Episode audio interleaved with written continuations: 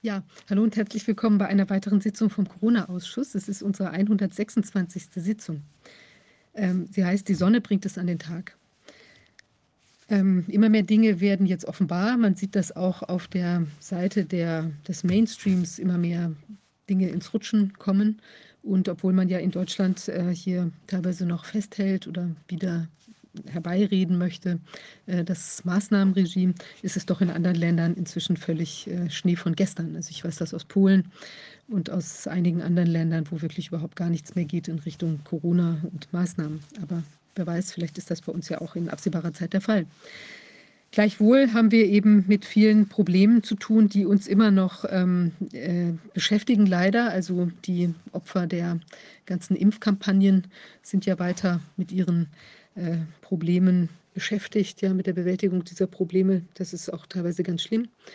Und ähm, viele andere Dinge, die jetzt eben so im Verlaufe der zwei Jahre zutage gekommen sind, zeigen, dass es eben an tiefer liegenden Stellen noch ganz andere ähm, Dinge aufzuarbeiten gibt. Wir haben da in der letzten Woche ja schon die äh, Thematik gehabt mit dem ähm, Herrn Epstein und mit äh, Strukturen, die sich da äh, finden, gefunden haben, um eben vielleicht auch so, wie will man sagen, Erpressungs- oder ähm, ja, äh, Gewogenheitssituationen herbeizuführen, wo man sich dann eben gegenseitig in so Seilschiffschaften auch mal hilft. Und da gibt es natürlich ganz, ganz viel noch zu entdecken. Ich denke, fand auch die militärische Verquickung, die uns in der, ich glaube, vorletzten Sitzung war das, die ähm, Frau Latipova erklärt hat äh, in Bezug auf die Herstellung der Impfstoffe. Das ist auch sehr interessant und da wird auch noch einiges näher zu untersuchen sein. Jetzt haben wir unseren ersten Gast. Es ist ähm, Elisabeth Hart aus ähm, Australien. Und ich würde mal, ich, äh, ich wechsle zu Englisch und gucke mal, ob sie da ist. Ähm, Elizabeth Hart, are you with us? I am. Hello, Vivian. Hello, fantastic. Hello, I'm Grant. How are you? Tat. Schön, danke. Also äh, lass mich ein paar Sachen sagen. Du bist eine äh, unabhängige ähm, Forscherin und arbeitest ähm, an, ähm, an äh, Impfprodukten und Konflikten, äh, Interessenkonflikten über die äh, ähm, Politik zu äh, Impfstoffen und du hast Philosophie und Politik studiert. Ähm, ich habe bemerkt, dass äh, die Sache äh, startet bei den äh, Tieren. Du hast ähm, damit begonnen, dass du äh, die Halterin eines Tiers bist und du arbeitest äh, seit längerem an dem Thema äh, über Wurmkuren. Und äh, man hätte das äh, jeden dritten Monat machen sollen. Das ist tatsächlich sehr giftig für die Tiere. Und das ist nicht äh, unbedingt sehr hilfreich. Und das scheint etwas zu sein, was viel Geld generiert. Ähm, ich muss sagen, ich habe nicht sonderlich viel Wurmkorn benutzt. Wir haben einfach äh, geprüft, ob das Tier was hat, auch mit den äh, Schafen, die wir halten, ob es notwendig ist, etwas zu tun. Wir machen das also nicht einfach äh, regelmäßig die ganze Zeit. Was hast du herausgefunden äh, über Tiere und auch über Menschen? Ja, also ich begann mit Tierimpfungen. Wir hatten nämlich zwei Hunde und die haben wir jeden, jedes Jahr zum Tierarzt gebracht, um sie zu impfen. Und einer der Hunde ist dann sehr krank geworden und musste eingeschläfert worden. Ich hatte gar keine Ahnung von Impfproblem, bevor ich das dann, na, also ich habe dann davon gehört, dass es diese Überimpfungsphänomene gibt bei Tieren und dass es sehr stark auch bekannt ist in, unter Tierimpfungen oder Tierärzten auch. Und das habe ich dann also die Tierarztvereinigung in Australien kontaktiert und mal zur Rede gestellt. Und wir haben in der Tat hier viele Erfolge gefeiert, denn wir haben festgestellt, dass es Richtlinien gibt, die hier auch die Überimpfung oder gegen die Überimpfung von Tieren sich aussprechen. Also das hat man, damit haben wir die Tierärzte konfrontiert und die Leute müssen darüber informiert werden. Also diese Richtlinien geben tatsächlich an, man solle diese Risiken vermindern, indem man eben Tierimpfungen verändert äh, oder verringert. Allerdings sehen wir, dass diese Tierimpfungen immer weiter nach oben gehen, so wie bei Kindern. Wir haben über 50 Impfungen oder Impfungsdosen für Kindern, also in multiplen oder auch Einzelimpfungen. Und hier gibt es große Interessenkonflikte mit den jeweiligen Komitees oder Ausschüssen, die hier diese Richtlinien herausgeben oder eben auch ihre Ideen. Und die Öffentlichkeit ist sich dessen bewusst. Das war zumindest die Situation am Anfang, als ich mit Tierimpfungen mich auseinandersetzte. Und dann kam ich auf die Idee, mich auch mit Menschenimpfungen auseinanderzusetzen. Das mache ich seit 14 Jahren, seit 40 Jahren und versuche hier viel Transparenz zu erschaffen. Wir wussten damals noch gar nicht, mit welchen Personen man sich auseinandersetzen muss. Wir müssen,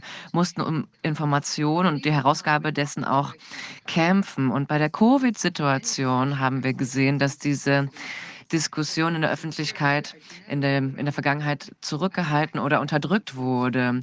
Also diese Zögerhaftigkeit gegenüber der Impfung muss erstmal hier ausgebaut werden. Also das haben wir jetzt bei Covid erstmal gesehen, dass wir, dass hier alles völlig verrückt geworden ist und äh, die Leute sich alle paar Monate neu impfen lassen.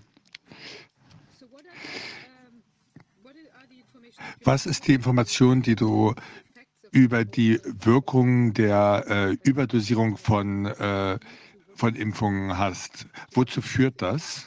Was sind die Gesundheitsprobleme, die äh, passieren bei den äh, Tieren und bei den Menschen von den normalen Impfstoffen?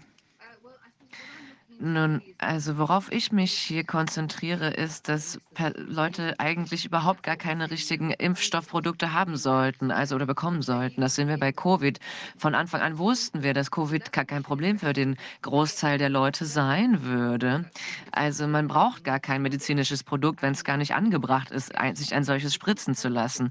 Als ich angefangen habe, hier zu forschen bei Covid, habe ich im Juni 2020 herausgefunden, dass in England in einer Kommission, die die Wissenschaft rund um Covid äh, bearbeitet hat oder diskutiert hat, da hatten wir zum Beispiel Ali Akbar, einen Akademiker, die tatsächlich bei diesem Lords Committee, bei diesem Ausschuss gesagt haben, dass es gar nicht wahrscheinlich ist, dass diese Impfstoffe in der älteren Generation zu einer Wirkung führen.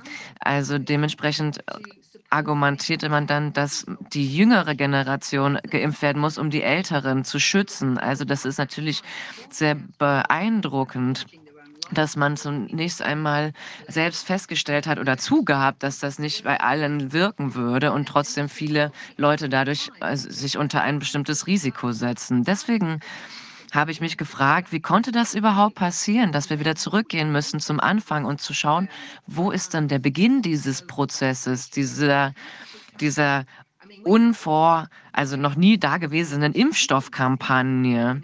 Also hier gab es ja eine ordentliche Kampagne in diesem Corona-Impfstoff ähm, und Ende 2020 hat man in den Gates Notes das schon gelesen. Also man wusste bereits, dass jeder auf dieser Welt irgendwann geimpft werden sollte.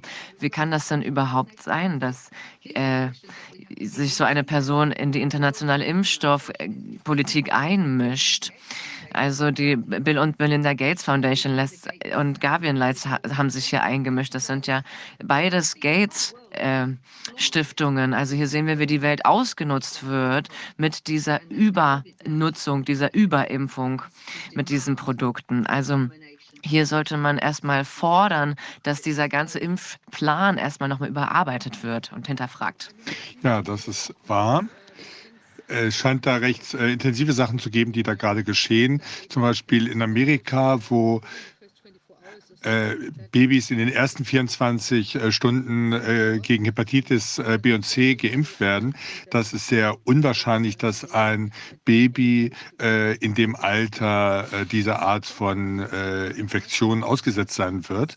ich habe ähm, danach gefragt, weil eine Freundin von mir in der Situation war, wo die Entscheidung zu treffen war, ob das Kind geimpft werden sollte. Und der Grund, der genannt wurde, war, die haben gesagt, es, sind Drogen, es gibt Drogensüchtige und es könnte sein, dass, die, dass ein äh, Baby äh, in Kontakt zu einer gebrauchten Nadel kommen könnte. Wie wahrscheinlich ist das? Äh, ist das ein Grund, um äh, die gesamte Population durchzuimpfen, äh, wegen solch äh, ausgesprochen ungewöhnlicher Fälle, wegen wie zum Beispiel Drogensüchtigen, dass dadurch also ein Baby infiziert wird? Das klingt wirklich nach einer unsinnigen Erklärung, oder?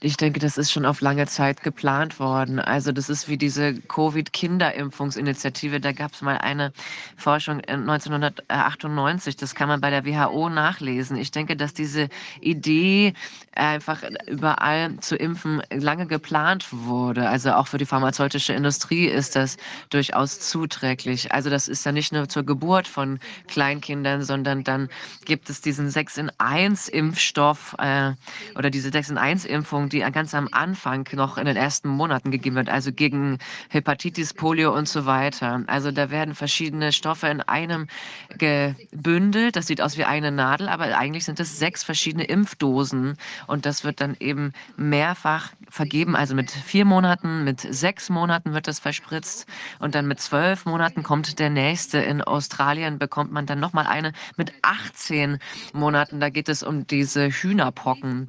Also und dann auch äh, Masern. Das ist ja eine lebenslange Impfung. Also grundsätzlich sollte eine Dosis eine Immunität für das ganze Leben garantieren, wie man sagt. Aber dann wird eine zweite Dosis verimpft, weil man glaubt, dass der, die kind, manche Kinder auf die erste Impfung nicht reagieren könnten. Aber vielleicht gibt es viele, die gar keine zweite benötigen. Also wir müssen hier ganz genau diesen Impfplan überarbeiten und schauen, wie bei Corona, ob da nicht einfach zu viele Leute geimpft werden in allen Stati und allen Gesundheitsstati und in allen Altersgruppen, obwohl das gar nicht nötig ist. Also wir müssen diesen ganzen Impfplan nochmal überprüfen. Das HPV ist ein anderes äh, Beispiel.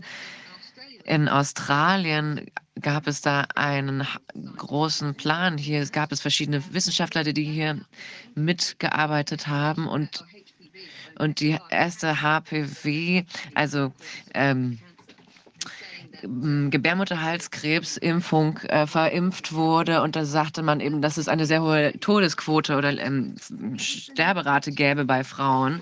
Und dann hat man äh, eigentlich festgestellt, dass es eine der wenigsten oder geringsten ähm, Formen ist, an denen Frauen versterben, wenn es um Kriegserkrankungen geht. Das sind also Sachen, die von den von den Regierungen auf uns oktroyiert werden. Also die Leute werden einfach überimpft, schrecklich überimpft. Wir werden überhaupt äh, zu stark mit Medikamenten versorgt. Und Personen, die krank sind, benötigen natürlich therapeutische Produkte, das ist eine Sache, aber Massenimpfungen, also auch gegen Krankheiten, die vielleicht gar kein Problem für uns sein könnten oder sollten, das muss man nochmal überprüfen, denn das läuft uns hier aus den Bahnen.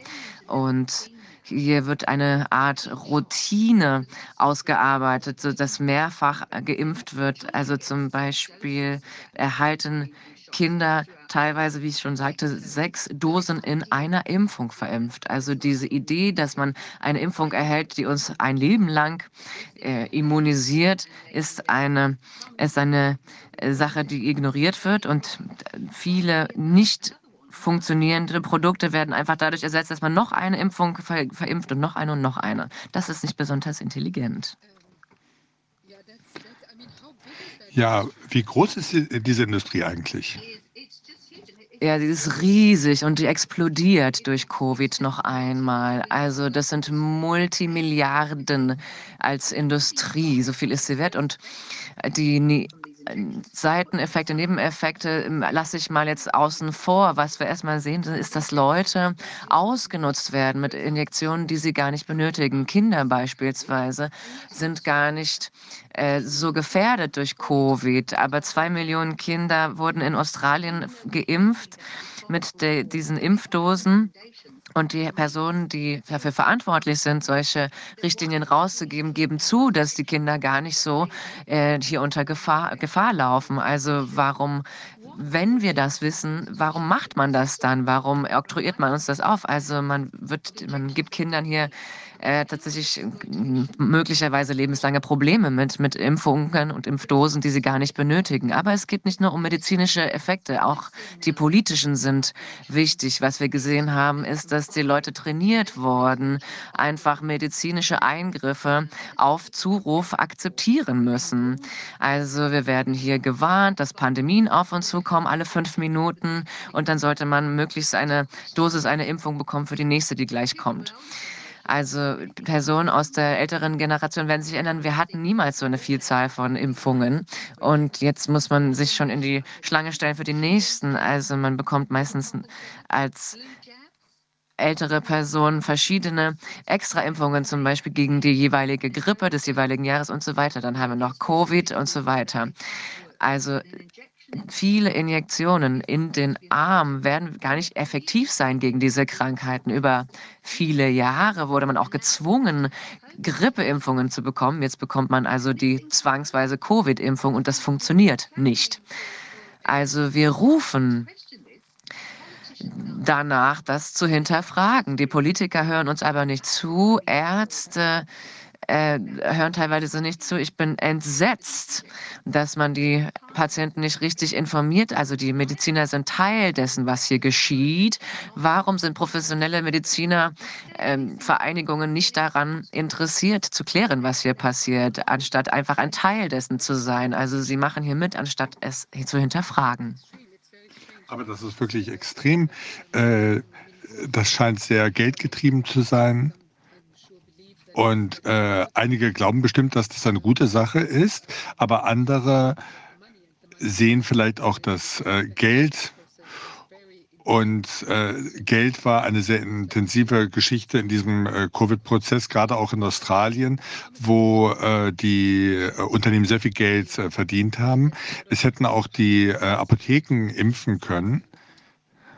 Und da gab es sicherlich Parteiinteressen. Ist es eine, ist es möglich, in Australien in eine Apotheke zu gehen und sich da impfen zu lassen? Ja, absolut, das ist möglich.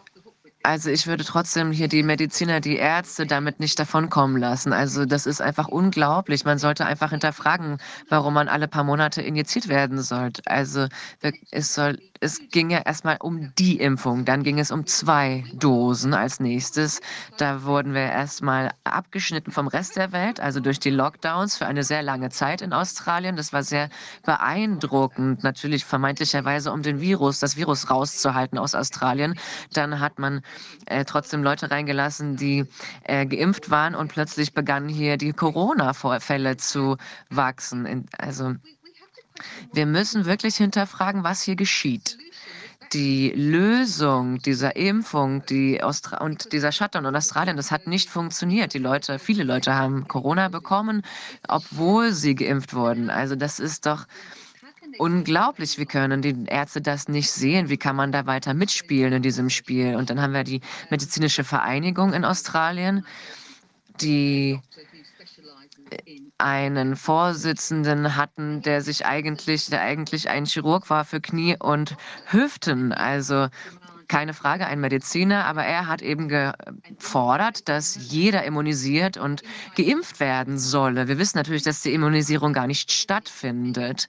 Und wir haben also hier Personen aus den oberen Reihen, die das nicht aussprechen. Warum sprechen sie es nicht aus? Also da muss doch etwas hinterfragt werden. Stattdessen wird das heruntergespielt. Man zieht sich zurück und fordert von den Leuten, eine fünfte Dosis inzwischen sich geben zu lassen. Das ist unglaublich. Ich kann das nicht glauben, dass das wirklich geschieht und dass die Ärzte das hier nicht benennen.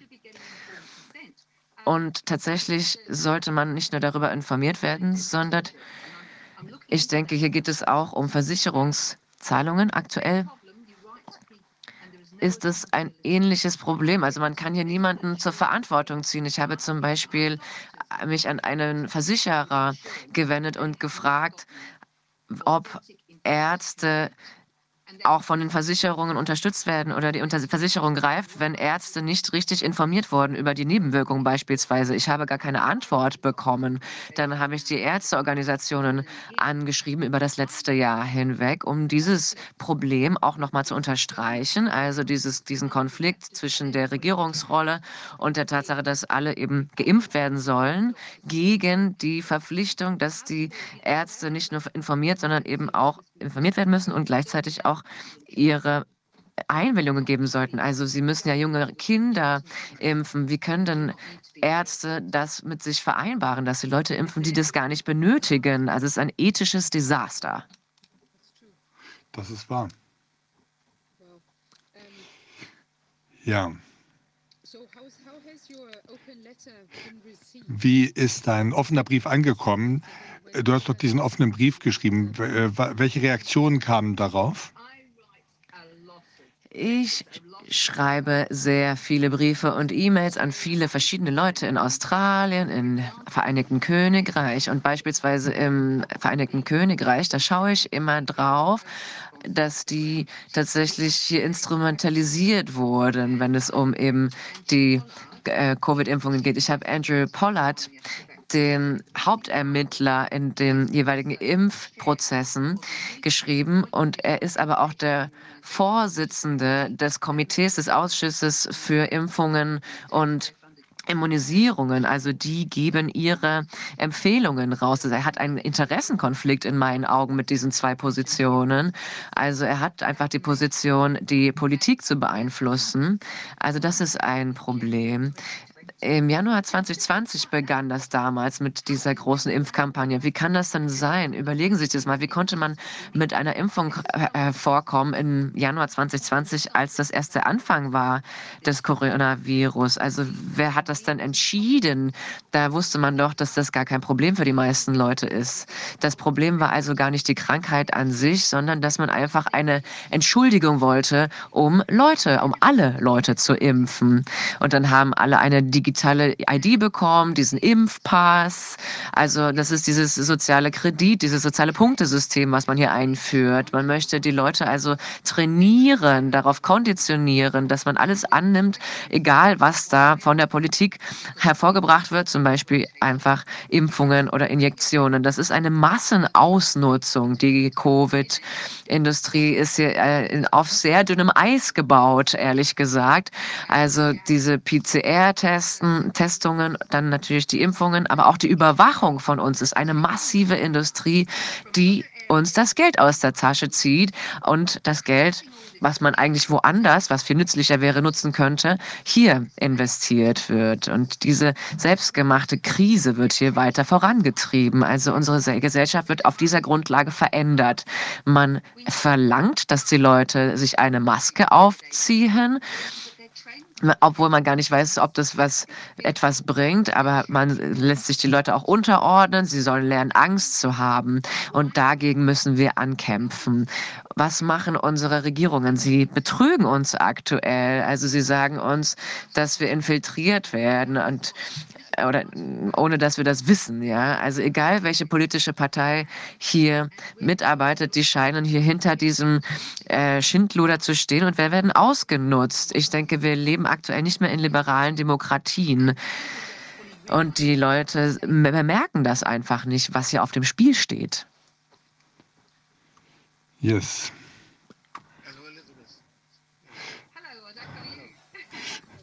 Hallo Elisabeth. Ich, äh, ich äh, höre dir zu und ich denke darüber nach, was du gesagt hast. Und wir haben viel in der Richtung gehört in den letzten Monaten und über die Verzweiflung der Menschen, die nicht verstehen, was passiert und die ganzen äh, normalen äh, Vorgänge in der Demokratie, äh, die ganzen äh, Argumente und Diskussionen äh, funktionieren nicht mehr. Die Medien funktionieren nicht mehr richtig. Die großen Medien kann man eigentlich nicht mehr verwenden, wenn man die Wahrheit erfahren will. Es ist nur noch eine große Propagandamaschine für alles, was gegenwärtig geschieht. Und das ist das, was wir jetzt im Moment wissen. Und da gibt es keinen Zweifel. Und es gibt einige Leute, die sagen, es ist eine große Chance, um die Gesellschaft zu ändern. Wenn man das Klaus Schwab äh, Buch liest, er sagt, das ist ein äh, Fenster von Möglichkeiten. Und alles, was wir gegenwärtig beobachten und was wir vielleicht nicht verstehen, äh, kann leicht verstanden werden, wenn man dieses Buch liest. Und wenn man sieht, dass die Gesellschaft dass es Menschen gibt in der Gesellschaft, die, äh, die das globale System der menschlichen äh, Gesellschaften verändern wollen. Äh, und man versucht, Sachen neu zu bauen, äh, Sachen neu zu bauen auf eine Art, die sie besser finden. Die haben so viel äh, Geld, die haben die WHO äh, korrumpiert, die haben viele Medien korrumpiert, die haben Regierungen gekauft und die haben Einfluss, die haben äh, die äh, jungen Führer weltweit überall und das funktioniert. Ja, das ist korrekt. Wir hatten einen Jungen in Australien. Ja, und da sind wir als Demokraten. Ja, es ist schlimm. Ja, und wer weiß, dass es, äh, es sollten ja unsere Repräsentanten sein. Wir sollten diejenigen sein, die in einer Demokratie äh, bestimmen. Und ich bin froh, dass nicht jeder das toleriert. Und die Menschen auf den Straßen in Australien, in Europa, in den USA und in vielen äh, Ländern der Welt äh, sind damit nicht einverstanden. Und es muss mehr davon geben. Wir äh, dürfen diesen Kriminellen nicht einfach gehorchen. Es ist einfach kriminell, was sie machen. Es ist gegen das Gesetz. Es ist gegen unsere Verfassungen. Es ist gegen äh, alle äh, etablierten Gesetze. Und wenn die äh, wenn die Richter, es gibt ja immer noch einige Richter, die äh, wissen, was das Gesetz ist und die sich danach richten, aber es gibt halt andere, die einfach gepresst werden von den äh, Gesellschaften, äh, von den äh, Regierungen und die äh, Richter, die beim äh, Recht bleiben, bekommen Probleme mit ihren Familien, mit ihrer ganzen Existenz. es gibt da viel Druck. Und ich denke, wir müssen äh, rausgehen und nicht äh, aufhören zu sagen, dass wir betrogen worden sind und dass das, was jetzt geschieht, gegen das Gesetz verstößt und dass wir auf der richtigen Seite stehen. Das ist ganz einfach. Wenn wir die Sache beurteilen wollen, es gibt einfach äh, grund, grundlegende äh, rechtliche Normen, unsere Grundrechte, äh, die weltweit eigentlich nicht angezweifelt werden. Es gibt niemanden, der sagt, wir wollen keine äh, Menschenrechte mehr. Wir, es gibt niemanden, der sagt, wir wollen keine Menschenwürde immer mehr. Die äh, trauen sich nicht, das zu sagen. Aber die Kritik die hier äh, entsteht, äh, kommt daher, dass wir zur Demokratie stehen, dass wir zu den Menschenrechten stehen, dass wir zum Recht stehen. Und ich denke, das macht uns stark. Und wir müssen weitermachen. Wir dürfen ihnen nicht erlauben, uns zu betrügen, obwohl sie sehr reich sind, obwohl sie sehr viel Geld haben. Sie können diese ganzen äh, professionellen Betrüger kaufen können. Ja, aber eben diese Notstandsgesetze haben die Leute hier in die Irre geführt. Die Leute wurden hier, waren einfach blind. Also das waren diese Notfallgesetze, ne, die uns einfach in die Irre geführt haben. Also ebenso war es in Australien so, dass die Mainstream-Medien so fürchterlich in eine Richtung gezogen werden, also so fürchterlich ähm, in eine Richtung. Und die Murdoch-Medien beispielsweise sind sehr stark bei uns in Australien. Also das Narrativ, das sie hatten, war eben dieses Covid-Narrativ, das sie nach vorne getrieben haben. Was die Menschen jedoch nicht bemerkt haben, war, dass es noch eine ein, noch einen Partner gibt, also nämlich einen weiteren Fernsehsender, einen weiteren Mediensender, ja. der hier mit den äh, Murdoch-Medien zusammenhängt und auch der Stiftung. Also die haben hier mit dem Doty-Institut zusammengearbeitet, wenn es um die Forschung zu Covid ging. Und die haben, das Institut hat Australien zum Lockdown gezwungen. Und Luke Fergusons Report Nummer 9 hat hier die Empfehlung rausgegeben, dass man den Virus einfach, das Virus einfach im Raum, im Rahmen halten solle, bis man eine Impfung habe. Aber was die Leute nicht wussten, war, dass Neil Ferguson eben auch von der Bill und Melinda Gates Stiftung finanziert werden. Das wurde in diesem Bericht Nummer 9 nicht vorgestellt. Also die Bill und Melinda Gates Stiftung steht hier über allem und die pushen diese große, diese riesige Impfindustrie nach vorne. Also und wir wurden eben auch hier durch diese Impfung trotzdem einmal das, eingesperrt. Das äh, schockiert mich gar nicht so sehr. Das äh, schockiert Sie nicht? Nein. Ich habe bei äh, Transparency International gearbeitet, wo es um Korruption geht. Und dort haben wir herausgefunden in Großbritannien, dass die äh, viel von dem Geld haben. 30 Prozent. Und was Sie uns schon gesagt haben bei der Schweinepest, der äh, Sohn von Herrn äh, Murdoch war ein Direktor dort. Er wurde in dem Vorstand berufen, äh, zwei äh, Jahre vorher, während dieser äh, Schweinepestgeschichte. Und die haben eng zusammengearbeitet. Aber wie konnte das passieren, Wodak? Also nach der Schweinegrippe, da wusste doch Ja. jeder, dass das nicht wahr ist. Wie konnte das nochmal Ich passieren? bin so naiv, weißt du. Äh, ich dachte, wir haben das äh, 2010 rausgefunden und da ist überall Korruption in der WHO und wir haben das rausgefunden und ich dachte, jetzt ist die Sache vorbei. Äh, das hat die gar nicht interessiert, was wir äh, da über die Wahrheit rausgefunden haben. Die haben einfach weitergemacht. Die haben einfach ihre Propaganda verstärkt, die haben äh, Medien dazu gekauft. Die BBC wurde auch gekauft von den Gates Guardian im Vereinigten Königreich, der Telegraph im Vereinigten Königreich. Das ist unglaublich, wie sie damit davonkommen und wie alle Institutionen bei uns auch davon übernommen wurden. Also ich bin überwältigt davon und die Haupt, der Hauptteil weiß gar nichts davon, wie schlimm es ist. Was wir machen könnten als Bevölkerung, wenn wir die loswerden wollen, ist äh, unsere Fernseher abschalten. Einfach nicht mehr zuhören, was sie sagen. Nicht mehr gucken, nicht mehr zuhören. Und einfach gucken, was wirklich Ja. passiert. Einfach rausfinden, äh, wer dein Nachbar ist. Sprich mit deinen Nachbarn. Sprech mit deinen äh, Nachbarn, mit normalen Menschen. Äh, dann siehst du keine äh, Pandemie, wenn du keinen Fernseher hast. Du siehst gar nichts, was anders ist als das Normale. Du siehst die Leute mit Masken rumlaufen und fragst dich, warum haben die Masken? Und dann sagen sie, ja, die haben uns im Fernsehen gesagt, wir müssen äh, Masken tragen, das ist gefährlich. Aha. Aber wenn man rumguckt und schaut, wer krank wird, äh, was passiert, wenn du deinen eigenen Augen traust, wenn du deiner eigenen Erfahrung traust, dann würdest du nichts gesehen haben, wo du sagst, äh, da ist äh, irgendetwas Gefährlicheres, als was wir Das sonst in anderen richtig. Jahren hatten. Es macht äh, viel Sinn, einfach auszuschalten, äh, diese Fernseher, diese blöden Fernseher, diese Korruptionsmaschinen. Aber w- du erinnerst dich sicherlich an äh, Jane Halton, ein, eine ehemalige Bürokratin in, in Australien und sie war wegen in diesem Venture 1, also sie war diejenige, wo wir diese Simulation hatten, sie war diejenige, die die Medien überflutet hat mit dieser Botschaft. Das ist, was sie getan haben. Aber da geht es ja nicht nur darum, dass man hier ausschalten, sondern die Mandate sind das Hauptproblem. Also ich vermute, dass Australien eines der schlimmsten Länder auf dieser Welt ist, um eben zur Impfungen zu verpflichten. Also die Leute werden hier gezwungen und teilweise verlieren sie sogar ihren Job. Das hat mich tatsächlich schockiert bei den Ärzten, dass sie das nicht einfach herausgefordert, hinterfragt haben.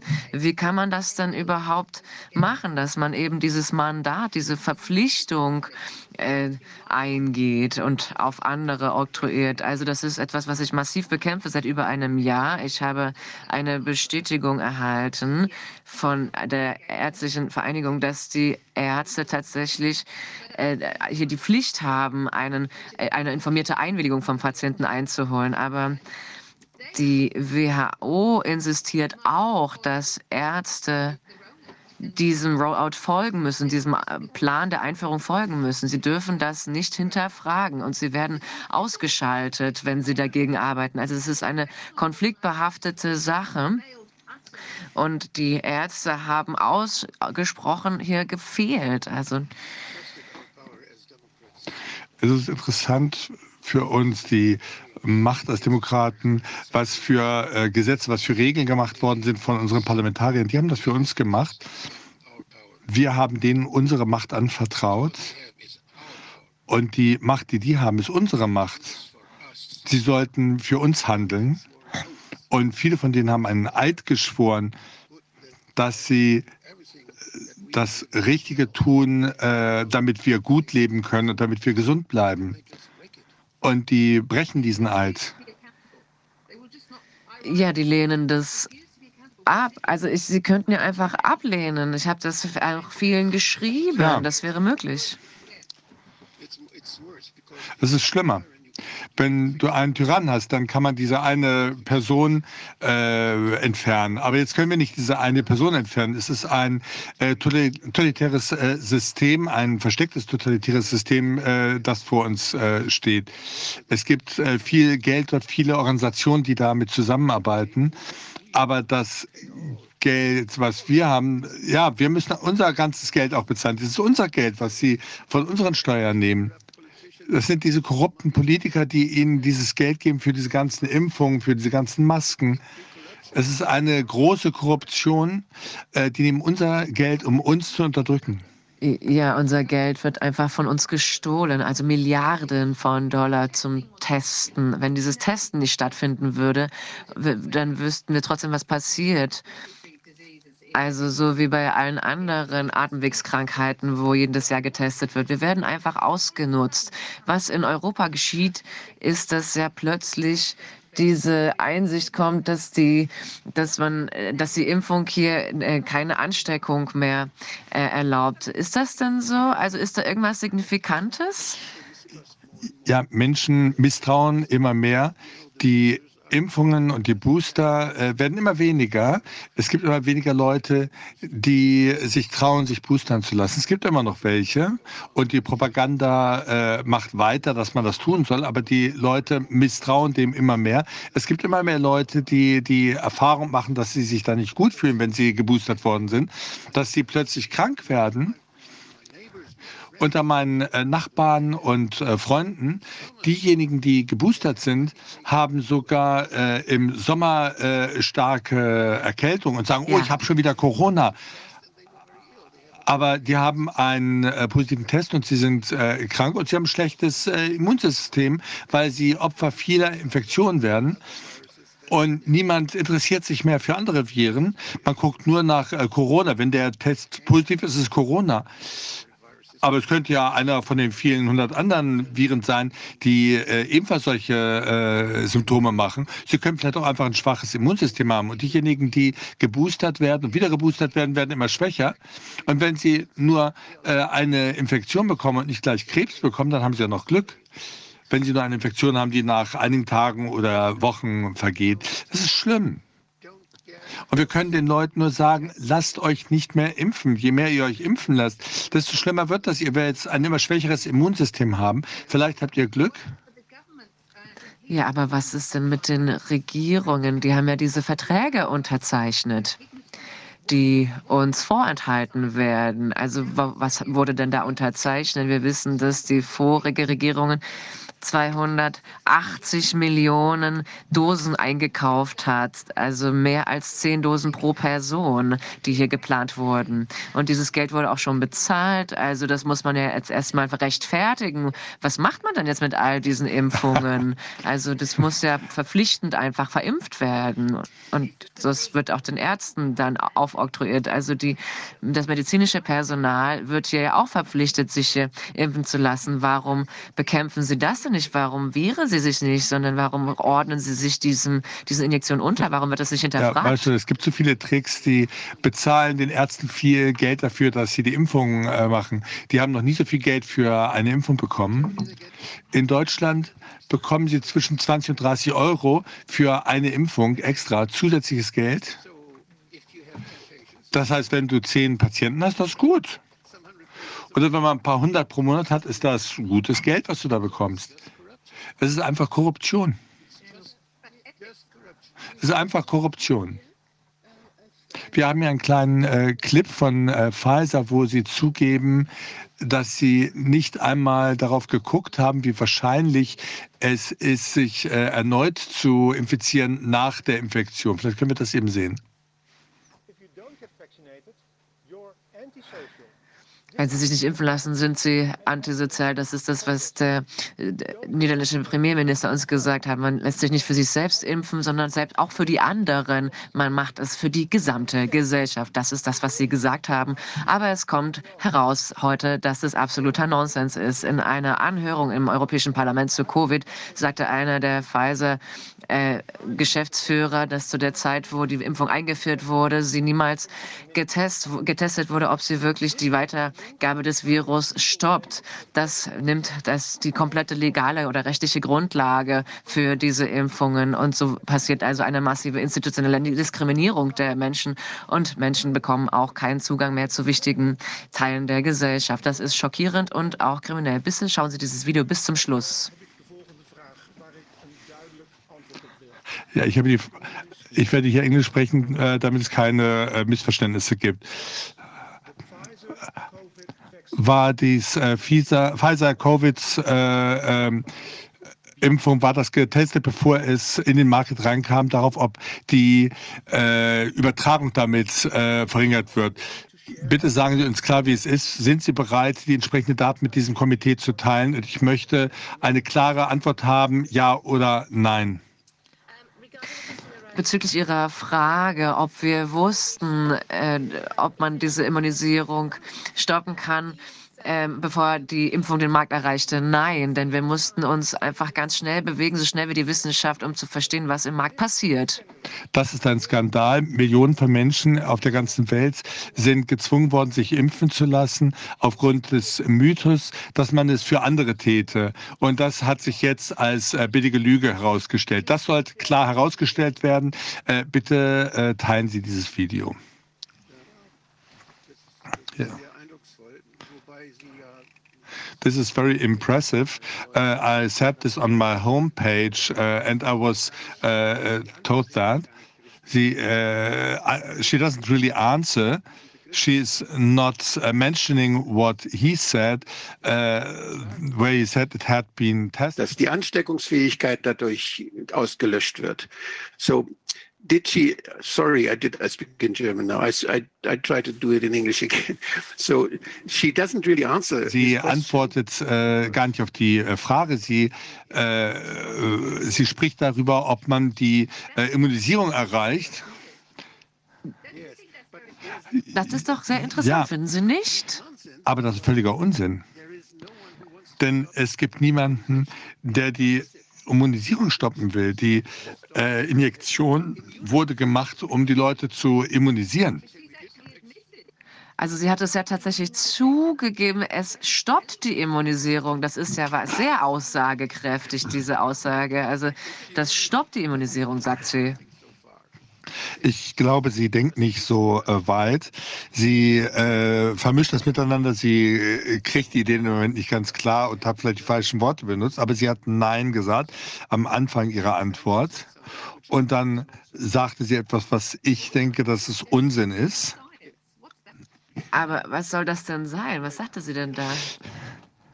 Also die Geschwindigkeit der Wissenschaft. Er muss der Geschwindigkeit der Wissenschaft folgen. Was ist das? Die, die Wissenschaft sagt uns, dass niemand danach gesehen hat, also weiß es keiner.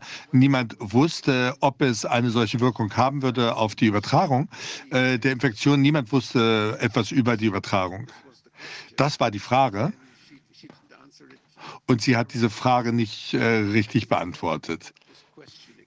Ich glaube, wir sollten diese Frage nochmal stellen und wir sollten darauf insistieren, dass wir die richtige Antwort bekommen.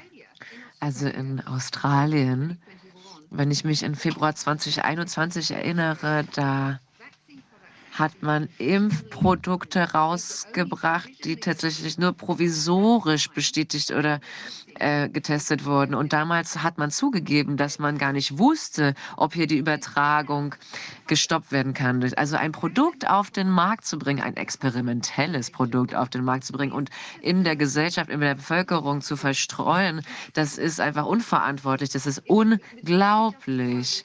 Also das wäre nur vertretbar, wenn man das in einer vulnerablen Bevölkerung macht, die zum Beispiel auch dieses Risiko auf sich nehmen möchte. Aber das allen Leuten aufzudrücken, äh, die hier gar nicht äh, im Risiko stehen, das zu bekommen, was ja, soll das? Weißt du, das ist das gleiche, wie wenn du ein Feuer hast und du hast kein Wasser wovon du sicher wärst, dass es geeignet wäre, das Feuer zu löschen. Aber du hast eine andere Flüssigkeit und wir können das benutzen. Könnte aber Öl sein oder es könnte äh, Benzin sein und du weißt es nicht, aber es ist eine Flüssigkeit. Ähm, das ist im Prinzip, ja. was sie getan haben. Und was dir was sie mit Kindern machen. Sie impfen Kinder und keiner scheint die Frage mal zu stellen, was das für die Kinder einst bedeuten mag. Werden die also jetzt alle paar Monate nachgeimpft? Das ist ein Experiment. Man sagt einfach, ach komm, nimm doch noch einen dritten, einen vierten, einen fünften Impfshot. Und dann kann das vielleicht jetzt zu einem jährlichen Impftermin werden, also ein, dieser jährliche Impfmarkt, der dann eröffnet wird. Das mag sicherlich sein. Man äh, plant ja in Australien 100 Millionen von Dosen. Also man plant hier weiter die Bevölkerung auszunutzen und zwar immer und immer wieder mit den Impfungen. Und man bereitet jetzt auch die Kinder darauf vor, dass sie einfach ihr Leben lang mit Covid, gegen Covid geimpft werden sollen. Die meisten Leute haben aber gar nicht das Risiko gehabt, sich anzustecken mit Covid. Das passiert hier direkt vor unseren Augen. Und wir müssen eine effektive Art finden, das zu bekämpfen. Ich glaube, das war sehr interessant, äh, was Frau Latipova gesagt hat. Dass im Prinzip, was die Verteidigung der also was, was die, äh, das Verteidigungsministerium der USA gesagt hat, dass die äh, Unternehmen, die schon lange für äh, die Armee gearbeitet haben, haben schon lange daran gearbeitet, seit 2012 oder so. Und dass dies der Grund war auch, äh, so wie sie uns das gesagt hat, ähm, dass es deshalb überhaupt möglich war, diese große Anzahl von Dosen zu produzieren, weil schon dieses kleine Virus diese Massen von äh, Rohmaterialien, die man braucht, die hätte man gar nicht gehabt. Äh, man hätte normalerweise das nicht so schnell haben können. Das äh, geht schon lange. Und die waren gut darauf vorbereitet. Und ähm, du hast ja auch darauf hingewiesen, selbst wenn man so einen Notfall hätte und das in den Markt äh, gepresst worden wäre und man hätte entsprechende äh, Kontrollen, äh, warum nimmt man es nicht vom Markt, um erstmal die äh, Wirkung zu sehen, äh, erstmal in einer Testphase? Warum machen Sie einfach weiter? Und ich glaube, ein Problem ist halt auch, äh, es ist so ähm, unglaublich, diese Fehlinformation. Jemand erzählt da eine, ein großes Ding an äh, Fehlinformationen so dass die anderen, die äh, das Publikum das einfach glauben soll, äh, und das ist einfach nicht wahr was man da äh, gesagt bekommt von der äh, Pharmaindustrie, äh, von der Regierung und alle äh, sprechen in der gleichen Richtung. Das ist wirklich hart.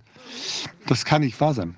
Die Desinformation kommt aber von den jeweiligen von den jeweiligen Einrichtungen. Also in, äh, der, im Vereinigten Königreich gibt es eine sehr prestigevolle Organisation und die haben einen Bericht rausgebracht im Jahr 2020. Da hat ein Psychologe sich geäußert, wie eben diese Impfung eingeführt wird. Und da geht es wirklich um Psychologie. Also man möchte die Leute darauf einstellen dass Personen, die hier die Missinformation, die Desinformation streuen, eigentlich, ähm, naja, kriminalisiert werden sollten, also auch strafrechtlich verfolgt. Es sind ja jene Leute, die hier die Gemeinschaft ausnutzen. Immer sollte man sich diese Organisation genauer anschauen. Ich habe sie angeschrieben und darauf angesprochen. Die haben auch einen Interessenkonflikt. Die werden von AstraZeneca gesponsert und geben einen solchen Bericht heraus und nutzen auch ihre Cloud, um das dann zu verbreiten. Wir müssen diese Interessenkonflikte Konflikte hinterfragen äh, und auch schauen, wie dieses Interesse an dieser Impfverteilung nochmal aussieht. Und das Zweite, was wir sehen, sind die USA. Das ist eines der gefährlichsten Länder der Welt. Also die haben verschiedene Arbeiten gesponsert. Sie wissen, 2011 und 2012 haben wir gehört, dass die NIH wirklich mit äh, gesponsert haben äh, gegen äh, H1N5 äh, nicht wahr? Also da gab es diese Kampagne und an der Universität von Wisconsin hat man damals tatsächlich äh, versucht zu beeinflussen, dass Berichte zu, zu diesem Virus H1N5 äh, berichten sollten, dass diese Krankheit sich schneller oder stärker verbreitet. Und die Amerikaner vollführen diese Arbeit. Es zeigte sich aber dann, dass es ein Moratorium dazu gab. Und später kam heraus, übrigens deswegen, weil man das auf einer Konferenz präsentierte, und eigentlich als gefährlicheren Virus vorstellte. Und als das dann herauskam, dass das eine Lüge war und ein Moratorium verhängt wurde, dann hieß es, nein, es war, dass es gar nicht tödlich sei, dieses Virus. Also was soll das? Was macht denn diese Grippeimpfungsindustrie? Wir müssen das genauer beleuchten und untersuchen und schauen, schauen was da gesponsert wird. Also wie wird Schindluder betrieben mit den jeweiligen Viren, um uns zu erschrecken. Also es sind gefährliche Dinge, die hier getan werden. Warum passiert das denn? Also die Natur ist nicht das Problem, sondern es ist eine menschengemachte äh, Einflussnahme hier, die uns solche Probleme bringt. Warum sind die Leute noch nicht ins Gefängnis gesteckt worden vor Jahren? Also diese Leute sollte schon 2012 zum Beispiel weggesperrt worden werden. Dieser Artikel, äh, den du äh, benannt hast äh, von einem Psychologen von der äh, Royal Society, der Königlichen Gesellschaft. Ja, genau. Äh, mit äh, über Fehlinformationen. Du hattest eine Frage? Ja, ich würde gerne fragen, siehst du dort äh, irgendeinen Widerstand, der äh, wächst in Australien oder sind die Leute einfach demoralisiert und äh, einfach äh, am Aufgeben? Äh, was siehst du in den Städten, was siehst du bei den Menschen? Äh, hast du das Gefühl, dass der Widerstand anwächst in Australien? Ich denke, Australien hat war hier sehr gehorsam. Also tatsächlich sind wir eine, ein Pro-Impfungsland und es wurde 2016 ein Gesetz erlassen. Das war das No Jab, No Pay Law. Und das ist also ein Kinderimpfungsgesetz gewesen. Viele Leute haben eben Probleme mit Impfungen. Meins ist ja, dass es zu viele sind. Aber dieses Gesetz, als das erlassen wurde, da ging es eben um dieses um diese Compliance. Also wir haben dann gemerkt, nach diesem Gesetz sind mehr Impfungen in den Impfplan aufgenommen worden für Kinder. Und dieses Kein-Impfungskonzept wurde nach und nach dann genutzt für Covid. Also und zwar umgewandelt in keine Impfung, kein Job. Ne? Das implizierte dann also, dass es auch in den Impfplan aufgenommen werden muss. Und diese wiederholten Impfungen, die jetzt hier kommen, sollten die Menschen vielleicht zum Erwachen bringen. Die Leute haben sich jetzt reingekauft in diese Angst vor Covid. Wir wurden ja eingesperrt, alle unsere Grenzen waren zu in Australien und wir dachten, dass das Covid-Virus rausgelassen wird, also von uns isoliert und wir werden dadurch geschützt sein. Aber das hat ja nicht funktioniert. Und ich habe mich an Antistekne gewendet im Dezember 2020. Da habe ich nämlich hinterfragt, was da passiert ist. Also Schweden war ja eine Kontrollgruppe sozusagen damals und die haben sich dann auch in die Impfungen reingekauft, denn 2020, Ende 2020 sollte sollte die Impfung bei ihnen eingeführt werden. Obwohl das recht erfolgreich war, hat der Premierminister, glaube ich, äh, tatsächlich irgendwie versucht, diese, diese Angst nochmal zu schüren gegen Covid, bevor als diese Impfung eingeführt werden sollte.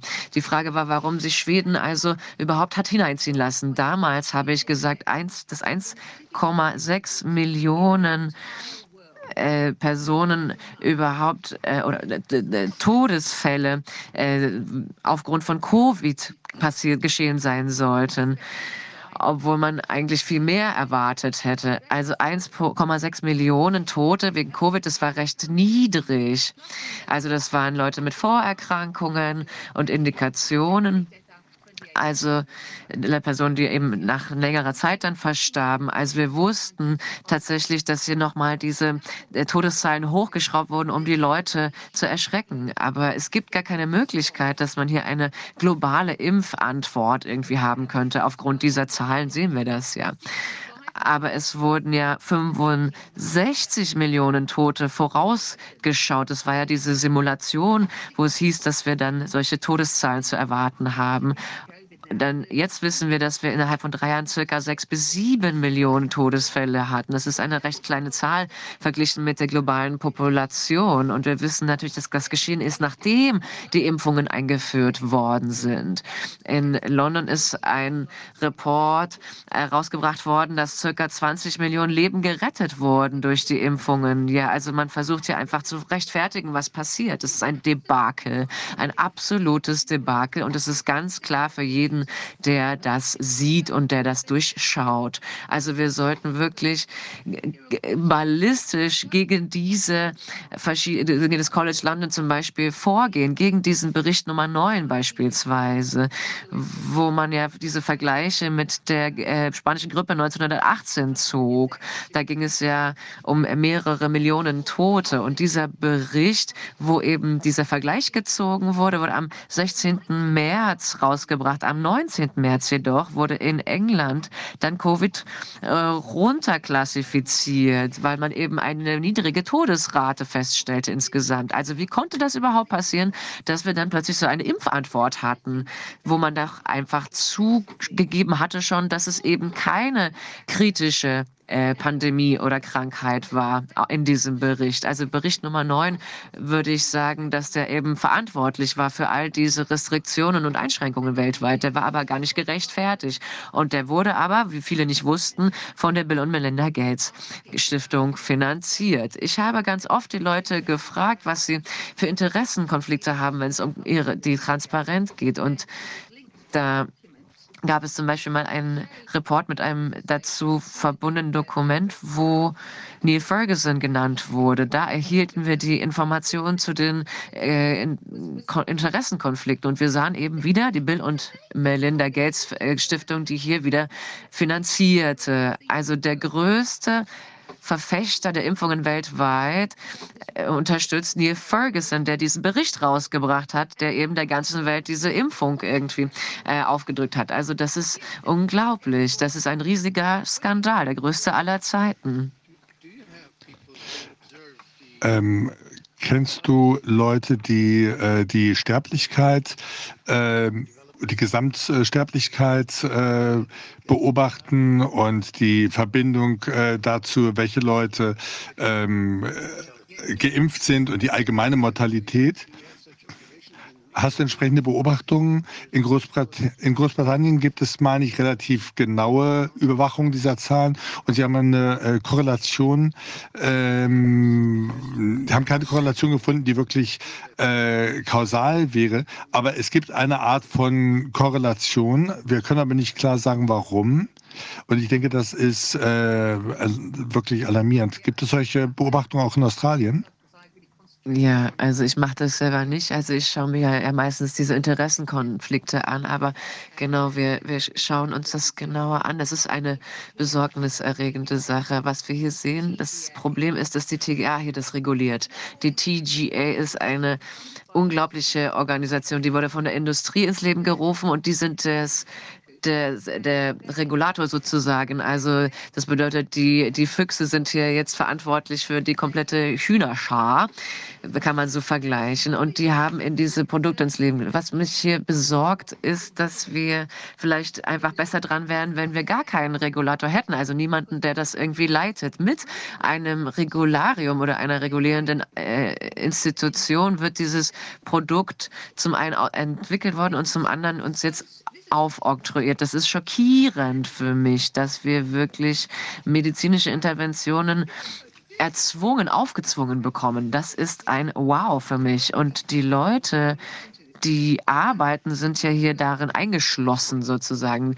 Die Risikogruppe, nämlich die Älteren, die werden ja nicht verpflichtet, denn die meisten von denen sind ja schon in Rente gegangen. Die jungen, arbeitenden Menschen, das sind diejenigen, die hier geopfert werden, die sich selber opfern müssen, um die Alten zu schützen. Also die, was macht denn die Gesellschaft, ihre jungen Leute hier aufzuopfern, äh, um die Älteren zu schützen und ein Produkt zu nutzen, was vielleicht sogar die eigene Immunantwort irgendwie hier äh, ins Risiko bringt, ins Wanken bringt? Ja, also wie funktioniert das jetzt mit den äh, Funktionen im re regelmäßigen Leben, also im täglichen Leben in Australien? Muss man immer noch Masken äh, tragen? Muss man sich sozial distanzieren? Äh, gibt es etwas, äh, was gerade bevorsteht, dass irgendwelche Maßnahmen eingeführt werden oder wie ist der Status? Also es ist aktuell eine sehr interessante Zeit tatsächlich. Man könnte sagen, wir kommen hier fast back to normal, also fast in den Normalzustand. Aber wir gehen jetzt langsam in den Sommer über in Australien. Also hier wird eine weitere Welle vorausgesagt. Hier wird immer alles so ein bisschen als Katastrophe wieder dargestellt mit diesen Wellen. Also viele, jetzt wird die fünfte Dosis ja irgendwie für die sogenannten qualifizierten Personen eingeführt. Und aktuell ist das hier ziemlich normal, aber die Bedrohung ist da. Also man hat verschiedene Systeme hier eingeführt, ein Überwachungssystem beispielsweise. Und das ist das Problem. Also es scheint auch Gesetzgebung auf den Weg gebracht zu werden, die das für die Zukunft absichert. Und was wir wirklich sehen, ist, dass die Ärzte jetzt gesetzlich in die Situation gebracht werden, dass sie staatliche medizinische Eingriffe nicht mehr hinterfragen können. Also man ist in der Situation, wo man nichts mehr hinterfragen darf. Und da sind die Ärzte sehr besorgt. Viele Leute wissen gar nicht, was hier passiert. Also das wird jetzt hier in Queensland durchs Parlament gebracht, wo man versucht, die Ärzte wirklich zu zwingen. Also die Beziehung zwischen Arzt und Patient wird dadurch zerstört, denn die Ärzte werden in die Situation gebracht, wo sie nicht mehr hinterfragen dürfen, was die Regierungslügen oder Entscheidungen angeht zu den Impfungen. Sonst werden sie sofort ähm, ja, vom Beruf ausgeschlossen oder ähnliches. Äh, wird dann die Praxis geschlossen oder äh, was passiert, wenn Sie der Government-Politik nicht folgen, wenn Sie sich dagegen stellen? Was passiert? Da müssen Sie dann eine Strafe zahlen? Sie können suspendieren. Sie können suspendiert werden, Sie können vom Beruf ausgeschlossen werden. Das ist eine unglaubliche Situation. Die allgemeine Öffentlichkeit wusste das, dass Ärzte bedroht wurden, dass man sich nicht äußern dürfe gegen die Impfeinführung. Aber da man keine effektiven Medien hat, die das benennen können und die Öffentlichkeit warnen, ist das das Hauptproblem in unserer liberalen Demokratie. Das ist das, was uns aus den Fingern rinnt. Wir haben keine effektiven Medien, um die Bevölkerung, die Öffentlichkeit zu warnen. Wir äh, berufen uns hier auf Social Media und da gibt es viele Sachen, die da passiert. Also es ist eine unglaubliche Situation, die hier passiert. Ich bin jeden Tag schockiert. Ich kann gar nicht glauben, was passiert ist. Das was auch ans Licht gebracht wurde seit Covid. Unsere Gesellschaft wurde einmal auf den Kopf gestellt und vieles wurde uns auch einfach weggenommen. Die Leute müssen einfach gewarnt werden, wissen Sie. Ich weiß einfach nicht wie, denn wir haben keine effektiven Medien. Die sind alle von der Regierung finanziert oder die BBC eben. Wie Sie wissen, das sind einfach Propagandaarmeen, die für die Regierung arbeiten. Also unsere Steuergelder werden verwendet, um eben die Mainstream-Medien zu finanzieren, um Impfungen auch hier zu bewerben. Dann gibt es diesen Interessenkonflikt. Da bekommt man doch keine kritischen Analysen in den Nachrichten geliefert. Also die Situation ist wirklich schlecht. Im Moment sind wir erstmal in einem Low, aber es gibt eben diese Mandate, also diese Pflicht in der ganzen Bevölkerung jetzt, nicht nur äh, über die Regierung, aber viele Firmen haben ihre eigene Impfpflicht eingeführt. Und das hinterfrage ich, auf welcher wissenschaftlichen, medizinischen Grundlage erwarten Sie von Menschen, dass sie sich impfen lassen? Also wie können Sie es wagen, in die persönlichen Gesundheitsentscheidungen eines Individuums Einfluss zu nehmen? Und wie wir aber wissen, dass ja diese Impfung eben die Ansteckungsfähigkeit oder Übertragung gar nicht aufhalten. Das ist eine furchtbare Situation, aber es ist gar nicht so lustig, es ist sehr Traurig. ernst. Es ist wirklich schlimm. Es zerstört unsere Bevölkerung, unsere Gesellschaft. Ich denke, das Traurigste dabei ist, dass äh, Menschen dem folgen. Es ist, dass es möglich ist, Menschen so schnell, so sehr zu äh, beeinflussen und all diese durchaus kritischen Australier, die fähig sind und gute Arbeit machen und dass so viele Menschen an diesem Unsinn folgen und einfach tolerieren, dass man ihre Rechte unterdrückt und dass sie tolerieren, dass man sie belügt. Es ist äh, wirklich traurig. Ja, es war sehr enttäuschend, dass, als man sah, dass die Leute sich hier so in diese Diskriminierung reinkaufen, dass sie sich das, dass sie sich dieser Diskriminierung auch öffnen. Also, dass jemand, der sich nicht impft, diskriminiert wird. Das war ein Schock, wie schnell eine Gesellschaft äh, gespalten werden kann, dass sich die Leute gegeneinander wenden. Und die äh Impfverletzungen, äh, wie geht man damit um? Wenn man zu einem Arzt geht, äh, ist der dann offen dafür? Ich vermute eher nicht. Äh, gibt es eine öffentliche Diskussion über Schadensersatz? Ich denke, das wird sehr unterdrückt. Also es ist, muss erstmal anerkannt werden, dass es Impfschäden gibt. Das ist so ein äh, Kampf, äh, so ein Kampfbereich. Also ein, nur eine ganz kleine Anzahl an Todesfällen wurde wirklich mit den Impfungen verbunden ist, aber die Leute versuchen hier mehr Transparenz zu erreichen. Aber eben den Regulierenden darf man hier nicht vertrauen, nicht nur hier, sondern auch in USA oder auch in Europa. Wir sehen ein komplett korruptes System vor uns. Gibt es äh, Anwälte, die äh, Macht haben und äh, die sich trauen, äh, wo man hingehen kann? Wie ist es mit Richtern? Gibt es Leute, die da helfen würden? Kann man da etwas tun? Kann man, wie, wie gehen die mit den Menschen um, die ihre Rechte beanspruchen? Wie sieht das Rechtssystem dazu an? Nein, das ist eine sehr schlechte Situation hier, weil das Narrativ der Regierung das dominante Narrativ ist. Also man sieht keinen Gegenkurs. Wir müssen einfach die öffentliche Meinung erstmal gewinnen. Das ist der erste Kampf, den wir kämpfen müssen. Und dann kann man in die Gerichte ziehen. Es gab viele Gerichtsprozesse und die Leute haben viel Geld dafür investiert, aber man hat sie eben nicht gewonnen, weil man eben keine Richter hat, gegen, die gegen dieses Regierungsnarrativ agieren wollen. Also das denke ich, man muss erstmal in die öffentliche Meinung irgendwie reinbringen. Die Öffentlichkeit weiß aber nichts davon. Die werden nicht davon, äh, darüber informiert. Das weiß ich von vielen Freunden von mir. Es ist ein schwieriges Thema. Die Leute wollen das irgendwie gar nicht wissen. Die wollen gar nicht drüber reden.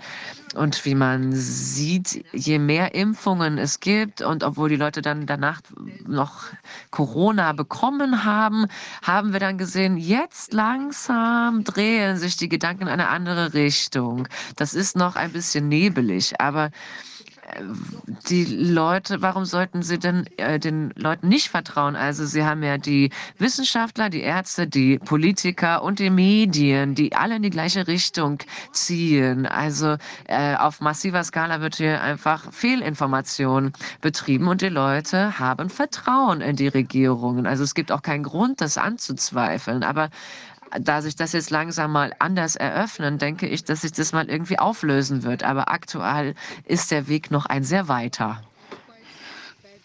Ja, das sind schlechte Nachrichten aus Australien, würde ich sagen. Es ist gut, dass du Zeit hast, um durchzuatmen im Moment. Es ist zurzeit äh, sind die Dinge nicht ganz so begrenzt, aber es gibt immer noch viele Menschen offenbar, die äh, sich vielleicht mal mit den brutalen Fakten auseinandersetzen müssen. Das ist eine Frage von kognitiver Dissonanz, die wir da sehen. Da die Propaganda so stark ist und es ist äh, so unglaublich, das zu glauben. Ich denke, das ist das Problem. Die Leute sind fehlgeleitet worden in breitester Form, also absolut skrupellos in de und, und ohne Pause, also in den Medien, im Fernsehen, überall. Die ganze Zeit wurden die Leute einfach verängstigt. Sie sind ja eine vulnerable Gruppe und wie ich schon sagte, wie ich schon vorher sagte zu Herrn Wodak, 1,6 Millionen Tote in elf Monaten ist eine sehr niedrige Todesquote oder Mortalitätsquote. Wie konnten wir denn mit so einer Impfantwort äh, kommen? Also das wie bei der Schweinegruppe, das war wie so ein Testlauf und dann wussten wir, also das nächste Mal sind sie jetzt hier einfach komplett übers Ziel hinausgeschossen. Das war das, was man wollte. Man wollte die Leute darauf einstellen, dass man sich regelmäßig impft, dass man eine digitale ID hat, dass man sie kontrollieren kann und die Leute sind da mitgegangen und die Schweinegrippe wurde dann vergessen.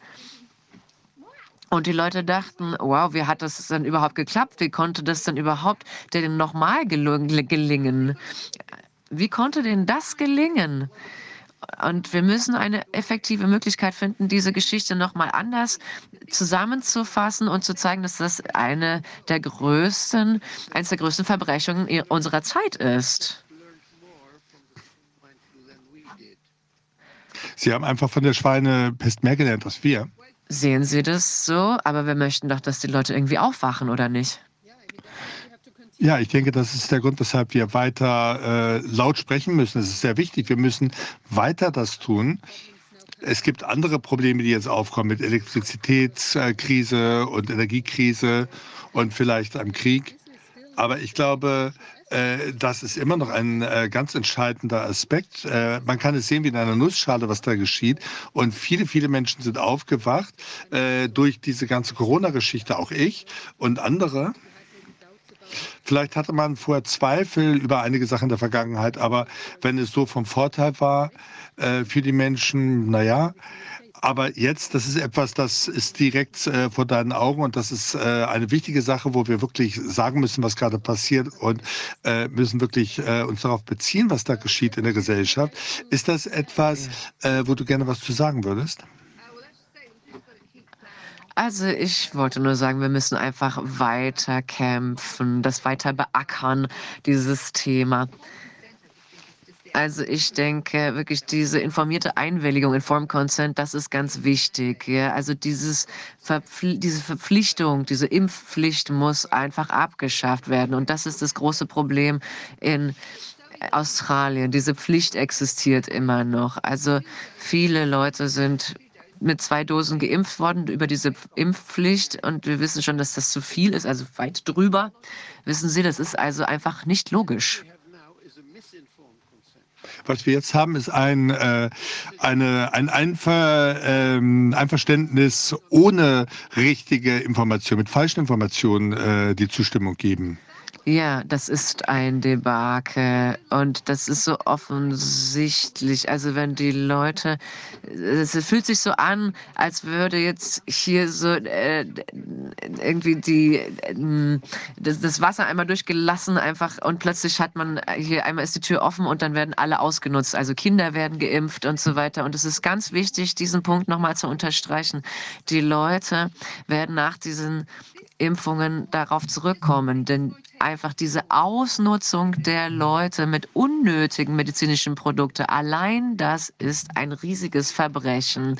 Also es ist Geldraub der Leute, es ist das Leu also Leute in Gefahr bringen, unnötig in Gefahr bringen. Ich habe im Medical Journal gelesen im März 2020, und da habe ich äh, Heidi Larsen äh, aus dem Impfprojekt zitiert und die hat damals zugegeben, dass die Leute wirklich belogen worden sind zu den Impfungen. Dann dachte ich wirklich, also die Leute haben ja erstmal eine natürliche Kapazität, irgendwie auf Probleme zu reagieren, also auch medizinisch zu reagieren. Man muss ja nicht Impfungen gleich aufoktroyieren. Das muss man doch, das hat sie zugegeben. Und 2020 hat man in England erstmal auf die natürliche Immunantwort auf Covid gewartet und damit argumentiert. Und wenige Tage später kommt dieser Bericht von Neil Ferguson raus und die ganze Welt verändert sich und es kommen diese ganzen Lockdowns und so weiter. Also Neil Ferguson und dieser Bericht Nummer 9, bang. Also da müssen wir nochmal drauf zurückkommen. Das war einfach ein riesiger Knaller. Das muss man erstmal verstehen dass die das so viel beeinflusst hat, auch hier in Australien. Wir hatten diese furchtbaren Voraussagen, dass alle sterben werden. Und Neil Ferguson äh, sagte eben, dass wir so ein Desaster haben. Und wie konnte denn da damit irgendwie davonkommen? Also es gab natürlich noch verschiedene andere Meinungen und trotzdem ist es unglaublich, dass diese rauskamen. Schauen Sie sich doch mal Boris Johnson an, wo der vor der UN-Versammlung äh, gesprochen hat. Schauen Sie sich das alles mal an.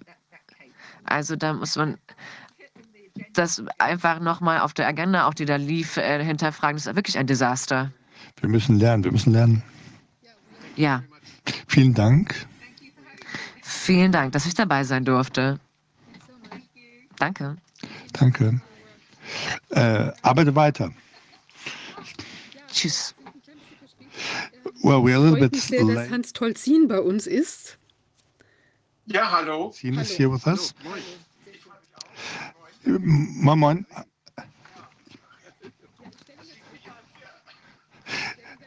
It's not about me. So he is a journalist, a publisher, and an author. And you also have a website, mrtolzin.de and the infreport.de that also critically is dealing with vaccination topics for quite some time. So would you like to add something concerning your person?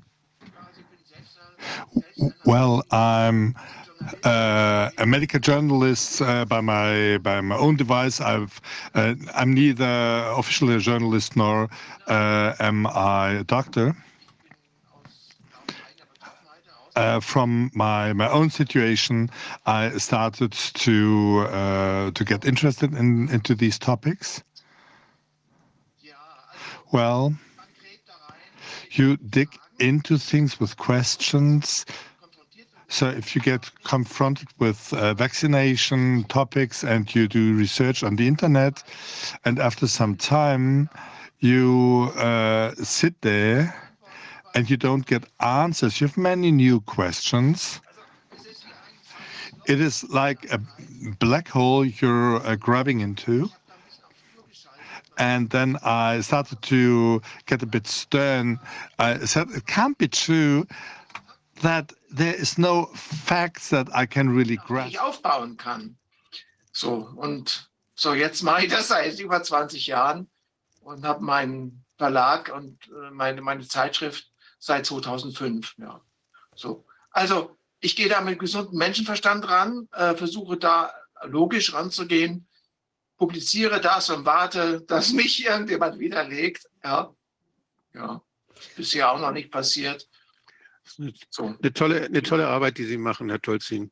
Ich habe hab das die ganzen Jahre beobachtet und ich finde es wahnsinnig, was Sie für eine Energie entwickelt haben und wie Sie, was Sie alles rausgebuddelt haben und wie Sie die Diskussion auch qualifizieren durch Ihre Recherche. Ich finde das sehr, sehr schön.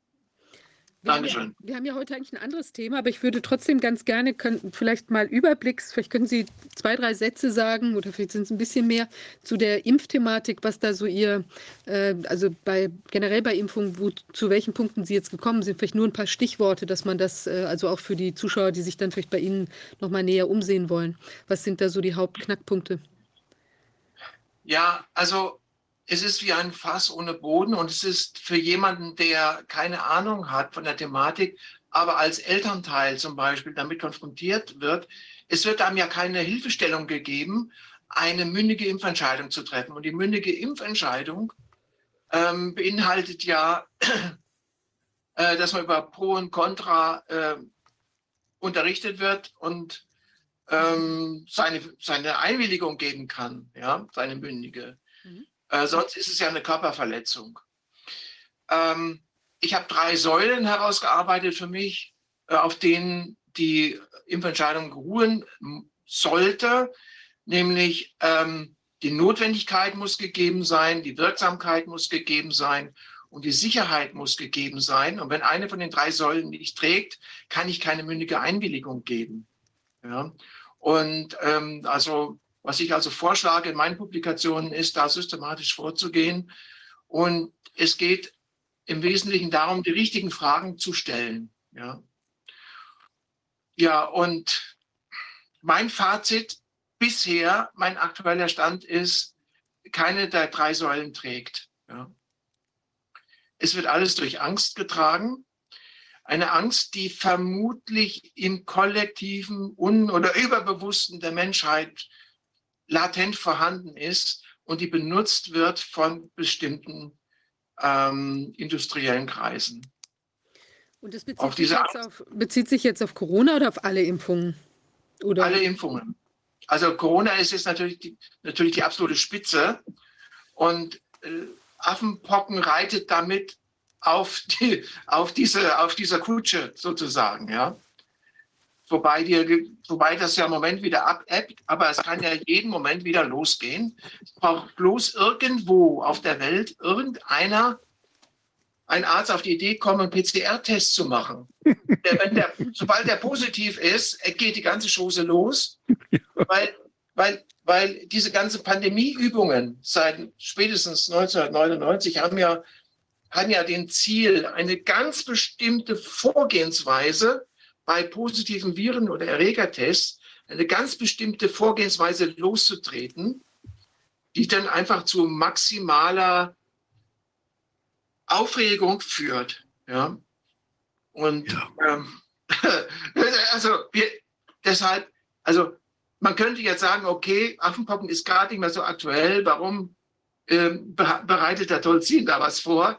Aber wir wissen es ja nicht. Wir wissen es nicht. Wir wissen auch nicht, kommt jetzt noch mal im Herbst eine riesige Corona-Panikmache äh, äh oder nicht, ja? Und kommt wieder was anderes, ja? Oder was Neues, ja. Ja, es ist nochmal, irgendein Arzt irgendwo auf der Welt kommt auf die Idee, auf ein exotisches Virus, ja, zum Beispiel Ebola-Virus ist ja bei uns auch nicht gang und gäbe, ja, ja auf irgendein Virus zu testen und der Patient oder vielleicht ist er ja gesund, ja, ist positiv. Oh. Schon geht die Melde, über die Meldepflicht geht's los, ja. Die Meldepflicht an die Behörden und die Behördenmitarbeiter, die können es sich nicht leisten, das zu ignorieren, weil, weil wenn dann irgendwie der Spiegel oder der Stern da Wind davon bekommt, auf einmal geht die ganze Chose los. Ja, und dann sind die in der Bredouille. Ja, und der, der Mechanismus ist halt, gut, dann gibt es diesen einen Fall, dann muss man die ganzen Kontaktpersonen ausfindig machen. Das beschreibe ich nachher auch bei den Affenpocken, muss man die ganzen Kontaktpersonen ausfindig machen, ob die jetzt Symptome haben oder nicht. Da wird dann getestet und ein bestimmter Prozentsatz ist immer positiv. Und so kann man jederzeit an jedem Planet, äh, Ort des Planeten eine Epidemie, eine angebliche Epidemie starten. Und das ist der Hammer, was für eine Macht die WHO dadurch hat. Das ist so unglaublich. Äh, und ja gut, da gehe ich nachher ein bisschen drauf ein. Also an einem praktischen Beispiel. Ja, dann, aber wenn noch eine Frage ist, gerne. Nee, aber Sie, ich würde jetzt, genau, Sie haben ja was vorbereitet zu den Affenpocken, die ja so ein bisschen im Moment Ja. aus den Medien wieder zu verschwunden zu sein scheinen. Aber eine Zeit lang hat sich das ja so, wurde das ja so ein bisschen hochgeköchelt. Sie haben jetzt auch die Meldung so ab Mai 2022 äh, näher untersucht. Und Ja. äh, genau, wäre toll, wenn Sie uns da ein bisschen auf den neuesten Stand bringen könnten, wie die, wie sich das, was die, wie die Erkenntnislage ist. Ja, ob das jetzt der allerneueste Stand ist, weiß ich nicht. Aber ich, ich habe mal versucht, das Wesentliche aus meiner Sicht wesentlich herauszuarbeiten. Ich gebe mal den Bildschirm frei. Also ich habe eine kleine Präsentation, damit ich da äh, strukturiert äh, sinnvoll mit unserer Zeit umgehen kann. Also, Moment. Jetzt, so. Ich muss eins vorausschicken oder zwei Sachen vorausschicken. Eins davon ist die Zahl der jährlichen Todesfälle weltweit. Ja? Laut dieser Statistik sind das über 50 Millionen äh, im Jahr 2000, im Jahr 2011 äh, auch 52,5 Millionen und dann eine aktuelle Zahl, die ich gefunden habe für 2022, da rechnet man mit mehr als 56 Millionen Todesfällen im Jahr. Das ist praktisch die Großbaustelle der WHO. Ja? Und wie setzt sich das zusammen? Laut diesen Statistiken setzt sich zusammen aus etwa sieben Millionen Toten, Todesfälle durch, durch Blutungsstörungen, sechs Millionen Schlaganfälle, sechs Millionen Lungenerkrankungen, je ein bis zwei Millionen Durchfallerkrankungen, HIV, AIDS, Krebs, Diabetes, Verkehrsunfälle, Frühgeburten. Ja? So, und die Frage ist jetzt, wenn sich die WHO als Weltgesundheitsbehörde darum kümmert, wie ist das einzuordnen in dieser, wenn man, wenn man das so sehen will, Prioritätenliste? Ja? Das wäre jetzt die Frage, eine der Ausgangsfragen. Äh, Und bevor ich jetzt zu den eigentlichen Affenpocken komme, möchte ich auf die aus meiner Sicht fünf Hauptursachen von Krankheiten kurz ansprechen, nämlich einmal Verletzung, Nummer zwei Vergiftung, Verstrahlung, also Umweltgifte, Medikamentengifte, Lebensmittelgifte, Fäulnisgifte, kosmische Strahlung, Sonnenstrahlung, Radar, 5G, sonstiger Elektrosmog, ja, kann Krankheiten verursachen. Drittens, der Mangel an lebenswichtigen Substanzen, also Sauerstoff an erster Stelle, Wasser, Kohlenhydrate, aber auch Vitamine, Enzyme, Mineralien. Das Immunsystem kann nicht funktionieren, wenn wir lebensnotwendige Vitamine zum Beispiel nicht haben. Ja? Dann die vierte Hauptursache, da würde ich sagen, die Psyche. Ja, da gibt es auch entsprechende wissenschaftliche Richtungen, die das untersuchen. Die Psychosomatik, die Neuropsychoimmunologie und die Epigenetik. Die ist ja noch relativ jung. Und fünftens eben Krankheitserreger, zumindest aus Sicht der Schulmedizin, da habe ich etliche Fragen. Und eine, einer der Fragen betrifft eben den Umstand, dass die Anwesenheit des Erregers nicht automatisch eine Krankheit bedeutet. Also wir haben bei Polio zum Beispiel äh, offiziell mehr als 90 Prozent der, äh, äh, der Infizierten, die symptomlos bleiben. Bei HPV sind es noch mehr.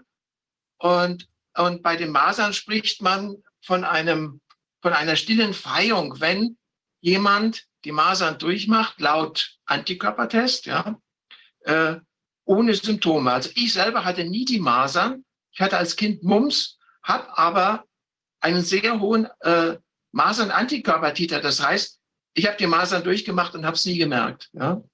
So, also, also so ein, ein, ein ähm, Lehrsatz ja, oder eine, eine Hypothese von mir ist, kein Erreger kann für sich allein eine Krankheit verursachen.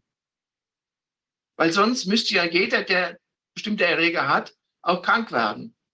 Ja?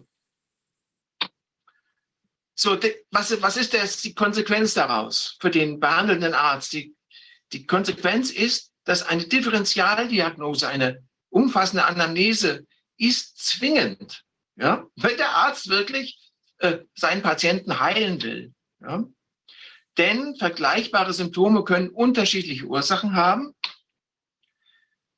dann können mehrere Ursachen sich ja auch gegenseitig verstärken. Ja, und da muss man dann als Arzt gucken, wo lange ich als erstes hin. Monokausale Ursachen sind nach meiner Beobachtung eher selten, aufgrund der Zivilisationskrankheiten, die in, bei vielen von uns ja in uns schwelen sozusagen. Also ich glaube, die Zahlen sind, dass etwa äh, die Hälfte, fast die Hälfte der Bevölkerung hat irgendeine chronische Belastung. Äh, deshalb, also meine mh, hm, Schlussfolgerung ist oder mein Anspruch an einen Arzt ist, Symptombilder müssen individuell analysiert werden. Unbedingt. Und auch ein positiver Erregertest kann alternative Ursachen gar nicht ausschließen. Also wenn, selbst wenn jemand einen Ausschlag hat und ist Affenpocken positiv, kann es sich ja trotzdem um eine Medikamentennebenwirkung handeln, in Wahrheit. Weil es gibt ja auch Leute, die sind Erreger positiv, aber sind gesund, haben überhaupt keine Symptome. So, also, äh, Schlussfolgerung von allem, es ist eine ergebnisoffene Anamnese egal bei welchen Symptomen, erforderlich.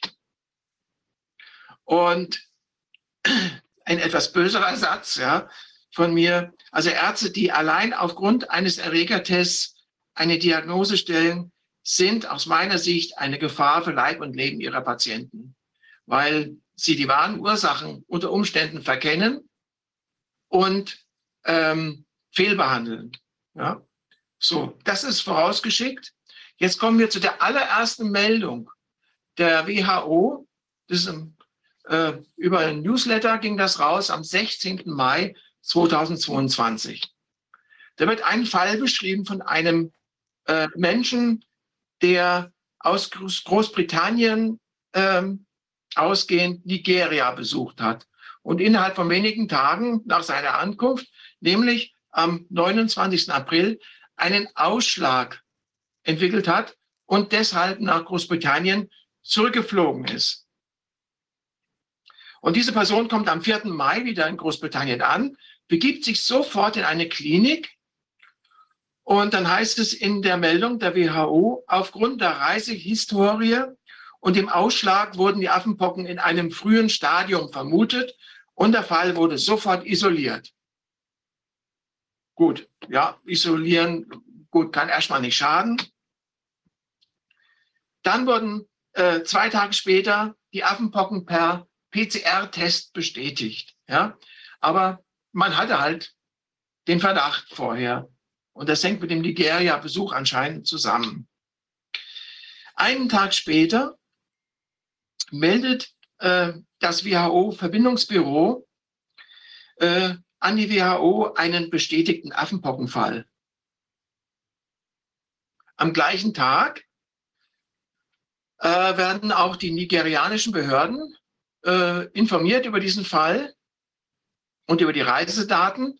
Und es wird aber schon ausgesagt, es konnte also von den nigerianischen Behörden kein Kontakt des Patienten mit anderen an Ausschlag oder Affenpocken erkrankten Personen festgestellt werden. Am 11. Mai die Gesundheitsbehörden in Großbritannien setzen eine Sonderkommission zur, Ko zur Koordinierung der Kontaktverfolgung ein. Das soziale Umfeld und die Mitarbeiter der Klinik und die Mitreisenden des Fluges werden auf vergleichbare Symptome durchkämmt. Das Ergebnis, sagt die WHO, bisher wurden keine vergleichbaren Symptome beobachtet.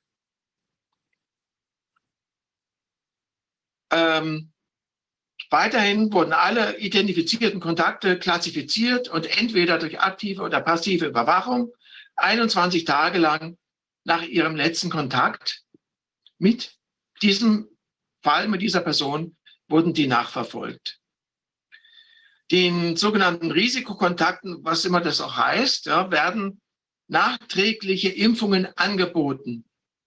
Es werden aber keine Angaben über PCR-Tests und deren Ergebnisse gemacht. Ja? Aber Impfungen werden schon mal angeboten.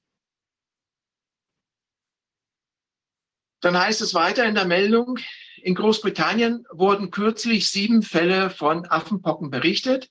Alle Fälle waren mit einer Reise nach Nigeria verbunden. 2021 wurden auch in den USA zwei separate Affenpockenfälle erfasst und die auch aus Nigeria importiert wurden. Seit September 2017 heißt es da in der Meldung, hat Nigeria immer wieder Affenpockenfälle gemeldet. Zwischen September 2017 und dem 30. April 2022 wurden insgesamt 558 Verdachtsfälle aus 32 Regionen des Landes, also Nigeria, gemeldet. Darunter konnten 241 bestätigt werden, davon acht Todesfälle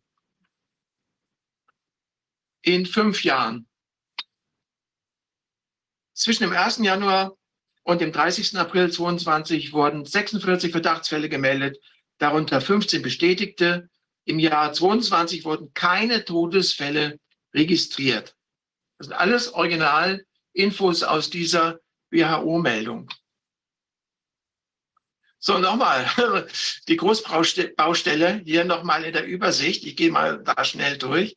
Ja, so, wir haben dieses Jahr keinen einzigen Todesfall und in den fünf Jahren acht, Todes, acht Todesfälle waren das weltweit. Äh, in fünf Jahren. So, jetzt ist meine Frage, warum kümmert sich die WHO darum? Warum kümmert die sich nicht um sieben Millionen Durchblutungsstörungen? Ja, mit, äh, mit einer äh, entsprechenden äh, Power. Ja? Die Frage wird vermutlich noch beantwortet, aber jetzt noch mal weiter in der Meldung. Da heißt es nämlich beim aktuellen Fall, ist die Infektionsquelle im Moment unbekannt und das Risiko weiterer Übertragungen in Nigeria kann nicht ausgeschlossen werden. Ich meine, Infektionseinfall, Infektionsquelle ist unbekannt. Hm. Aber das Risiko einer weiteren Übertragung kann nicht ausgeschlossen werden. Also muss man das weiter im Auge behalten. Ich meine, das Risiko, dass mir jetzt in diesem Moment ein Flugzeug auf den Kopf fällt, kann auch nicht absolut ausgeschlossen werden. Ja, das muss man mal relativieren, was, was, was, was die WHO da macht. So, weiter heißt es, nachdem in Großbritannien der Verdacht auf Affenpocken aufkam, haben die Behörden sofort angemessene öffentliche Maßnahmen eingeleitet, einschließlich Isolation und Kontaktverfolgung der Fälle. Wie viele PCR-Tests sie gemacht haben, sagen sie nicht.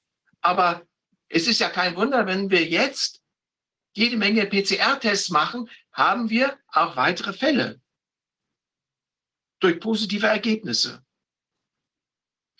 So, das Risiko einer weiteren Verbreitung ausgehend von diesem Fall ist in Großbritannien deshalb gering. Heißt es da. Da die Quelle der Infektion innerhalb Nigerias unbekannt ist, bleibt für Nigeria das Risiko weiterer Übertragungen. Ja.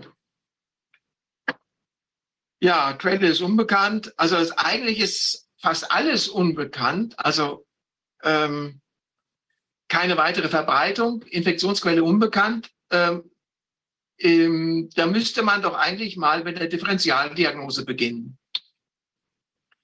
Die Einfuhr von Affenpocken aus Ländern mit Erkrankungsfällen in andere Länder wurden, wurde bisher achtmal dokumentiert, heißt es da. Im aktuellen Fall hielt sich der Patient in der nigerianischen Region Delta auf und aus dieser Region waren Affenpockenfälle bekannt. Und daher auch wohl die Notwendigkeit, also da einen PCR-Test machen zu müssen. Welche Ratschläge gibt die WHO in dieser Meldung? Jede Erkrankung während einer Reise oder nach Rückkehr aus einem endemischen Gebiet sollte einem Arzt gemeldet werden, einschließlich der letzten Reisen und dem Impfstatus. Ja gut, also den Impfstatus äh, mitzugeben kann ja nicht schaden, weil es kann sich ja auch um einen Impfschaden handeln. Aber interessant wäre ja nicht nur der Impfstatus, sondern überhaupt der gesamte Medikamentenstatus. Was hat diese Person vorher an körperfremden Substanzen eingenommen? So, weitere Ratschläge. Einwohner und Besucher von endemischen Ländern sollten Kontakt mit kranken Tieren, tot oder lebend, meiden und auch kein Wildfleisch verzehren. Die Bedeutung von Handhygiene durch Verwendung von Seife und Wasser oder alkoholbasierenden Desinfektionsmitteln sollte betont werden. Ja gut, sich hin und wieder mal die Hände waschen ist ja, sagen wir mal, schon angemessen. So, obwohl ein Impfstoff immer noch original WHO-Text, ja, von mir übersetzt ins Deutsche, obwohl ein Impfstoff und spezifische Behandlung von Affenpocken kürzlich zugelassen wurden, nämlich 2019 und 2022, stehen diese Gegenmaßnahmen noch nicht fleckendeckend zu, zur Verfügung. Also könnte man jetzt auch mal den zeitlichen Zusammenhang diskutieren,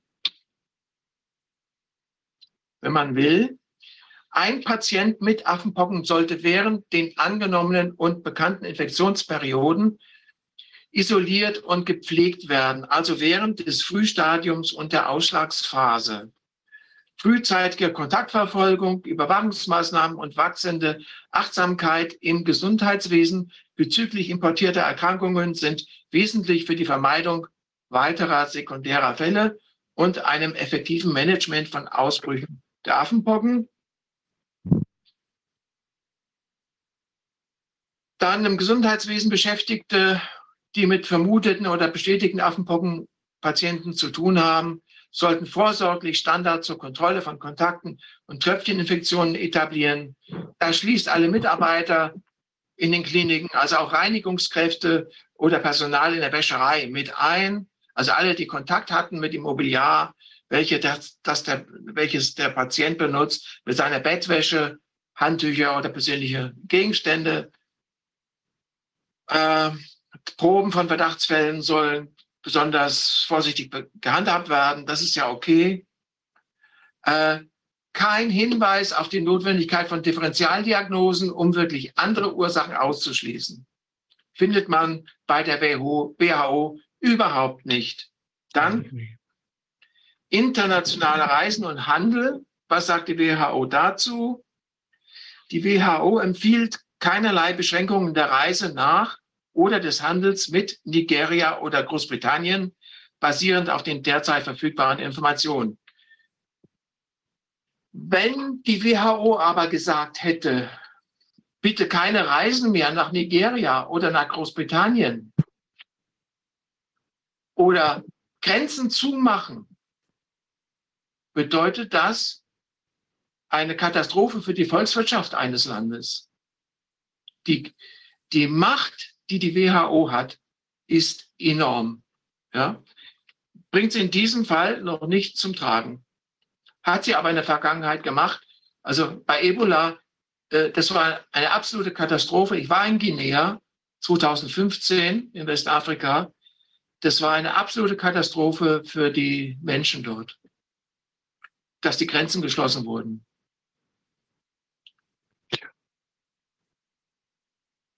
So, wie werden die Affenpocken von der WHO beschrieben? Die Affenpocken sind eine in Waldgebieten vom Tier auf den Menschen übertragbare Krankheit mit gelegentlichen Infektionen des Menschen, die normalerweise sporadisch in bewaldeten Gebieten Zentral- und Westafrikas auftreten. Sie werden durch das Affenpockenvirus verursacht, das zur Familie der Orthopox-Viren gehört. Aber wenn man keine Differentialdiagnose macht und den PCR-Test blind glaubt, ja, was, welche, welchen Wert hat diese Aussage? Die Inkubationszeit beträgt gewöhnlich 6 bis 13 Tage, kann jedoch auch zwischen 5 und 21 Tage liegen. Die Krankheit ist oft selbstbegrenzend, schreibt die WHO selber, wobei die Symptome für gewöhnlich spontan nach 14 bis 21 Tagen wieder verschwinden. Das Tierreservoir ist unbekannt, wird aber bei den Nagetieren vermutet. Ja, das ist ja völlig paradox, weil oben heißt es ja, die Affenpocken werden vom Tier auf den Menschen übertragen und unten heißt es, das Tierreservoir ist unbekannt. Mit, mit welcher Begründung machen die so eine, eine Tatsachenbehauptung? Ja? Also, das ist das, was mir aufgefallen ist. Ja. Äh, der Kontakt mit lebenden und toten Tieren durch Jagd und Verzehr von Wild- und Buschfleisch sind angeblich bekannte Risikofaktoren. Ist also auch wieder in diese Kerbe gehauen. Obwohl die westafrikanische Variante der Affenpocken Virusinfektion manchmal in manchen Personen zu schweren Erkrankungen führt, ist die Erkrankung in der Regel selbstbegrenzend. Die Sterberate der westafrikanischen Variante liegt bei etwa 1%, die der Kongo-Becken-Variante kann bis zu 10% betragen. Mildere Verläufe können unentdeckt bleiben und bedeuten dadurch ein Risiko für eine Mensch-zu-Mensch-Übertragung. Ja, also die kommen zu ganz anderen Schlussfolgerungen. Ich sage, wenn es ähm, PCR-positive äh, Ergebnisse gibt bei Menschen, die gesund sind, ja, dann muss man die Infektion relativieren und fragen, Moment, wel, welche sonstigen Faktoren könnten sonst noch eine Rolle spielen?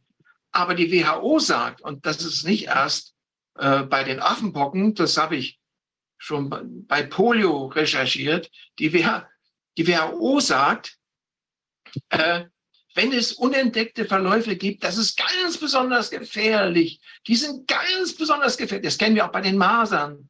Ja, diese unentdeckten Verläufe, die stecken alle anderen an. Ja, also es wird jedes Mittel benutzt, um die angebliche Gefahr aufzubauschen. So, ich zitiere hier mal weiter. Da die Ausbreitung der Krankheit auf Gebiete in West- und Zentralafrika begrenzt ist, besteht bei Reisenden in diese Länder vermutlich nur eine, eine geringere Immunität. Das heißt, man, wir sollen Angst haben, wir Westeuropäer sollen Angst haben, nach Nigeria, nach Nigeria zu reisen. Es wird aber dabei völlig außer Acht gelassen, dass es ein zelluläres Immunsystem gibt. Ja, natürlich kann es, also wenn es dieses Virus gibt und das tatsächlich pathogen ist, dann haben die Leute, die damit konfrontiert werden, äh, Antikörper. Ja? Und wir haben keine Antikörper, weil wir, wir sind ja nicht konfrontiert worden bisher. Aber wir haben ja ein zelluläres Immunsystem, ja, das auf alles ähm, sehr zuverlässig reagiert, was körperfremd ist. Ja? Also es ist auch wieder Panikmache, statt zu sagen, Leute, ihr habt ein zelluläre, zelluläres Immunsystem, pflegt das, nehmt Vitamine und, und Mineralien und, und Enzyme zu euch, äh, damit das optimal funktionieren kann. Nichts dergleichen. Obwohl es einen zugelassenen Impfstoff zur Vorbeugung gegen Affenpocken gibt und auch der traditionelle Pockenimpfstoff Schutz vermittelt, sind diese Impfstoffe nicht weit verfügbar und Bevölkerung unter 40 oder 50 Jahren profitieren weltweit nicht länger von den Pockenimpfprogrammen. Ja, also ich bin ja noch gegen Pocken geimpft. Ich könnte also nach Nigeria reisen, ja, vermutlich, aus Sicht der WHO. So, aus, aus dieser allerersten Meldung habe ich eine ganze Liste an Fragen die, äh, erstellt, die sich mir einfach daraus ergeben und auf die ich von der WHO bisher keine Antwort bekommen habe. Und ich überlasse es dem Zuschauer zu äh, bewerten, ob diese Frage wirklich Fragen, ob die relevant sind. Also erstens, wenn doch die Inkubationszeit mindestens fünf Tage und bis zu 21 Tage beträgt und der Patient von Ende April bis Anfang Mai in Nigeria war, wie sicher kann denn die WHO sein, dass diese vermeintliche Infektion in Nigeria stattgefunden hat? Vielleicht war der ja schon infiziert, wird nicht diskutiert. Ja? Zweite Frage. Wo liegt denn die Gefährlichkeit der Affenpocken für den Einzelnen, wenn sie doch laut WHO-Meldung meistens mild verlaufen?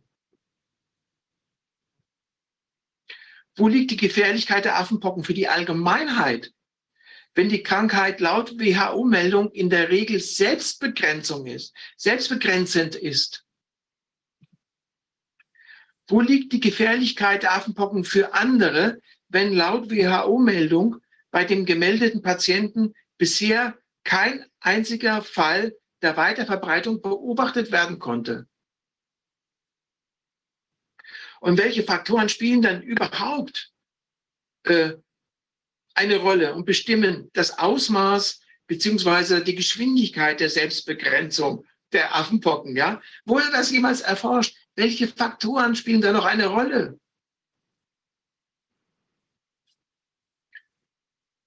Sechste Frage. Welche Risikofaktoren bedingen schwere Verläufe und Todesfälle? Spielen Vorerkrankungen eine, eine Rolle?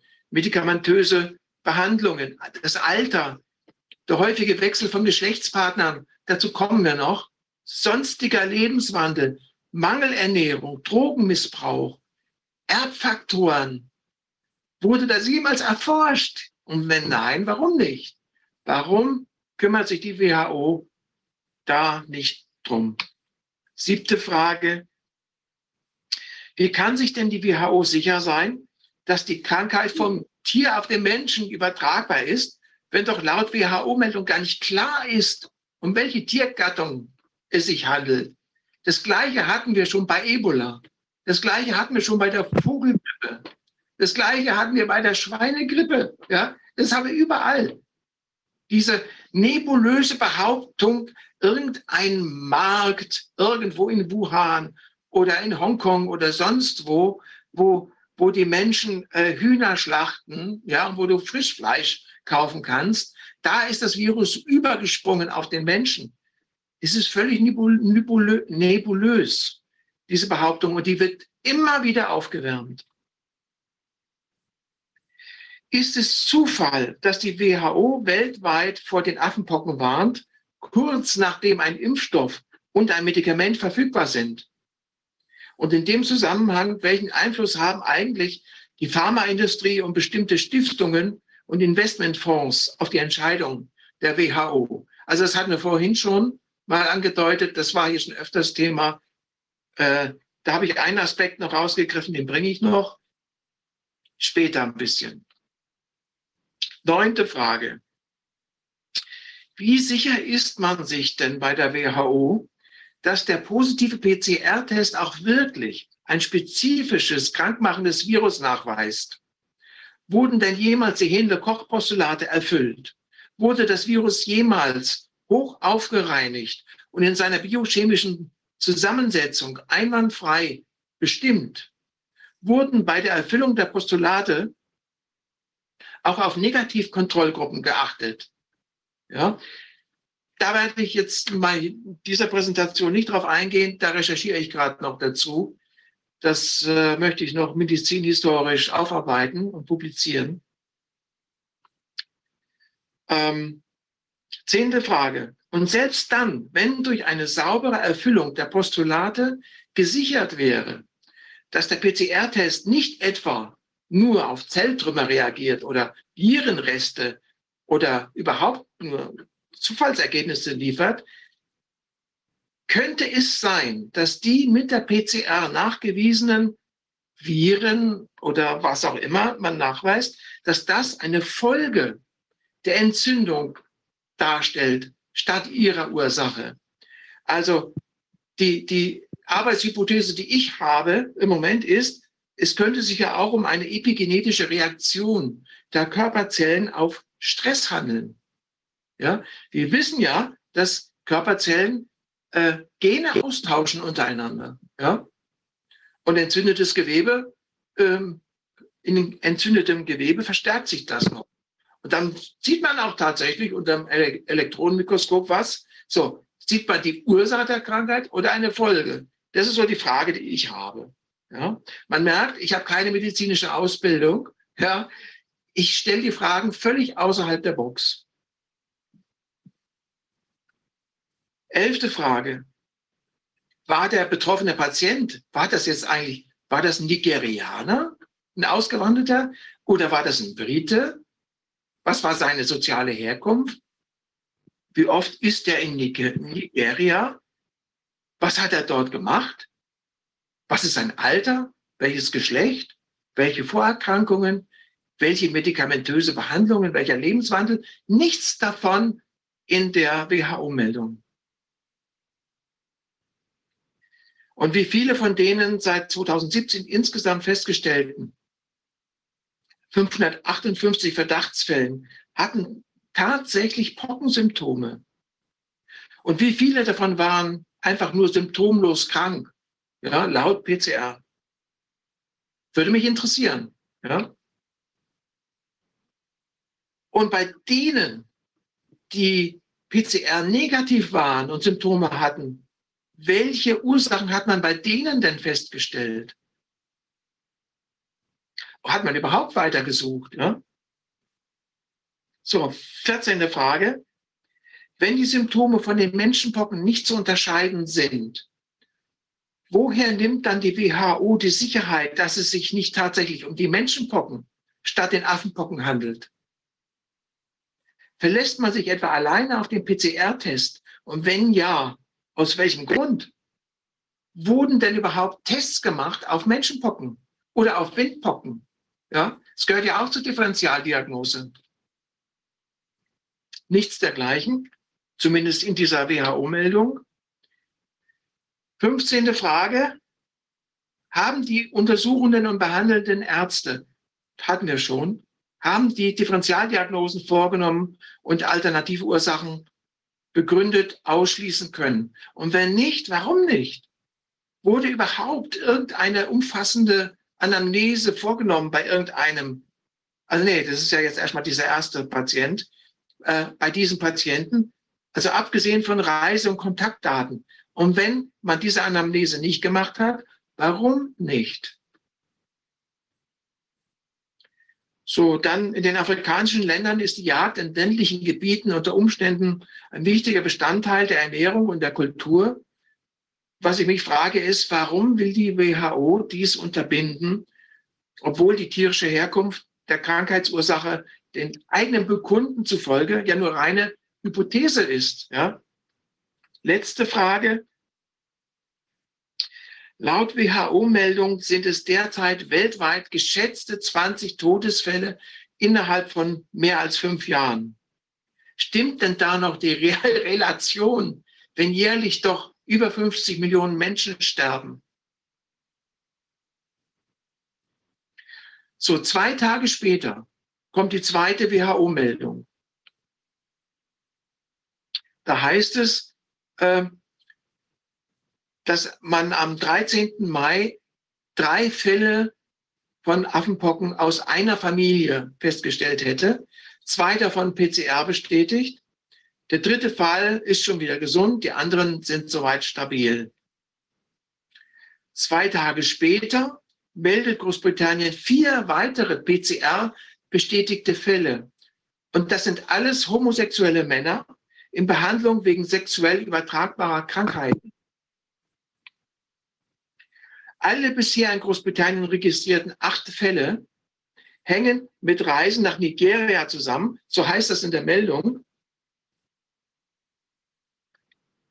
Zusätzliche Fragen, die mir da gekommen sind, habe ich aber auch schon erwähnt, wurden diese Fälle jemals auf Pocken und Windpocken getestet? Wer kam überhaupt in Nigeria erstmals auf die Idee, bei einem Patienten einen PCR-Test auf Affenpocken zu machen und auf Differentialdiagnose zu verzichten? Wahrscheinlich. War das ein WHO-Team oder waren das die Ärzte ohne Grenzen? Also als ich in Guinea war und da recherchiert habe, die WHO-Teams und die Ärzte ohne Grenzen spielen eine sehr merkwürdige Rolle. Wenn man dann nachhakt, ähm, warum, also ob man, ob man dort vor Ort Differentialdiagnose gemacht hat, wenn man nachhakt, äh, welche Ausgangs- oder welche Verdachtsdiagnose man den Proben mitgegeben hat, die man nach Europa geschickt hat, und ob die Proben auch auf andere ähm, Erreger getestet wurden. Also ich habe da nur das Schweigen im Walde zurückgekriegt. Ja. So, und jetzt, wir kommen zu, nähern uns einem eher kritischen Thema, einem heiklen Thema. Welche Rolle spielt der sexuelle Lebenswandel?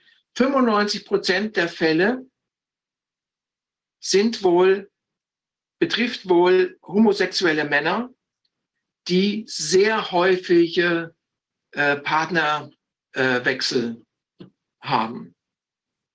Ja? So, wir wissen schon seit der HIV-Geschichte, vor 40 Jahren, ähm, dass das eine besonders große Risiko oder besondere Risikogruppe ist, dass da aber auch Drogen, Antibiotika, andere Medikamente und eben die Konfrontation mit vielen verschiedenen körperfremden Eiweißen und oft auch eben eine einseitige Ernährung, dass das eine Rolle spielt. Ja? Wurde bei allen Fällen von der WHO her der Lebenswandel mit in die Anamnese mit einbezogen. So, und nochmal eine ganz dumme Frage. Ja, wenn wir ganz zufällig Menschen von der Straße auf Affenpocken testen. Ja, angenommen, wir nehmen 100 oder wir nehmen 1000 Menschen, äh, bitten die in ein Labor äh, und machen einen PCR-Test bei denen auf Affenpocken. Wie viele davon sind PCR-positiv? Ohne, äh, ohne Symptome zu haben. Also würde mich sehr interessieren, um die Relevanz der PCR-Tests überhaupt mal hm, einschätzen zu können. So, wie geht die WHO äh, mit ähm, der sexuellen Gesundheit um? Da gibt es eine Webseite dazu. Da habe ich einen Teil übersetzt. Der untere Absatz, sexuelle Gesundheit erfordert eine positive und respektvolle Annäherung an Sexualität und sexuelle Beziehungen sowie die Möglichkeit, eine genussvolle und sichere Erfahrung zu machen, frei von Nötigung, Diskriminierung und Gewalt. So, die Frage, die sich hier stellt, ist, darf man ähm, die Möglichkeit öffentlich diskutieren, dass der sexuelle Lebenswandel vielleicht die wahre Ursache oder ein wesentlicher Faktor der Erkrankung darstellt? ja, darf das Wort Sex, Sexsucht fallen. Es gibt weltweit Selbsthilfegruppen von Menschen, die von sich sagen, dass sie da ähm, Suchtmechanismen im sexuellen Bereich haben und sich da drüber austauschen. Ne? So. Aber darf man das ansprechen? Da ist die WHO sehr vorsichtig. Da habe ich nachher noch ein Zitat dazu. So, die zweite Meldung war ja am 18. Mai. Am gleichen Tag, am gleichen Tag bestellen die US-Behörden 13 Millionen Impfstoffdosen von dem Affenpockenvirus. Von dem Affenpockenimpfstoff. sorry. Ich meine, die, das, die haben so schnell reagiert, das ist ja unfassbar. Ja? Und da fragt man sich, ist das wirklich in erster Linie äh, die Sorge um die äh, Volksgesundheit oder steckt da noch was anderes dahinter? Wir haben, wir hatten am, am 16. hatten wir einen Fall. Wir wissen nicht, wo der sich infiziert hat, wenn es sich um eine Infektion handelt. Wir wissen, wir, wir konnten keine Ansteckung feststellen von Kontaktpersonen und zwei Tage später bestellen die US-Behörden 13 Millionen Impfdosen. Ich finde, das ist der Hammer. Post-Monkeypox Vaccination Breakthrough Infections Confirmed steht da schon. Also das heißt auch diese, verstehe ich das richtig, dass anscheinend die Impfen, Impfung beim Monkeypox auch nicht vor Durchbruchsinfekten schützt. Da die zweite Meldung ganz rechts, da Big Stories und dann ganz ja, rechts. Ja, Post, also da Post weiß man schon, dass die Impfung offenbar auch überhaupt gar nicht, wie kann das zu dem Zeitpunkt sein, wenn man gar nicht genau weiß, was sich da insgesamt abspielt, ja. Also ich meine, die sind offenbar schon länger dran, aber dann sieht man ja, dass diese Impfstoffe ja, ja. es offenbar auch nicht bringen. Ja, danke, das habe ich übersehen. Ja. ja, es macht keinen Sinn. es macht ja absolut. Es macht nur dann Sinn, wenn man von, von der Verschwörungstheorie ausgeht. Ja, es sei denn, jemand hat eine bessere Idee. Ich bin offen dafür. Ja. So, von wem wird die WHO-Spitze beraten, was Impfaktionen angeht? Da gibt es äh, eine Strategic Advisory Group of Experts on Immunization. Das sind 13 Personen, 13 Experten. Da habe ich mal die offengelegten Interessenskonflikte von einer dieser 13 habe ich mal rausgesucht.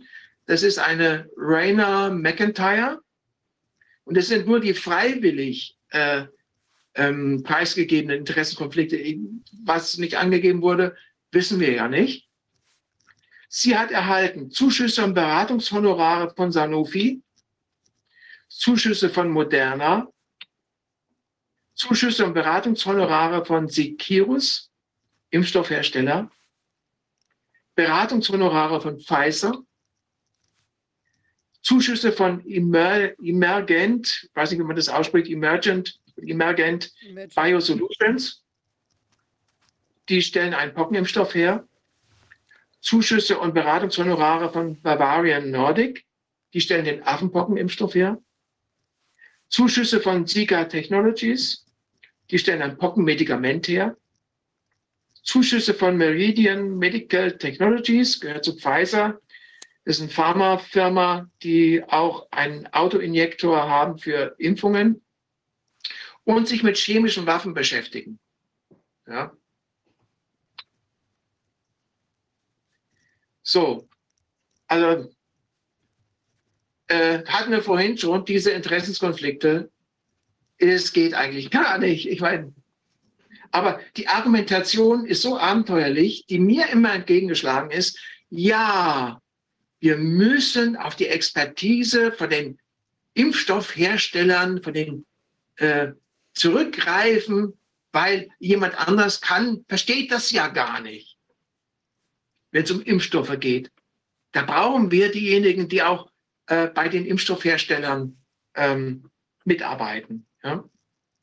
Völlig abenteuerlich. Man, es reicht eigentlich aus, eine wissenschaftliche Studie lesen zu können.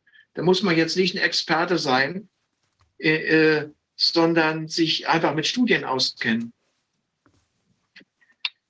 So, jetzt, warum hat die WHO das alles gemacht? Interessant ist, dass ähm, vom 22. bis 28. Mai die WHO ihre 75. Äh, Vollversammlung hatte. Und zwar in Genf.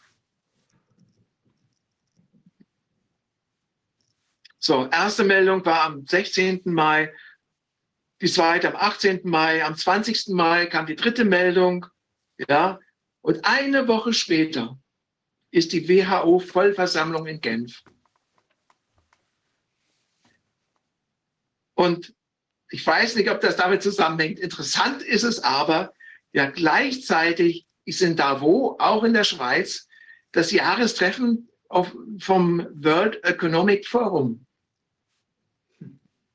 Ja, ob, ob das zusammenhängt, ob die sich gegenseitig besucht und abgesprochen haben, weiß ich nicht. Äh, ich fand es einfach interessant. Ja, ja, das 22. bis 26. Mai WEF. So. Weiterer interessanter Zusammenhang. Im März 2021 gab es eine der berüchtigten Sandkastenspiele, an dem aber per Zoom, also nicht, die waren nicht persönlich vor Ort, an dem Politiker, Experten und Journalisten teilgenommen haben.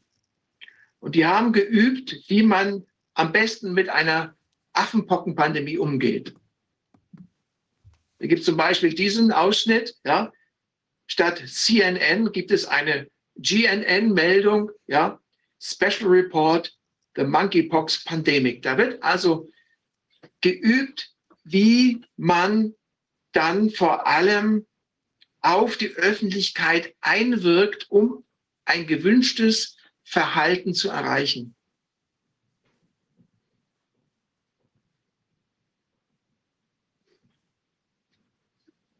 Jetzt mache ich noch mal einen Sprung zum PCR-Test, um den PCR-Test einschätzen zu können. Ist es vielleicht ganz gut zu wissen, was diese Verdopplungsschritte, die Anzahl der Verdopplungsschritte, was das bedeutet, dieser CT-Wert, ja, Angenommen, wir haben ein Genmolekül in einer Probe, ein einziges, ja, und dann machen wir eben diese Vermehrungsschritte, damit wir irgendwann mal genügend Moleküle haben, um eine Farbreaktion hervorzurufen, die man dann als ein positives Testergebnis werten kann. So, seriöse Experten sprechen von 25 Verdopplungsschritten und dann haben wir nämlich 170.000 äh, Genmoleküle in der Probe statt nur einem. Und äh, dann haben wir entweder eine Farbreaktion oder nicht. Ja, dann ist es entweder positiv oder nicht. Und das hängt dann davon ab, wie das, das PCR-Kit eingestellt ist, bei welcher Menge von Molekülen dann eine Farbreaktion eintritt. So, was passiert, wenn wir nicht 25 Vermehrungsschritte haben, sondern 30? Ja, weil es meistens wird mit mindestens 30 gefahren. Dann haben wir nicht 170.000 Genpartikel in der Probe, sondern 5.400.000. Das bedeutet, die Wahrscheinlichkeit, dass die, dass die Probe testpositiv wird, ist exponentiell gewachsen, angestiegen. Jetzt gehen aber, geht die Anzahl der Vermehrungsschritte bis hin zu 45. So. Und dann sind es 176 Milliarden Genpartikel. Und die Wahrscheinlichkeit eines positiven Testergebnisses ja, durch ein einziges Molekül, das entweder, das, das muss ja nicht von einem aktiven Virus stammen, das kann von einem Zelltrümmer, äh, von Zelltrümmern stammen, das können Virusreste sein, die ja schon, die dabei sind, abgeräumt zu werden vom Immunsystem. Ja? Je mehr oder es kann ein Molekül sein, das in der Umgebungsluft des Labors rumschwirrte, weil nicht 100 und, und dann irgendwie reinkam in die Probe, weil nicht hundertprozentig sauber gearbeitet wurde. Und dann haben wir ein positives Testergebnis. Ja? Die WHO gibt da keinerlei Vorgaben. Das ist völlige Willkür, wie die Labore mit wie vielen Verdopplungsschritten die Labore den PCR-Test fahren. Das heißt, die PCR-Tests sind gar nicht vergleichbar. wenn man nicht weiß, wie viele Vermehrungsschritte gefahren wurden. So, ich komme langsam zum Ende. Äh, ich habe jetzt einige äh, WHO-Meldungen übersprungen, weil ich glaube, die ist, sind jetzt nicht unbedingt wesentlich. Jetzt geht natürlich die ganze Welle ist jetzt losgegangen. Man testet immer mehr Verdachtsfälle und findet natürlich immer mehr positive, PCR-positive ähm, Fälle. So. Am 23. Juli hat dann die WHO äh, die, eine gesundheitliche Notlage internationaler Tragweite ausgerufen. Aber die Expertenkommission, diese International Health Regulations Emergency Committee, die haben sich gar nicht einigen können. Die haben da hin und her diskutiert und Argumente dagegen waren eben, die Datenlage reicht nicht aus, hat ein Teil der Experten gesagt. Es heißt, also wie viele der Experten Bedenken hatten, äh, geht nicht aus der WHO-Meldung hervor. Weiteres Argument war, ja, es ist ja ein eher milder Krankheitsverlauf. Können wir das überhaupt verantworten?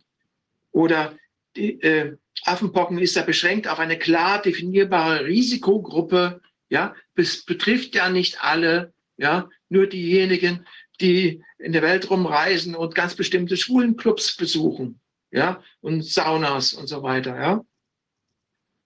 Und was auch kam als Argument, ja, die Ausrufung einer Pandemie könnte ja zur Stigmatisierung der LGBTI-Szene führen. Ja, so. Also wir haben ein unausgesprochenes Dogma, würde ich jetzt nicht sagen, äh, doch ein, ein Zögern der Gesundheitsbehörden, sich mit, dem, mit dieser Risikogruppe ähm, objektiv auseinanderzusetzen.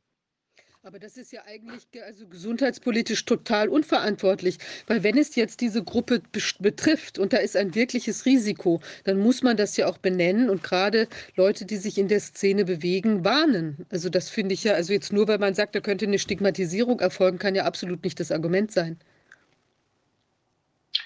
Ja, also es, ich kann es teilweise nachvollziehen, ne?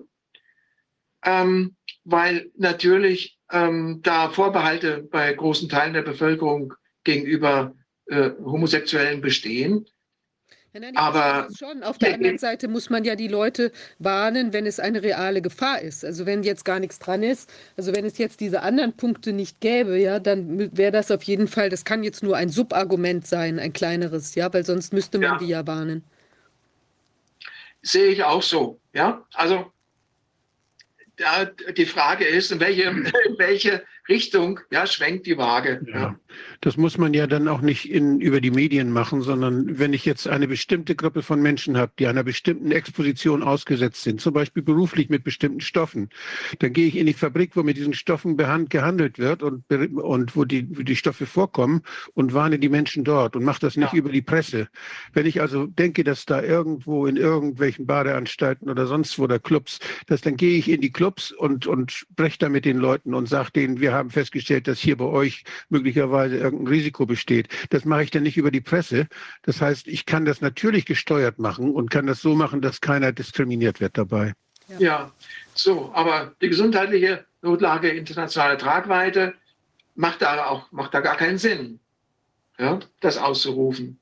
Ja. ja. So, aber dennoch, ja, dieser Generaldirektor Tetros Atamon äh, Gebreyesus, ja, ich, ich spreche mir immer die Zunge bei ihm, ja, er entscheidet im Alleingang, interessanterweise. Und zwar heißt es da in der WHO-Meldung nach Berücksichtigung der Sichtweisen der Kommissionsmitglieder und Berater sowie anderer Faktoren im Rahmen der internationalen Gesundheitsvorschriften. Ja, da frage ich mich doch, welche anderen Faktoren haben bei seiner Entscheidung da eine Rolle gespielt? Ja, welche Motive haben da eine Rolle gespielt? Das ist so eine Frage, die ich habe. Ja? So, aber das ist ein auch interessantes Detail, wusste ich vorher auch nicht, bevor ich da rein recherchiert habe. Das ist eine, ein Alleingang von diesem Herrn Tetros. Ja. So, die Motive, möglichen Motive, wahrscheinlich Motive. Die WHO ist in einer chronischen Finanznot. Ja. Äh, Margaret Chan ist die Vorgängerin von dem jetzigen äh, WHO-Chef. Die hat in einer äh, Pressekonferenz öffentlich zugegeben, dass sie regelmäßig um, um die Welt tingeln muss und muss bei potenziellen Geldgebern betteln gehen. Und diese Geldgeber stellen eben oft Bedingungen, wie die Gelder, die sie zur Verfügung stellen, zu verwenden sind. Ja? Das heißt, die WHO ist damit erpressbar. Das Hauptthema der WHO-Vollversammlung eine Woche nach Start der Affenpocken war eben eine Budgeterhöhung um 50 Prozent. Ja, so. Rettung in der Not. Ja, die Affenpocken, der Affenpockenausbruch war für die WHO-Spitze die Rettung in der Not. Ich halte es für möglich, das ist eine, meine Hypothese, dass das die eigentliche Motivation hinter diesem Aufbauschen der Affenpocken äh, ist. Hier haben wir die Factsheets über Affenpocken auf der Webseite der WHO. Äh, ich war selber erstaunt. Da steht also alles Mögliche drin und keine einzige wissenschaftliche Quelle. Keine einzige wissenschaftliche Quelle. Alles, was da steht, könnte völlig aus der Luft gegriffen sein. Es gibt keine wissenschaftliche Arbeit, auf die sich die WHO da bezieht. Ja?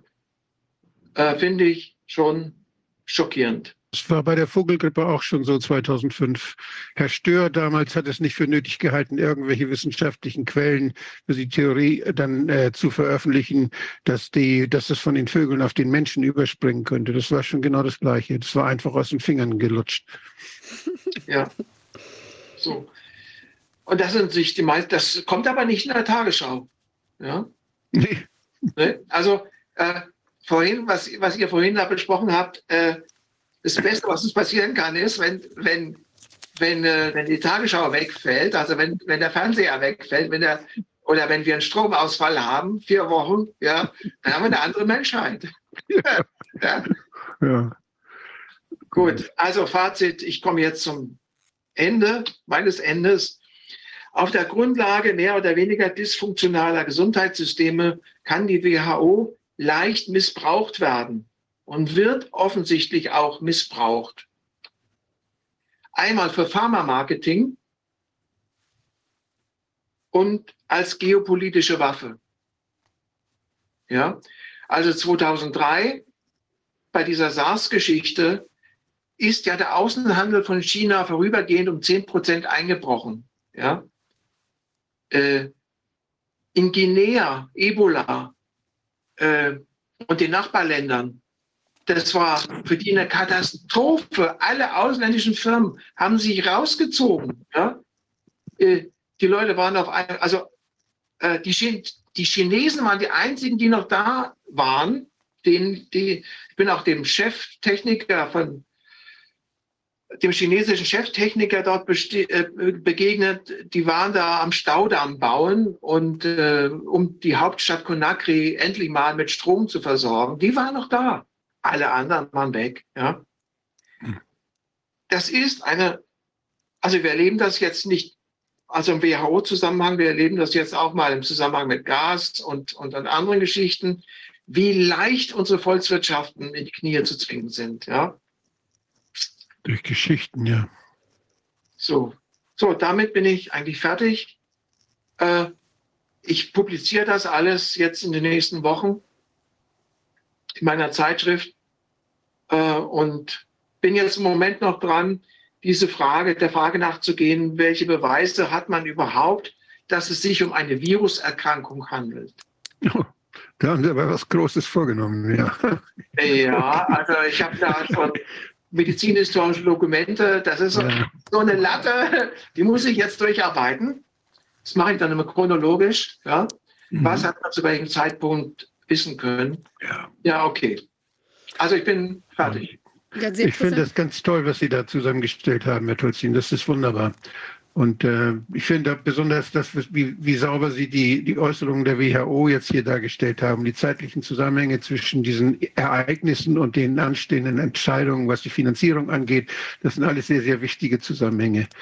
Und äh, ich glaube, das, das wirft ein deutliches Licht auf das, was mit der WHO oder wofür die WHO schon seit Jahrzehnten missbraucht wird.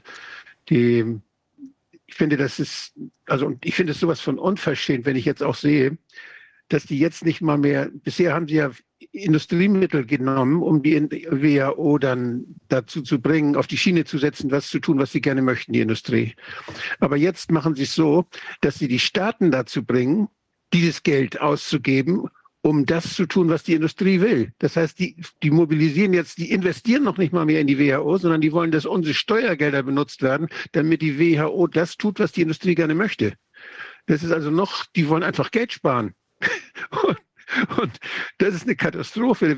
Also das geht natürlich nur mit extrem dummen Politikern, die völlig vergessen, wofür sie da sind. Ja. Ich habe eine letzte Frage und zwar, wir hatten ja schon mal thematisiert, ob diese ganzen Affenpocken-Geschichte eben auch was mit äh, möglicherweise Impfnebenwirkungen zu tun hat. Äh, Wolfgang, du hattest ja auch gesagt, das ist ja so diese, diese, sagen wir mal, Herpesoptik, die da auch entsteht. Ich habe auf meiner Homepage ja so einen schönen Quiz, da, da laufen so sechs Bilder und dann frage ich, welches davon sind Affenpocken? Kann man sich so schön, und hinten ist nachher die Auflösung, das ist auch, da kann man sich so schön selbst diese, diese verschiedenen äh, Pusteln, die es da gibt, äh, dann vor Augen führen. Und wenn bei irgendeiner dieser Pusteln der Test positiv ist, dann, dann läuft das auf der Schiene. Da wird ja kein, das hat Herr Tolzin ja wunderbar gesagt, denn da wird ja keine Differentialdiagnose mehr gemacht. Nee. Denn da hat man ja was ganz Tolles gefunden und das geht dann automatisch weiter. Das, ja. Ja, also es kann vielerlei Zwecken dienen, wer weiß. Jedenfalls müsste man das alles ganz genau untersuchen oder viel genauer abgrenzen. Ich glaube, das ist schon ein ganz wichtiger Punkt, um sich eben überhaupt auch über diese Ausbreitungsdynamik oder was immer da im Gange ist, äh, sich ein klares Bild zu verschaffen. Ja, Herr Tutzin, ganz toll, vielen Dank. Äh, spannend mit den Affenpocken. Also ich habe den Eindruck, die ist ja nicht so richtig geflogen medial. Also die Angst war ja doch so begrenzt, aber immerhin ist es ein neues, ein kleines Aufregerthema zumindest wieder gewesen. Und es können sich natürlich auch weitere Sachen da noch dran, dran satteln, irgendwelche Impfempfehlungen, was auch immer. Wir werden es weiter beobachten, ja. Vielen Dank. Herr Tolzin, und wir, wir, wir telefonieren inzwischen mal nochmal und äh, gleichen mal ab. Sehr gerne, sehr gerne. Ja. okay. Danke sehr. Ja, jetzt haben wir zwei weitere Gäste und zwar einmal äh, Frank, ein Biologe, Molekularbiologe oder auch äh, Molekularvirologe. Ähm, genau, hat sich seit über 30 Jahren mit der molekularen Virologie auseinandergesetzt. Ähm, sind Sie da? Ja, kann man mich hören? Ja? Ja. Ja, prima. Ich, hab, ich, ich Und? bin hier gerade in einem Raum, der ziemlich hart ist. Ich wollte ja bei Ihnen vorbeikommen, aber das hat sich dann heute nicht mehr ergeben. Wäre besser gewesen, ich wäre direkt vor Ort gewesen, aber ähm, äh, gut. Ich habe da äh, äh, drei Filme und der dritte ist noch nicht fertig. Einmal in englischer, in deutscher und französischer Sprache, da kommen wir gleich drauf. Mhm. Okay, Ich prima. eine Frage, noch bevor Herr Tolzin weg ist. Ich habe gehört, er hat eine Auslobung gemacht. Ich habe da nur so am Rand das mitbekommen. Ähm, kann er da noch mal ganz kurz in zwei Sätzen was drüber sagen? Sie müssten ein klein bisschen näher ans Mikro rangehen, weil es halt etwas. Ist halt, ne? Äh, Ist es so besser? So ist viel Weil besser. ich habe nur ein Handy. So ja? ist sehr gut, ja. Kann man hören? Und das Video einschalten? Wie Bitte? Das Video ist nicht eingeschaltet und das halt. Und näher ans Mikro bitte. Video ist eingeschaltet. Video beenden ist eingeschaltet. Nee, Video, also man kann jetzt im Moment kein Bild sehen oder jedenfalls ich nicht. Ähm, Doch, ich ja. Ah ja, dann ist es, liegt es nur mir, dann müsste man es vielleicht auf den. naja, also ich, auf dem großen Monitor kann ich es auch nicht sehen. Und Ulrike Kämmerer ist auch noch da, Frau Professor. Hallo, moin. Moin. Also ich sehe den Frank auch. Also ich kann ihn in dem Moment nicht sehen. Ich weiß nicht, wie es für die Zuschauer ist, aber gut, wir können ja sonst einfach mal. Tolzin- Ich glaube, also ich kann, kann jetzt auf jeden Fall gucken. Ich sehe, dass ich da in, in, in einem Dings drin bin hier auf dem Monitor. Ähm, ist Herr Tolzi noch äh, ganz kurz zu sprechen für zwei Minuten, dass er noch mal kurz sagt, dass er eine Ausführung gemacht hat, habe ich vorhin so irgendwie mitbekommen. Mhm. Ganz am Ende habe ich das so aufgeschnappt, weil ich äh, zwischendurch noch was anderes gemacht hatte. Herr Tolzin, sind Was Sie- genau, ja, was genau ist die Frage? Ah ja, jetzt sieht man. Sie hatten eine, Au- Sie hatten eine Auslobung gemacht, ist das richtig? Ein, eine was? Eine? Eine Auslobung auch gemacht? Auslobung. so? Ich hatte eine Auslobung gemacht äh, zum Coronavirus, ja. Ach so, dass es das nicht gibt oder, oder wie? ähm, ein wissenschaftlicher Nachweis, dass es, das, dass es ein krankmachendes Coronavirus gibt. Da habe ich 100.000 Euro ausgelobt.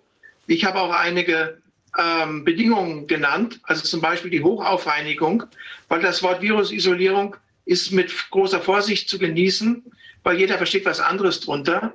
Darum Hochaufreinigung ähm, war eine der Voraussetzungen und da kam gar nichts, kam gar nichts zurück. Ja. Das lief dann Ende 2020 aus. Ähm, und ja, niemand konnte mir, konnte mir einen Beleg, die, der, den ich akzeptiert hätte, vorlegen. Ist das jetzt ausgelaufen oder ist das noch gültig? Nein, das ist ausgelaufen. Okay. Es gibt da noch eine andere Auslobung, die läuft wohl noch. Das sind mehr als eine Million Euro im Spiel. Ähm, da weiß ich den aktuellen Stand aber nicht. Äh, ja, ich hatte mir auch mehr versprochen. Also, äh, dass da mehr in Bewegung kommt und dann irgendwie sich Leute äh, an den Instituten oder Universitäten auch darüber aufregen, was der Tolzin da verzapft. Dem zeigen wir es mal. Nee, Die Frage ist, äh, die Frage, ich habe, warum haben Sie es auslaufen lassen? Ähm, ja, das waren ja, das war ja seit 22. März bis 31. De Dezember. Ja, äh, ich meine, 100.000 Euro hätte ich auch nicht so einfach locker aus der Tasche gezogen. Ja, ähm, ich wollte äh, da, ähm, mir hat das gereicht als Beleg, dass es anscheinend schwierig ist, einen akzeptablen wissenschaftlichen Beweis vorzu, vorzuweisen. Außerdem läuft ja diese andere Aus Ausschreibung, die läuft ja noch. Also, Okay, ja, okay, danke. Muss ich ja dann nicht äh, alles, das Rad zweimal erfinden oder so. Ja, Ja. ja. Okay, danke. Ja, ich äh, bin jetzt genau hier drin, um diese Auslobung anzunehmen von den 1,5 Millionen. Ich hätte gerne Ihre mit dazu genommen, aber die ist ja ausgelaufen, haben Sie gerade äh, gesagt. Ne? Äh, deswegen bin ich jetzt gerade hier. Ne? Mm, Also äh, seit eineinhalb, ich weiß nicht, seit zwei Jahren oder so, keine Ahnung, werden da 1,5 Millionen Euro ausgelobt und keiner ist darauf eingegangen, was allerdings auch sehr verständlich ist. Ich habe nämlich ähm, äh, das in Filmform jetzt erstmal so zusammengefasst, habe einen Haufen Fragen gestellt, ähm, weil Sie kennen ja wahrscheinlich noch die Auslobung von Herrn äh, Stefan Lanka, der äh, 100.000 Euro ausgelobt hat, ob es Masernvirus gibt und ob die Dimensionen stimmen, ob die Größe stimmt. Und ähm, es war halt so damals, dass Herr äh, Dr. Badens das angenommen hatte. Und er hatte dann anstatt äh, eines, äh, eines Papers sechs Paper vorgebracht. Und äh, in der ersten Instanz hatte der Herr Badens gewonnen und äh, Herr ähm, Lanker verloren. Äh, Herr Lanker sollte dann irgendwie 100, über 120.000 Euro bezahlen, wegen der Gerichtskosten, die dazukommen und so weiter. Und hat das nicht gemacht und ähm, hat dann aber doch letztlich das Geld bereitgestellt, aber gleichzeitig ist er in Widerspruch gegangen, sodass es also eine Instanz weiterging. Und dort hat man dann entschieden, weil der Herr ähm, Dr. Badens eben nicht eine, ein Paper vorlegen konnte, hätte, äh, äh, vorgelegt hat, sondern er hätte es zusammenfassen müssen in Form eines Reviews, sondern er hatte sechs Paper gebracht von äh, renommierten wissenschaftlichen Zeitungen. Deswegen äh, hat er dann tatsächlich, äh, hat der Richter dann so entschieden, dass er es verliert. Also aufgrund einer Formalie. Ne? Deswegen war das so. Und damit dieses nicht wieder passiert, habe ich also mir jetzt mal diese Auslobung von Herrn Samuel Eckert genauer angesehen und ähm, habe dann ähm, eben mir das angeguckt und habe dann eben überlegt, ähm, welche Tricks da wieder dahinter stecken könnten. Und das habe ich hier mit mehreren Fragen äh, äh, also zusammengetragen. Ne? Weil äh, die Bedingungen, die müssen ja genau stimmen und sowas muss ja auch dann vertraglich abgeregelt werden. Weil wenn ich das nicht vertraglich regle, dann gibt es hinterher eben großen Ärger, gerichtlichen Ärger und so weiter. Und deswegen äh, dieser Film. Und äh, ich gebe das auch später nochmal äh, als äh, ja, Dokumentation heraus in dem Kanal. Aber in dem Film wird ja alles gesagt. Also der kommt dann in drei Sprachen. Erstmal jetzt heute in Deutsch und Englisch und äh, in den nächsten Tagen dann auch nochmal in Französisch. Spanisch habe ich nicht geschafft. Aber es gibt ja auch noch wichtigere Themen als jetzt nur dieses Thema. Ne? Äh, also zumindest für mich. Also ich glaube, dass es andere äh, Dinge gibt, die wichtiger sind. Okay, also Sie nehmen jetzt die Herausforderung oder wollen äh, die, die äh, genauere Definierung der Voraussetzungen und dann würden Sie die Challenge annehmen von Samuel Eckert gegebenenfalls. Ja, ja, ja. Ähm, Vielleicht fragt, das, das, Entscheidende ist ja tatsächlich diese Erbsenglauberei. Also tatsächlich, dass das muss exakt festgelegt werden in einem auch notariellen Vertrag, dass die Bedingungen alle ganz klar sind. Und es muss auch klargestellt werden, dass die Kohle überhaupt existiert. Weil die Auslobung geht ja über eine ähm, GmbH, und eine GmbH ist ja normalerweise eben ähm, 20.000 sind es, glaube ich, oder 25.000 maximal im Risiko. Das heißt, es muss erstmal klar sein, sind diese 1,5 Millionen ausgelobt überhaupt irgendwo existent? Können die auf ein irgendwo sichergestellt werden, dass die dann im Zweifelsfalle, dass der Frank plus andere Leute diese, diese Auslobung sozusagen alle vorher schriftlich festgelegten Regularien erfüllen, dass dann die Kohle auch rüberkommt und es dann nicht heißt, oh, wir sind jetzt insolvent und da sind noch 20.000 Euro da. Ja, weil das wird ja dann doch einiges an Mühe und auch an äh, Kosten verursachen, das alles nachzuweisen. Mhm. Genau. Und äh, da das wahrscheinlich dann doch nicht so einfach sein wird, dass die Leute sich dann von dem Geld trennen wollen, wird das wahrscheinlich dann doch, vermute ich, übers Gericht später gehen. Und dann wird viel Zeit vergehen. Und deswegen muss man auch überlegen, wie man das inflationsgeschützt äh, anlegt, das Geld in dem Zeitraum. Ne? Aber darum geht es nicht. Das sind ja jetzt nur die formalen Dinge. Es geht ja eigentlich darum, um den Inhalt. Ja?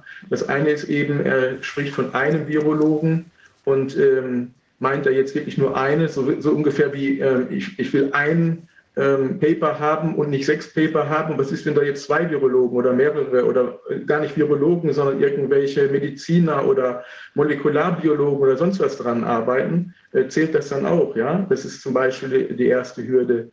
Dann äh, gibt es halt viele fachliche Fragen. Ne? Ähm, zum Beispiel äh, würden ja angeblich keine Negativkontrollen gemacht, was ja am laufenden Band gesagt wird.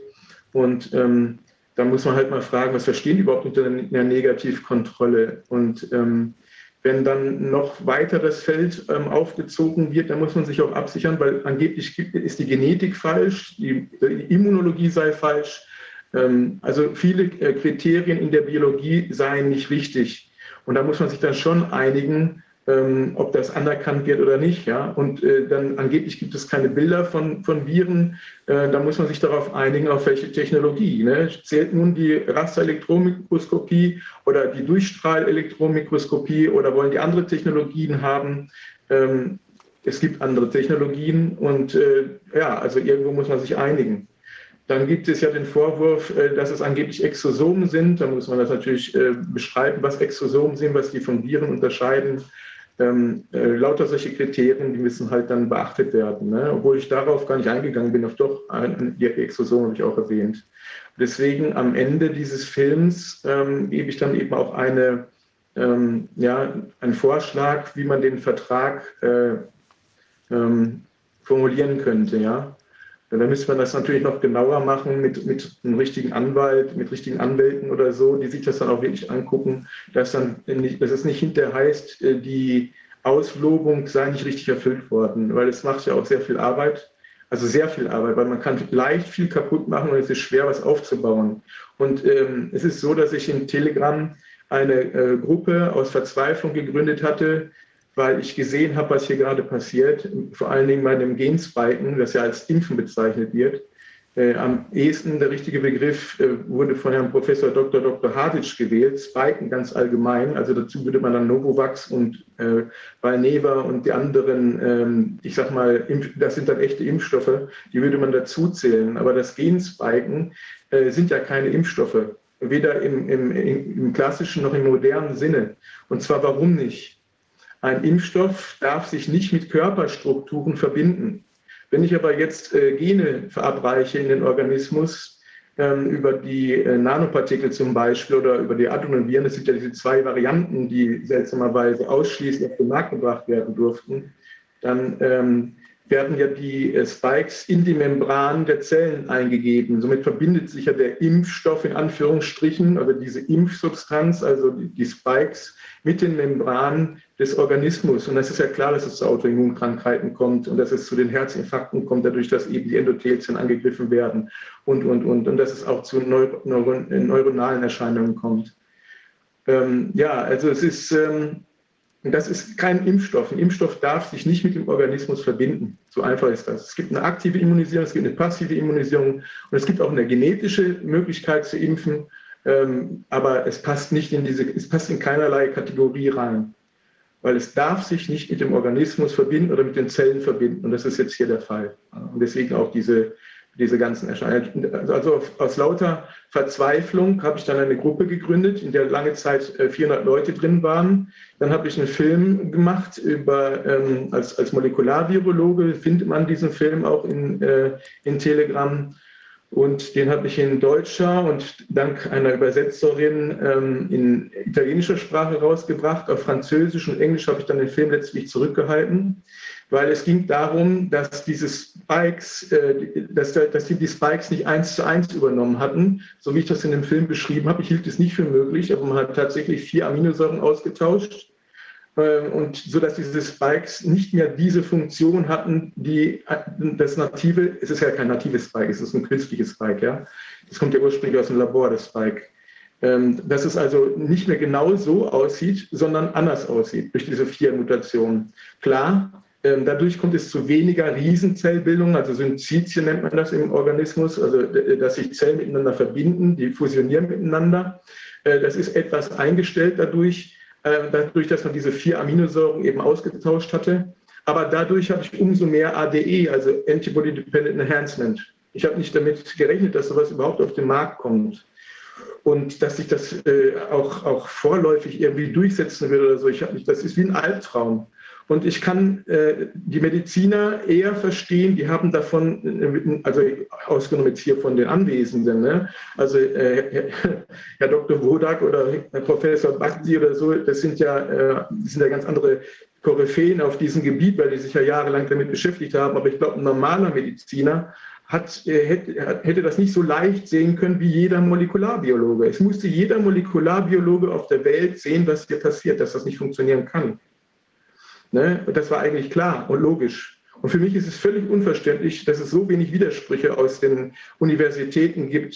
Ich meine, langsam kommt ja was, aber wie lange wollen wir denn noch warten? Ja? Wie lange wollen wir noch warten? Äh, deswegen möchte ich noch ganz gern auch gleich, also ich kann das jetzt hier äh, noch Fragen beantworten zu, dem, zu, dem, ähm, zu der Auslobung, ja, weshalb ich eigentlich hauptsächlich spreche. Aber ich würde noch ganz gern gleich etwas anderes mit einbinden, und zwar ähm, äh, was im Moment hier in Europa gerade passiert, bezüglich, vor allem bezüglich der Kindersterblichkeit. Weil ähm, ähm, ein Bekannter von mir, ein Freund von mir, äh, sein Bruder ist gestorben mit über 50, äh, ganz überraschend beim Rasenmähen, der war dann, glaube ich, zweimal zu dem Zeitpunkt äh, gegengespiked. Sein ähm, seine, äh, er, er, selbst wurde zwangsgespiked, weil er hat sich in, in, die Hand verletzt, weil er Handwerker ist und hat im Krankenhaus nicht behandeln wollen. Also war die Spritze sozusagen eine Voraussetzung. Seitdem ist er extrem abgemagert. Habe ich auch in anderen bekannten Fällen. Also ich habe insgesamt in meinem Bekanntenkreis 16 Tote, denke ich, und über, über 50 äh, schwerstverletzte Leute. Das Problem ist, die Leute kapieren das nicht, dass das überhaupt daran liegen könnte. Ja? Die sagen, ja, der hat halt Pech gehabt, der hat einen Herzinfarkt, der hat eine Herzmuskelentzündung, die heißt ja dann Myokarditis oder Perikarditis, eine Herzbeutelentzündung, die haben Lungenentzündungen, die haben fast alle Corona gekriegt. Also es ähm, ist erschreckend, was da gerade stattfindet. Und ähm, jetzt ist es so, äh, das, bei dem sind also drei, vier Leute gestorben. Alles eben, der, der, der, jetzt der letzte Fall ist, dass sein Bruder im Krankenhaus gelandet ist, also ein anderer Bruder, ähm, aufgrund dessen, dass er ähm, einen Schlaganfall bekommen hatte. Und es kann ja nicht sein, dass es einfach so weitergeht. Und jetzt wird das Kind, wird in der Schule gesagt, es soll also geimpft werden, also gegengestreikt werden. Und ähm, die äh, Mutter ist jetzt hingegangen äh, zu der Schule und hat gesagt, auf keinen Fall, mein Kind bitte nicht. Und dann sagt der Rektor, darüber sprechen wir noch miteinander. Die ist natürlich dann heulend nach Hause gegangen. Die Leute sind fix und fertig. Und deswegen ist es eigentlich wichtiger als diese Auslobung. Ähm, ich sage ganz ehrlich, ich betrachte das als Ablenkungsmanöver, ja, dass hier äh, sich ähm, der Herr, ähm, ähm, wie heißt er, äh, Lanka so durchgesetzt hat. Der verfolgt diese, äh, diese Idee eben schon seit 30 Jahren und das ist dann ein nützlicher Mensch, ne, den man eben dazu verwenden kann, um auch die Gruppe zu spalten. Es ist so, ich habe ja dann gesagt, ich habe diese Gruppe aufgemacht oder diese Gruppe, ich meine jetzt uns alle, die sozusagen, wenn man so will, im Widerstand sind. Ja, es ist ja so, es ist ja ein Widerstand. Ähm, in der Gruppe habe ich bislang gedacht gehabt, dass das eine, dass es von den Fernsehsendern äh, und so weiter ähm, gemacht wurde, um die Leute zu diffamieren. Aber immer wieder, zweimal die Woche oder so, wurde ich angeschrieben, es gibt doch keine Viren, es gibt doch keine Viren. Und dann musstest du das jedes Mal einzeln erklären. Und irgendwann habe ich gesagt, okay, es gehört jetzt zu den Regeln, dass ich darüber in der Gruppe nicht mehr sprechen möchte. Ja, in molekulare Virologie gehört das nicht rein.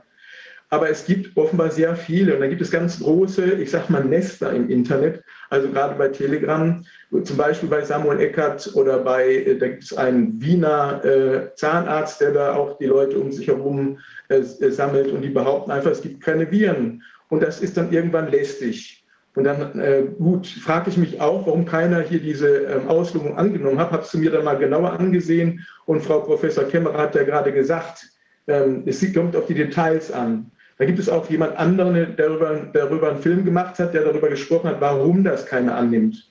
Und genau darauf kommt es eben an. Wenn du dann hinterher das vergleichst mit dem Herrn äh, äh, Stefan Lanker, seine Auslobung, dann weißt du, dass du hinterher ins Leere arbeitest. Und das kann natürlich nicht sein. Ne? Vielleicht gleich noch da dazu, wir haben uns ja dann auch Gedanken gemacht, also die Idee ist von Frank tatsächlich, das auszuloben und der hat äh, anzunehmen und der hat auch sehr viel Arbeit da rein investiert. Und Frank, das noch gar nicht gesagt, dieser Film, da wird eben auf die einzelnen Punkte explizit eingegangen mit allen ähm, Klärungsbedarf. Ja, der wird ja dann, wenn ich das richtig sehe, hinterher am Ausschuss dann drangehängt, weil der ja doch relativ lang ist. Und ähm, das Entscheidende ist tatsächlich genau solche Punkte. Ein Virologe, also normal arbeitet die Wissenschaft nicht als Einzelperson, sondern gerade in so einem Bereich brauche ich mehrere Leute. Auch wenn es jetzt um SARS-CoV-2 geht, das kann ich nicht einfach am Küchentisch isolieren. Wenn ich das hinterher öffentlich bekannt geben will, dass ich das in entsprechender Form habe, dann brauche ich ein entsprechend zugelassenes Labor, weil dieses äh, Virus ist als Sicherheitsstufe 3 eingestuft. Das heißt, das kann ich ähm, nicht in einem, auch nicht im normalen Zellkulturlabor machen. Das heißt, man braucht mehrere Leute, um das adäquat zu machen. Und das sind eben Punkte, die müssen definitiv wasserdicht geklärt werden. Nicht, dass dann hinterher heißt, ja, da waren dann Virologen, die haben das angenommen. Die Frage ist auch, was ist ein Virologe? Muss der gerade aktiv an einem virologischen Institut angestellt sein oder was ist ein Virologe überhaupt? Ja, also das sind alles Punkte, die müssen geklärt werden. Nicht, dass dann hinterher heißt, ja, also Sie haben ja, äh, da waren ja die Virologen, die haben die Challenge angenommen und siehe da, sie konnten das nicht nachweisen, weil es eben drei waren und nicht nur einer zum Beispiel. Ja, und jetzt sind wir mal gespannt, ob das, was der Frank dann da explizit in den Filmen ähm, alles an Punkten angebracht hat, ob das angenommen wird oder ob das Ganze genauso landet wie, ähm, ich warte ja immer noch auf die Protokolle von Herrn Lanker zu den Kontrollexperimenten. Ich hatte das ja hier im Februar März war es, glaube ich, in der Sitzung oh, 94 oder irgendwas äh, vorgestellt mit der Frage, wie sind die exakten Protokolle für die sogenannten Kontrollexperimente? Wie sind die zu definieren? Welche Zellen sind zu verwenden? Unter welchen Bedingungen sind die zu verwenden? Welche Viren sind zu verwenden? Welche Zusätze? Also explizit, so wie man das in Materialmethoden einer Doktorarbeit oder eines Forschungsprotokolls macht. Und da warten wir ja heute noch auf das Protokoll, weil wir hatten ja damals gesagt, also er soll das doch bitte dringend dem Corona-Ausschuss zukommen lassen in schriftlicher Form, so wie man eine wissenschaftliche Publikation macht, damit man das dann überprüfen kann. Aber das ist bis heute noch nirgends eingegangen. Also das wäre auch noch mal was. Ähm, da ist also quasi eine extreme Bringschuld auch. Deswegen muss man auf der Seite von der Auslobung eben auch so ganz explizit ohne ähm, juristisch klaren Vertrag wird das Ganze nicht funktionieren. Ja. Also das wäre jetzt so der, der Hintergrund dazu. Also und hier nochmal ein Aufruf, falls Herr Lanker oder seine Leute das hören. Das Protokoll steht noch aus für die sogenannten Kontrollexperimente. Vorher kann man das nicht wissenschaftlich bewerten. Das geht nicht. Ja, kommt drauf an. Also ich würde da gar nicht Wert drauf legen, dass diese Isolation oder diese Hochaufreinigung oder die Beweisführung äh, neu aufgesetzt wird, weil es wird ja schon öffentlich behauptet, dass es das Coronavirus gibt und dass es krankmachend ist, sobald es in den Körper eindringt.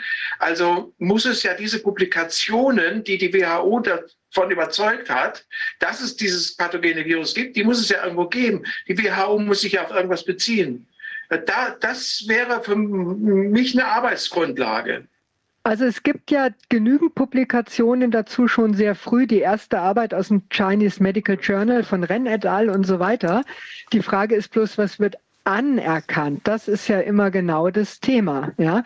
Ähm, also Virusaufreinigung mit der Ultrazentrifuge direkt ab Patient ist zum Beispiel gar nicht möglich. Es geht nicht, weil dann muss derjenige so viel Viren in sich haben, da wäre derjenige schon tot.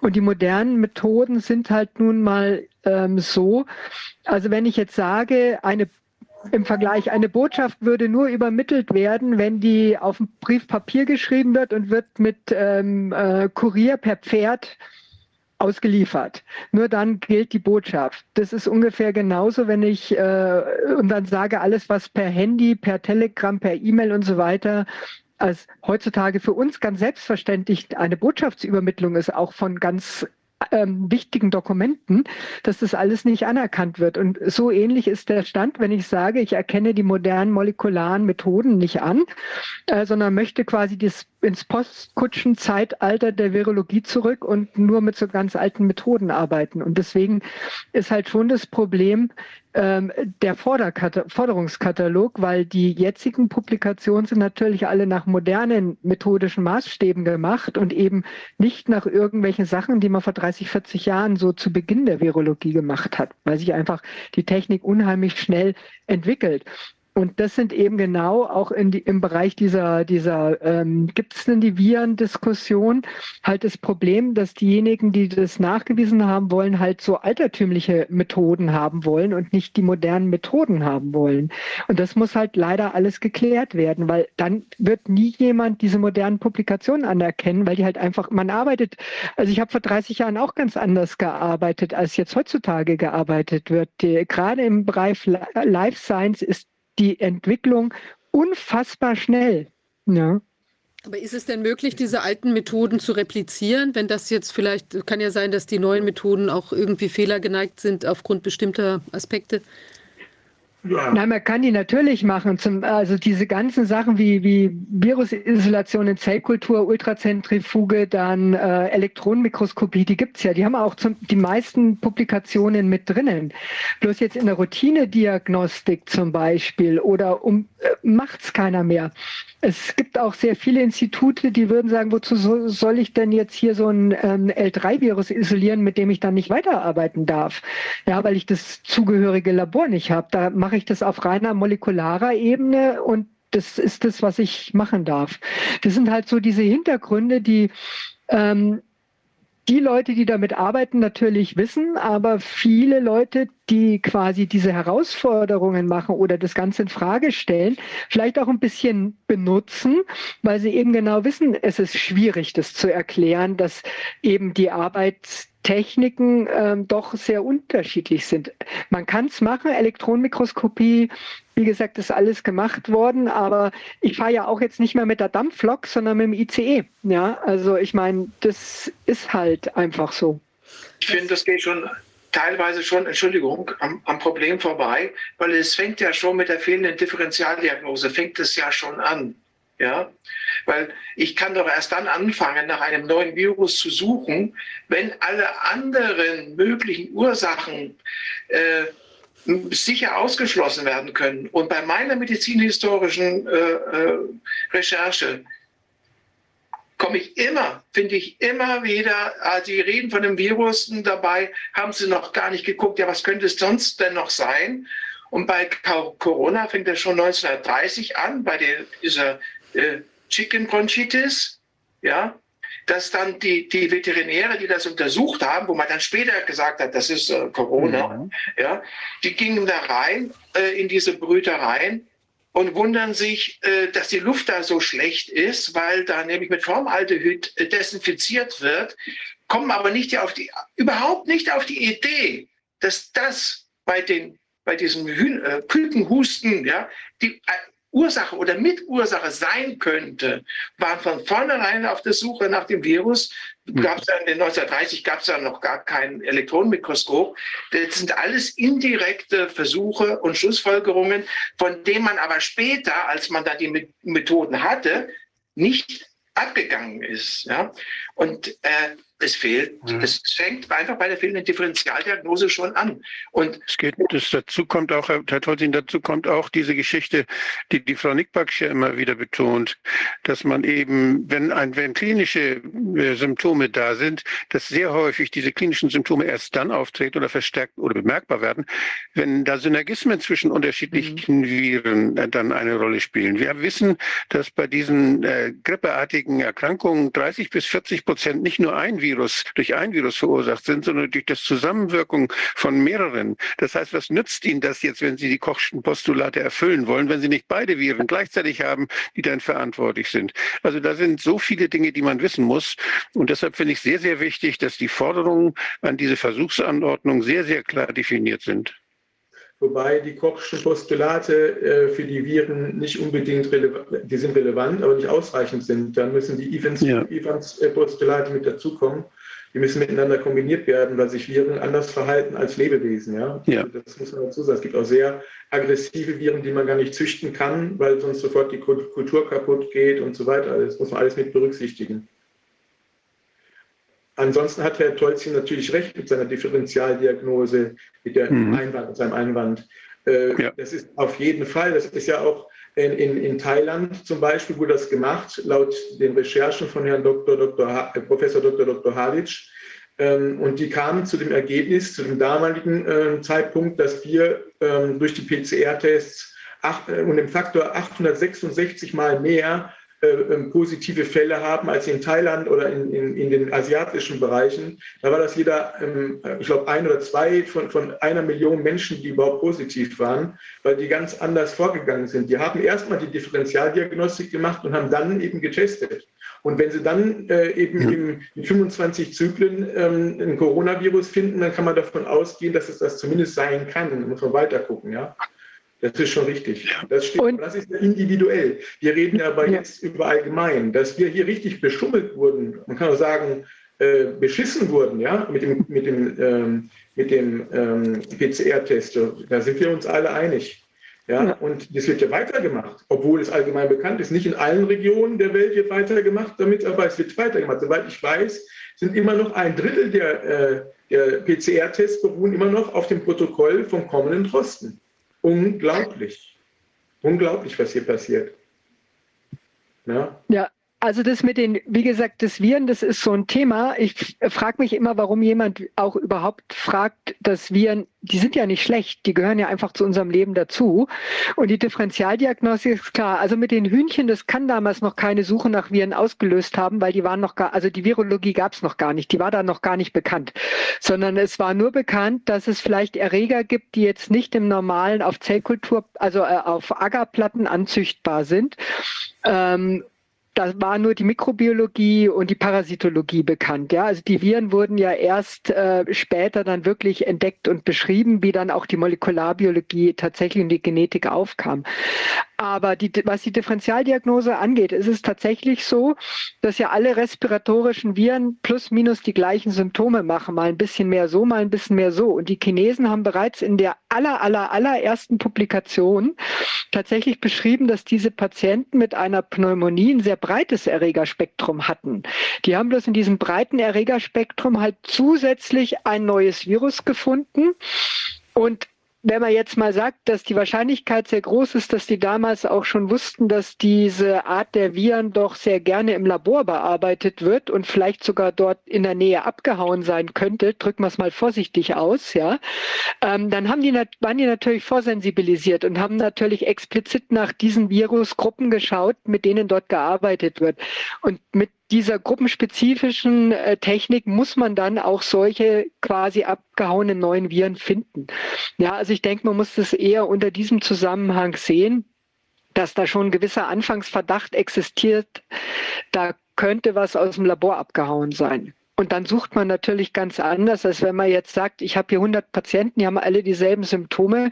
Ich mache eine Breitbandanalyse. Normal gehe ich davon aus, die haben entweder die Influenza auch die Wuhan-Patienten hatten zu einem sehr großen Prozentsatz übrigens Influenza dabei. Ja, die mit dem schwersten, also alles publiziert, die mit dem schwersten Verlauf hatte ich hier auch schon mal kurz vorgestellt, die hatten Influenza Typ B dabei. Ja, also das heißt, der Wolfgang Wodak sagt ja immer richtig, man kann Läuse, Flöhe und ähm, Zecken und alles zusammen haben. Die Frage ist dann auch häufig eben nicht, was ist jetzt der alleinige Auslöser, sondern die Kombination macht's. Ja, und deswegen denke ich, es gibt diese Challenge-Experimente. Man kann solche Viren ja auch kaufen. Also ich habe früher mal Schnupfenviren gekauft. Ja, die kann man sich dann aus so Banken schicken lassen.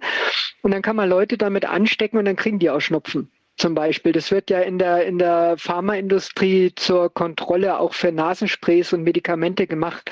Und Pfizer hat das Ganze ja tatsächlich auch mit dem SARS-CoV-2 in England gemacht, dass solche Challenging-Experimente durchgeführt wurden. Ja, also ja, gehen tut das schon. Nehmen Sie die Wette an.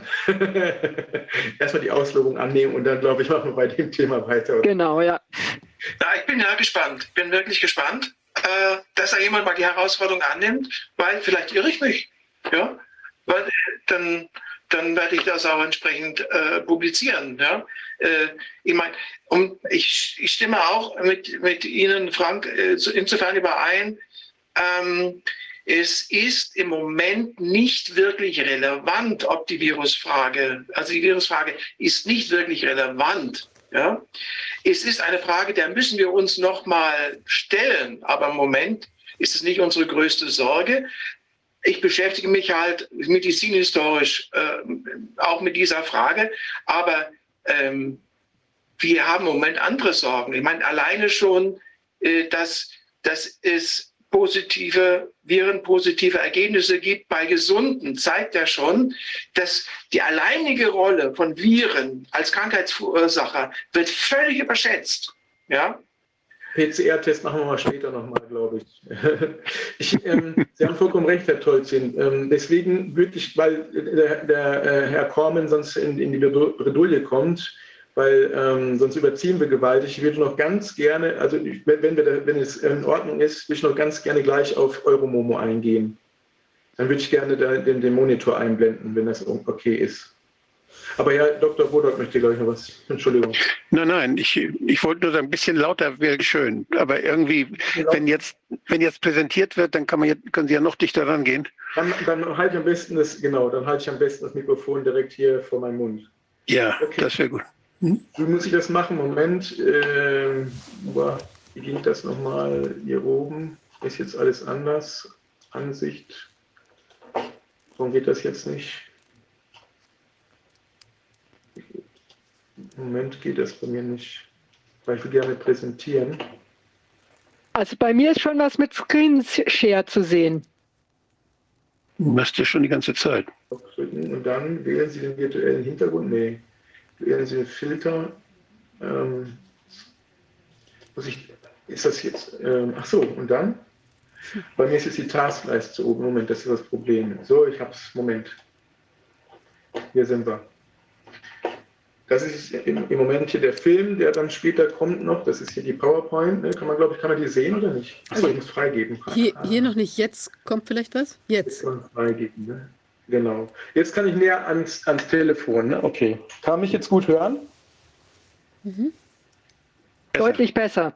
Okay. Ich mache mal jetzt hier die, die PowerPoint aus, weil ich glaube, dass äh, Corman die später reinstellt in deutscher und englischer Sprache oder umgekehrt in englischer und deutscher Sprache.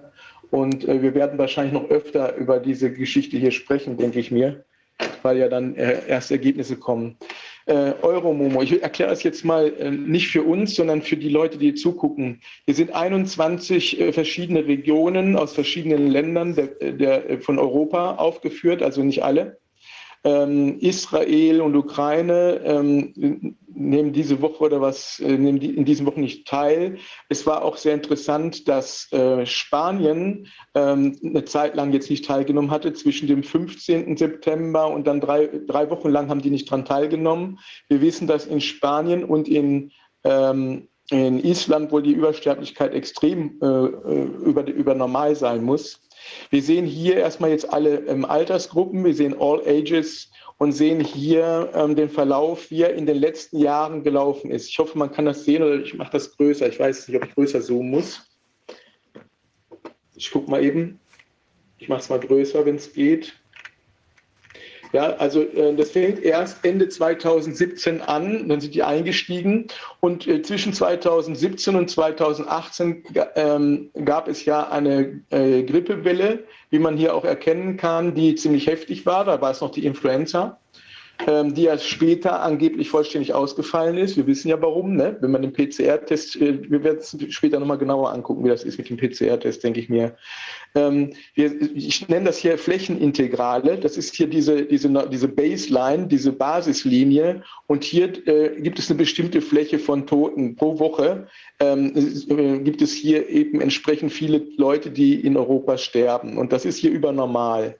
Und angeblich seien hier mehr gestorben als hier. Da müsste man aber nochmal die Flächenintegrale äh, untersuchen, ob das wirklich so ist. Das habe ich noch nicht gemacht.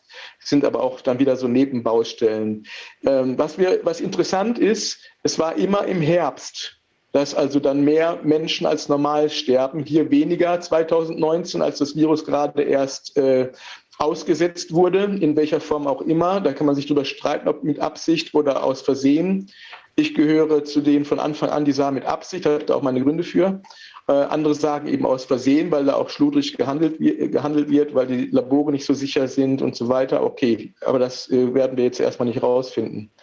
Äh, hier sehen wir also den ersten großen Peak und dann äh, sehen wir hier den zweiten großen Peak. Und hier sehen wir schon einen kleineren Peak. Also man, wenn, wenn, es nur um Corona ginge, würde man sagen, hat ja nicht richtig geholfen, die Impfung. Wir wissen, dass sie nicht helfen kann. Ja. Und hier haben wir aber jetzt eine Sommerwelle. Und die ist sehr seltsam. Jetzt müssen wir noch Folgendes dazu sehen. Hier ist ein, ein, ein gelber Balken. Dieser gelbe Balken sagt, hier sind die Daten noch nicht vollständig. Diesen Balken kann man meiner Erfahrung nach durchaus größer ziehen. Ja? Also das, ist, äh, das, das ähm, reicht gar nicht aus, diese Stelle, dass man die auslässt. Hier sind die einzelnen Jahrgänge, die man dann verfolgen kann. Und wir sehen hier schon 0 bis 14, dass man hier normalerweise schon so eine Art Strich durchziehen kann. Hier fängt das Impfen von Kindern an. Ich behaupte, dass nicht ein Kind daran gestorben ist in, in der Bundesrepublik. Nicht ein einziges. Das lag nur an den PCR-Tests. Nicht ein einziges. Aber man sagt, vier Kinder sind angeblich daran gestorben. Und deswegen, keine Ahnung, äh, damit man eben die Herdenimmunität herstellt oder sonst was, spiked man jetzt die Kinder. Und was macht man? Das, darauf möchte ich jetzt hinaus. Also hier sind die einzelnen Jahrgänge. Die Älteren sind für sich verantwortlich. Ne? Die konnten äh, sich im Laufe der Jahre ja jetzt genug, hatten genug Zeit, sich zu informieren. Wenn die sich immer noch die Spritze geben, ist es ihre Schuld. Ja? So einfach ist das. So, wir sehen hier All Ages. Und das ist, wir haben hier die drei Jahrgänge 2020, 21 und 22. Und wir fangen hier immer bei Null an. Also es wird jedes Jahr einzeln berechnet und kumulativ, das heißt aneinander addiert, nehmen hier die Zahlen zu. Und wir sehen, dass hier bestimmte Kurven sind, dass es hier hochgeht. Ja, also am Ende. Das heißt 21, 22. Das liegt aber auch daran, dass das ja dann irgendwo in der, in der Winterzeit ist, wo dann eben äh, anhand der Kurve haben wir es ja oben gesehen, wo tatsächlich mehr Leute sterben. Aber was ist 22 los? Ja, nur allgemein betrachtet. Ja, wir haben hier eine Übersterblichkeit gegenüber den Jahren zuvor. Und wie sah es eigentlich in den Jahren noch davor aus? Ihr habt ja gesagt, seit 2017 geht das hier los. Man kann hier mehr Jahrgänge einstellen. Ja, 17 lassen wir mal weg, weil es ist sowieso unvollständig, aber ähm, ich habe heute ein Problem hier mit der Taskleistung. Warum das heute nicht funktioniert, ist halt, äh, ich habe einen Rechner, der hier, der nicht mein eigentlich ist. Moment. Ich versuche mal die anderen Jahrgänge dazu zu schalten, so 2019. So, mache ich wieder auf groß, fertig. Scheiß Taskleiste, Entschuldigung, aber es ist so. ist halt Windows 11. Ähm, wir sehen hier 0 bis 14-Jährige. Wir sehen hier, dass wir immer noch ganz weit oben sind. Wir sind über all den Jahrgängen zuvor, also die Übersterblichkeit. Darauf beruhen ja die Daten immer. Es wurde ja immer gesagt im, im, im, äh, im TV, im Fernsehen. Ich gucke es zwar nicht, aber ich habe es mitgekriegt, weil meine Mutter immer noch Fernsehen guckt. Das ist ja der größte Fehler, ja. Man kann die Menschen mittlerweile unterscheiden in Fernsehgucker und Nicht-Fernsehgucker. Das ist das Problem, ja. Äh, äh, die haben sich ja immer auf Euromomo bezogen. Und jetzt auf einmal wird darüber gar nicht mehr gesprochen. Was ist denn da los? Aber jetzt gucken wir uns mal die 0- bis 14-Jährigen an. Ich weiß nicht genau, wie hier 2019 diese gelbe Kurve, warum die hier so hoch war. Irgendwas muss da gewesen sein bei den kleinen Kindern. Aber was ist hier los? Wir haben eine lineare, einen linearen Anstieg von Todesfällen. Und zwar, wenn wir das jetzt vergleichen, mit den, nehmen wir mal die Jahre hier davor wieder weg, 2019 und 18, lassen, hier die, die, lassen wir mal die 18, weil das hier so, so ein allgemeiner Verlauf ist. Wenn wir das jetzt mal nehmen, wir sind jetzt hier, ähm, das war 2021 die blaue Kurve und 2020. Dann haben wir eine 800-fache, also eine 800-prozentige äh, Übersterblichkeit, eine achtfache Übersterblichkeit von 0 bis 14-Jährigen. Und jetzt werden in den Schulen, werden die Mütter bedroht, dass ihre Kinder nicht gehen spiken lassen wollen. Das war mir ganz wichtig, dass ich das nochmal sagen möchte. Ja? Wir sehen auch noch 15- bis 44-Jährige, dass da was nicht stimmt. Ja, das ist ja wohl Beweis genug, was hier gerade passiert. Die Kinder hatten überhaupt nichts damit zu tun. Gar nichts. Ja, die, die haben Schnupfen gekriegt, wenn sie Corona hatten und fertig. Oder äh, SARS-CoV-2. Ja, das kam bei denen gar nicht so an. Äh, hier bei den anderen Altersgruppen, da sage ich, man kann nur einmal sterben. Ja? Die sind dann teilweise schon weg und die anderen haben dann eben hier 2021 haben eben mehr äh, die haben ja auch eher angefangen, die, die Erwachsenen zu spiken und nicht die, die Kinder. Das wurde ist ja später passiert. Wenn man hier nochmal bei den Kindern guckt, dann sieht man ja hier die, die äh, dunkelblaue Linie, da muss das wohl ungefähr mit den Kindern angefangen haben. Ich glaube, Frau Professor Kämmerer oder Herr äh, Dr. Wodak wird es genauer wissen, wann das nochmal genau anfing mit dem Kinderspiken, weil ich weiß das aktuell nicht. Ich vermute mal, dass das hier anfängt, weil man sieht ja, dass hier die Kurve anfängt linear hochzugehen und dann ist das hier in hellblau praktisch die Fortführung des Ganzen.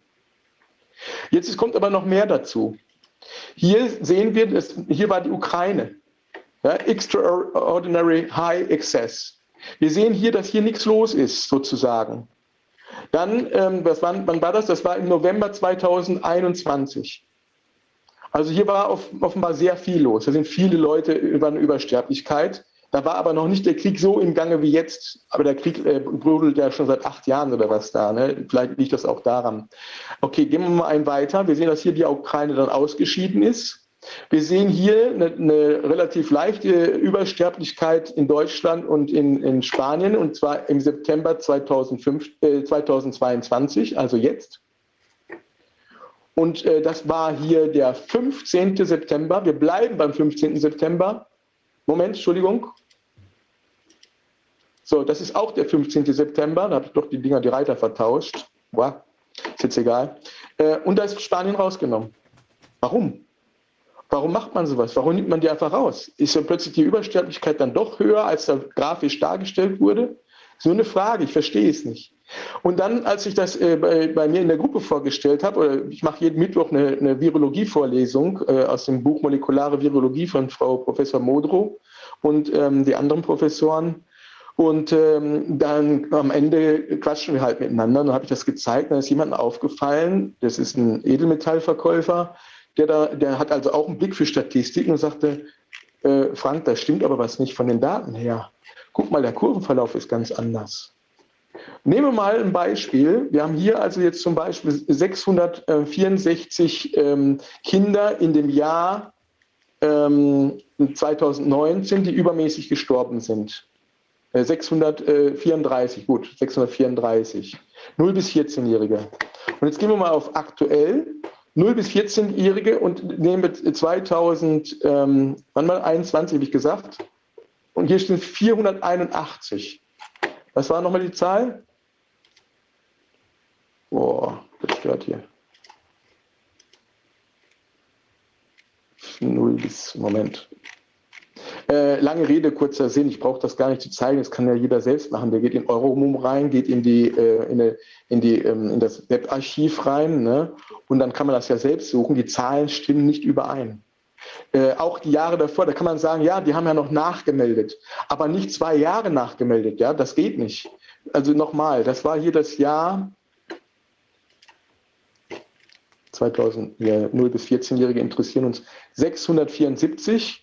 Das war im Jahr 2021 674. Und hier sind 2021 ist dunkelblau 481. Wie kann das sein? Was ist das für eine Statistik, die uns da vorgesetzt wird von der Bill und Melinda Gates Stiftung, auf die sich das TV bezieht? Aber äh, äh, es ist eigentlich egal. Es kommt darauf an, ob das jetzt äh, zehn Kinder mehr oder weniger sind. Es sterben Kinder und wir lassen das zu. Das war mir wichtig, dass ich das heute noch sage.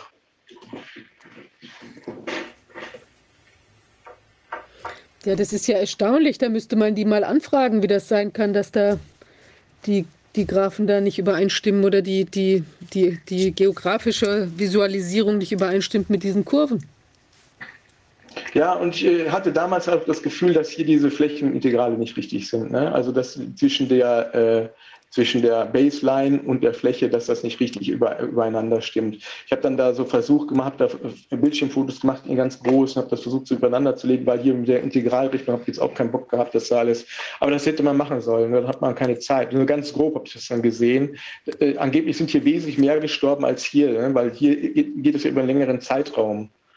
Und ich meine, dass jetzt auch die Kurve wieder anders aussieht. Man müsste jetzt weiter zurückgehen, ganz am Anfang oder so, ähm, dann, dann sieht das wieder anders aus. Offenbar wird darum manipuliert. Also ich kann es mir nicht anders erklären. Zumindest das, was wir gerade hier festgestellt haben, dass die Zahlen so unterschiedlich sind. Ne? Ist klar, dass hier jetzt zum Beispiel in dem Jahr äh, 2020 im Dezember das hier aufhört, weil ich das ja hier eingestellt habe bei, ähm, bei, dem, ähm, bei der Wayback Machine. Ne? Das ist klar, dass das hier aufhört. Ne? Mhm. Und wenn ich dann wieder auf aktuell gehe, ohne Wayback Machine, dann hört es dann natürlich nicht auf, es geht weiter. Es ist so, dass hier die Farben immer wechseln, da muss man aufpassen. Ne?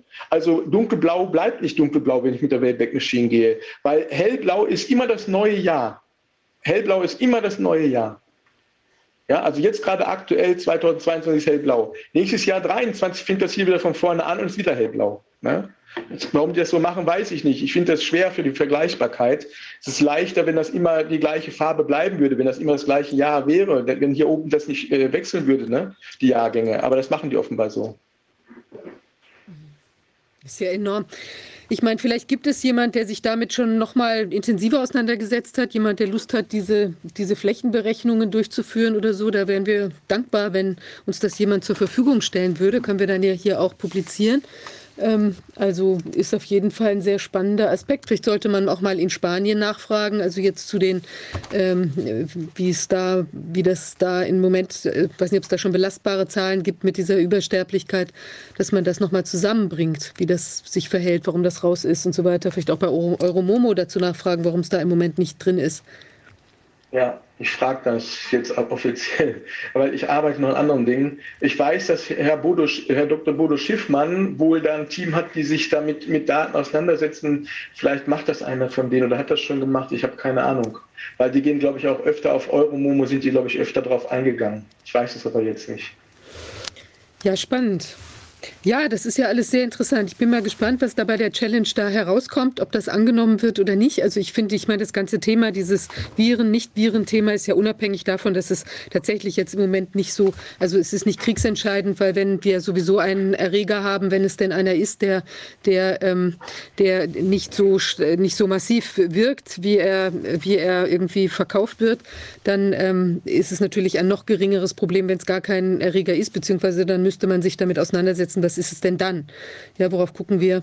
Ähm, und aber ich finde das grundsätzlich als, als äh, ja, wie will man sagen, einfach als akademische Frage extrem äh, spannend. Ja, und insofern hoffe ich auch, dass das angenommen wird oder da die man sich auf Definitionen einigen kann und man tatsächlich dann an der Stelle auch noch weiter vorankommt. Also fände ich super.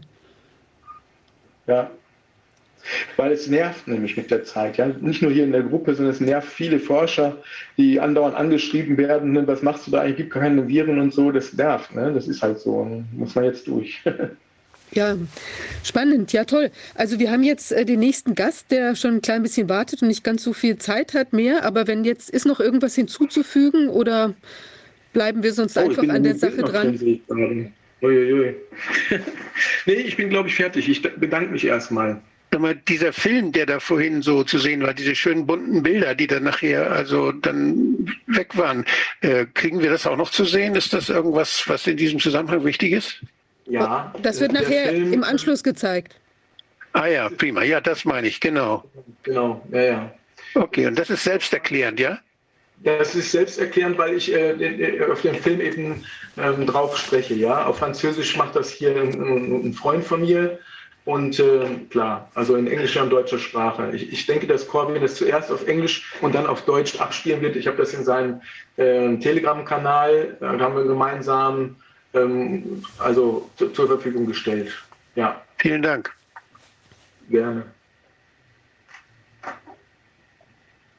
Okay, ich, ich sehe gerade, wir werden das auf Deutsch äh, abspielen bei uns und dann wird es auf Englisch von den Dolmetschern übersetzt werden. Also nach der. Es ist auf Englisch. Es ist, ist ja auf Englisch. Ach so. Ich glaube, wir, wir spielen es jetzt im Moment auf Deutsch ab. Und dann wird es mhm. eben, weil wir ja den parallelen Kanal haben, also der oder den parallelen Stream auf Englisch, okay. dann wird es dort halt, wir können ja nicht Deutsch und Englisch gleichzeitig zeigen als Film. Aber grundsätzlich, wie ich höre, ist es ja verfügbar auf Englisch auch nochmal separat. Also, Dankeschön. Ja, vielen Dank, äh, sehr spannend. Wir bleiben dran an dem Thema. Ja, now. Okay. Now we're going to turn to our next guest, which is uh, uh, who's uh, Whitney Webb. Are you with Hello. us? Sind Sie denn da? Hallo. Hello. Thanks so much for your patience. Vielen Dank für Ihre Geduld. Ich weiß, dass Sie hier ein bisschen zeitlich eingeschränkt sind. Deswegen versuche ich, alles ein bisschen zu beschleunigen. Erstmal, Sie sind eine professionelle Autorin, Wissenschaftlerin, Forscherin und Journalistin. Und Sie haben eine Webseite, die heißt Unlimited Hangout, wo Sie Ihre ähm, Forschung auch publizieren. Sie haben viele verschiedene Bücher schon rausgebracht. Das eine, was heute wichtig ist, heißt One Nation Under Blackmail. Also eine Nation, die erpresst wird, die äh, Union zwischen ähm, Forschung und Verbrechen, die äh, Jeffrey Epstein geholfen hat, sich zu entwickeln. Und da haben, wurden schon einige Sachen dazu publiziert und Sie sind hier ins Detail gegangen. Ich weiß, dass Sie einfach sehr detaillierte Arbeit leisten. Das finde ich sehr beeindruckend, muss ich sagen. Und ich bin sehr froh, dass Sie heute hier bei uns sind, um uns noch ein paar weitere Einblicke ins Thema zu geben. Ja, vielen Dank. Ich habe, ein, äh, ich habe zwei Bücher geschrieben, tatsächlich lange Bücher. Das heißt, eine äh, Nation äh, unter Erpressung, äh, Bände 1 und 2. Und das geht äh, größtenteils um Jeffrey Epstein. Und es geht um den äh, bekannten äh, ja, es geht um viele Leute äh, dort und es wird im Prinzip das Netzwerk erklärt, in dem äh, Epstein war, äh, mit der sexuellen Erpressung, lange bevor Epstein überhaupt da war. Und ich habe äh, zuerst mal die Herkunft dieses Netzwerks äh, untersucht, die Verbindung aus organisiertem Verbrechen und Geheimdiensten, insbesondere in den Vereinigten Staaten. Das heißt, der Beginn davon äh, in dem Buch äh, ist die äh, Operation Unterwelt, äh, wo es um Marinegeheimdienste ging. Und das hat sich äh, da oft gezeigt äh, mit dem organisierten Verbrechen in New York. Und da ging es um einmalige Notwendigkeiten. Äh, besonders nachdem der äh, Krieg vorbei war, ging das immer noch weiter. Und dann einige äh, Dekaden später ging das immer noch weiter. Und äh, dann hat man immer noch die Verbindung zwischen Geheimdiensten und organisiertem Verbrechen. Ich bin mir nicht so sicher, welcher äh, Aspekt des äh, Epstein-Falls für euch interessant ist. Äh, die meisten Leute interessieren sich am meisten äh, für die äh, sexuellen äh, Delikte dort. Aber es geht da nicht nur um die Geschichte von Epstein, sondern auch um das ganze Netzwerk drumherum über die Jahrzehnte. Und das war eine wichtige Taktik, äh, um dieses äh, Netzwerk äh, weiter auszuweiten und äh, für die Inhalte davon. Äh, Epstein selber war nicht nur ein äh, Sexkrimineller. in der englisch sprechenden Welt ist das viel diskutiert worden und man hat natürlich am meisten über die Sexgeschichten gesprochen. aber 2000 bis 2006 ungefähr, was war die Zeit seiner ersten Verhaftung? Äh, da möchte ich auch über seine vielen anderen äh, Verbindungen und Aktivitäten sprechen vor 2000 und äh, mich darauf konzentrieren, was danach kam. Ähm, was ich gesehen habe, ist, dass äh, Jeffrey Epstein zuerst mal ein Finanzkrimineller war, der äh, sich später dann in sexuelle äh, Kriminalität verstrickt hat und andere Sachen getan hat. Und dann ging es damit weiter äh, viele der Leute, die in diesem Netzwerk drin waren, um ihn herum, äh, waren sehr äh, verstrickt in Geldwäsche und äh, sexuelle Erpressung und äh, andere Dinge im Verlauf der Jahre. Und ich denke, wenn ihr da spezielle Fragen habt, dann werde ich die gerne beantworten oder über äh, spezifische Dinge sprechen.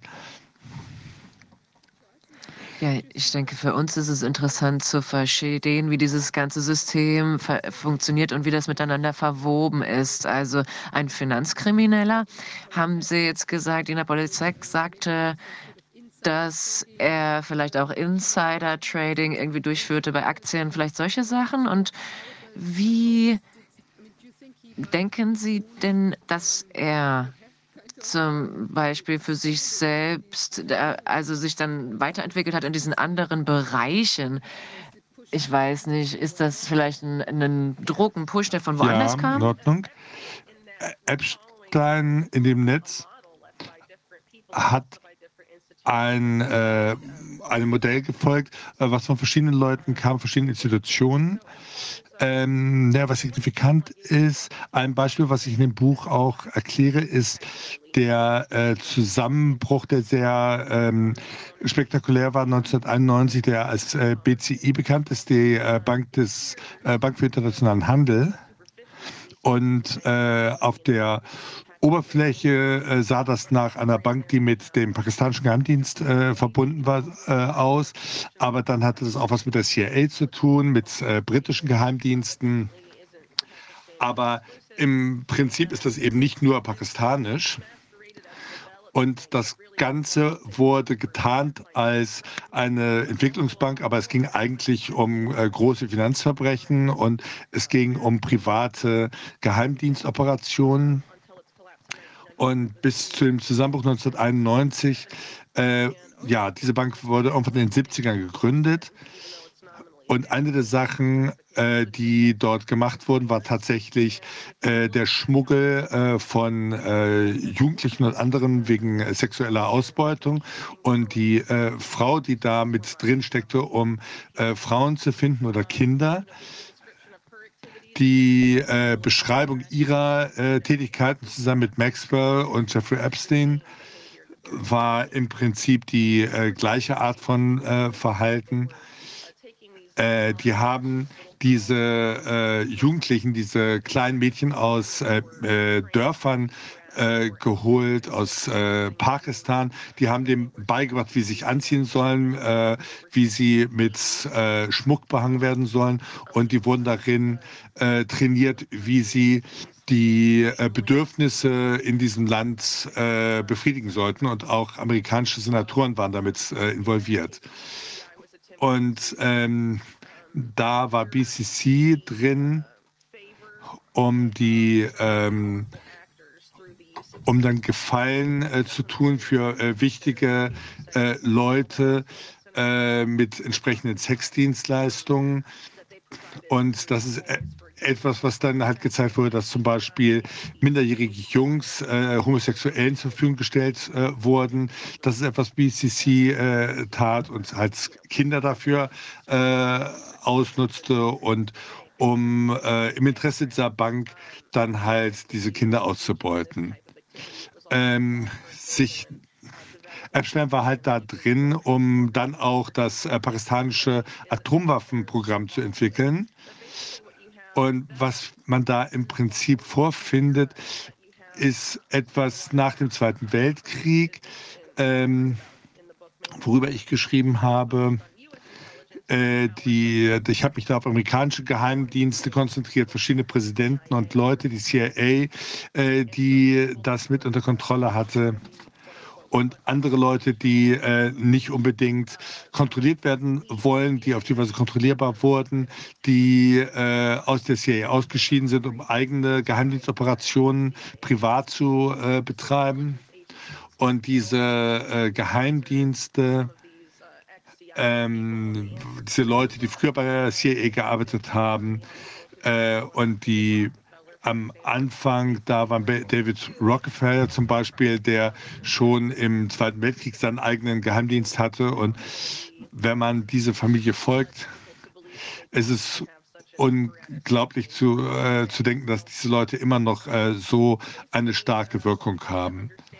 Äh, was Leute verstehen müssen, wenn man über die Geheimdienstverbindung spricht, über die CIA, über äh, andere äh, Geheimdienstorganisationen wie den MI6 in England, ähm, dann hat man verschiedene äh, Brüche da drin, äh, viel an Privatisierung dieser Aktivitäten.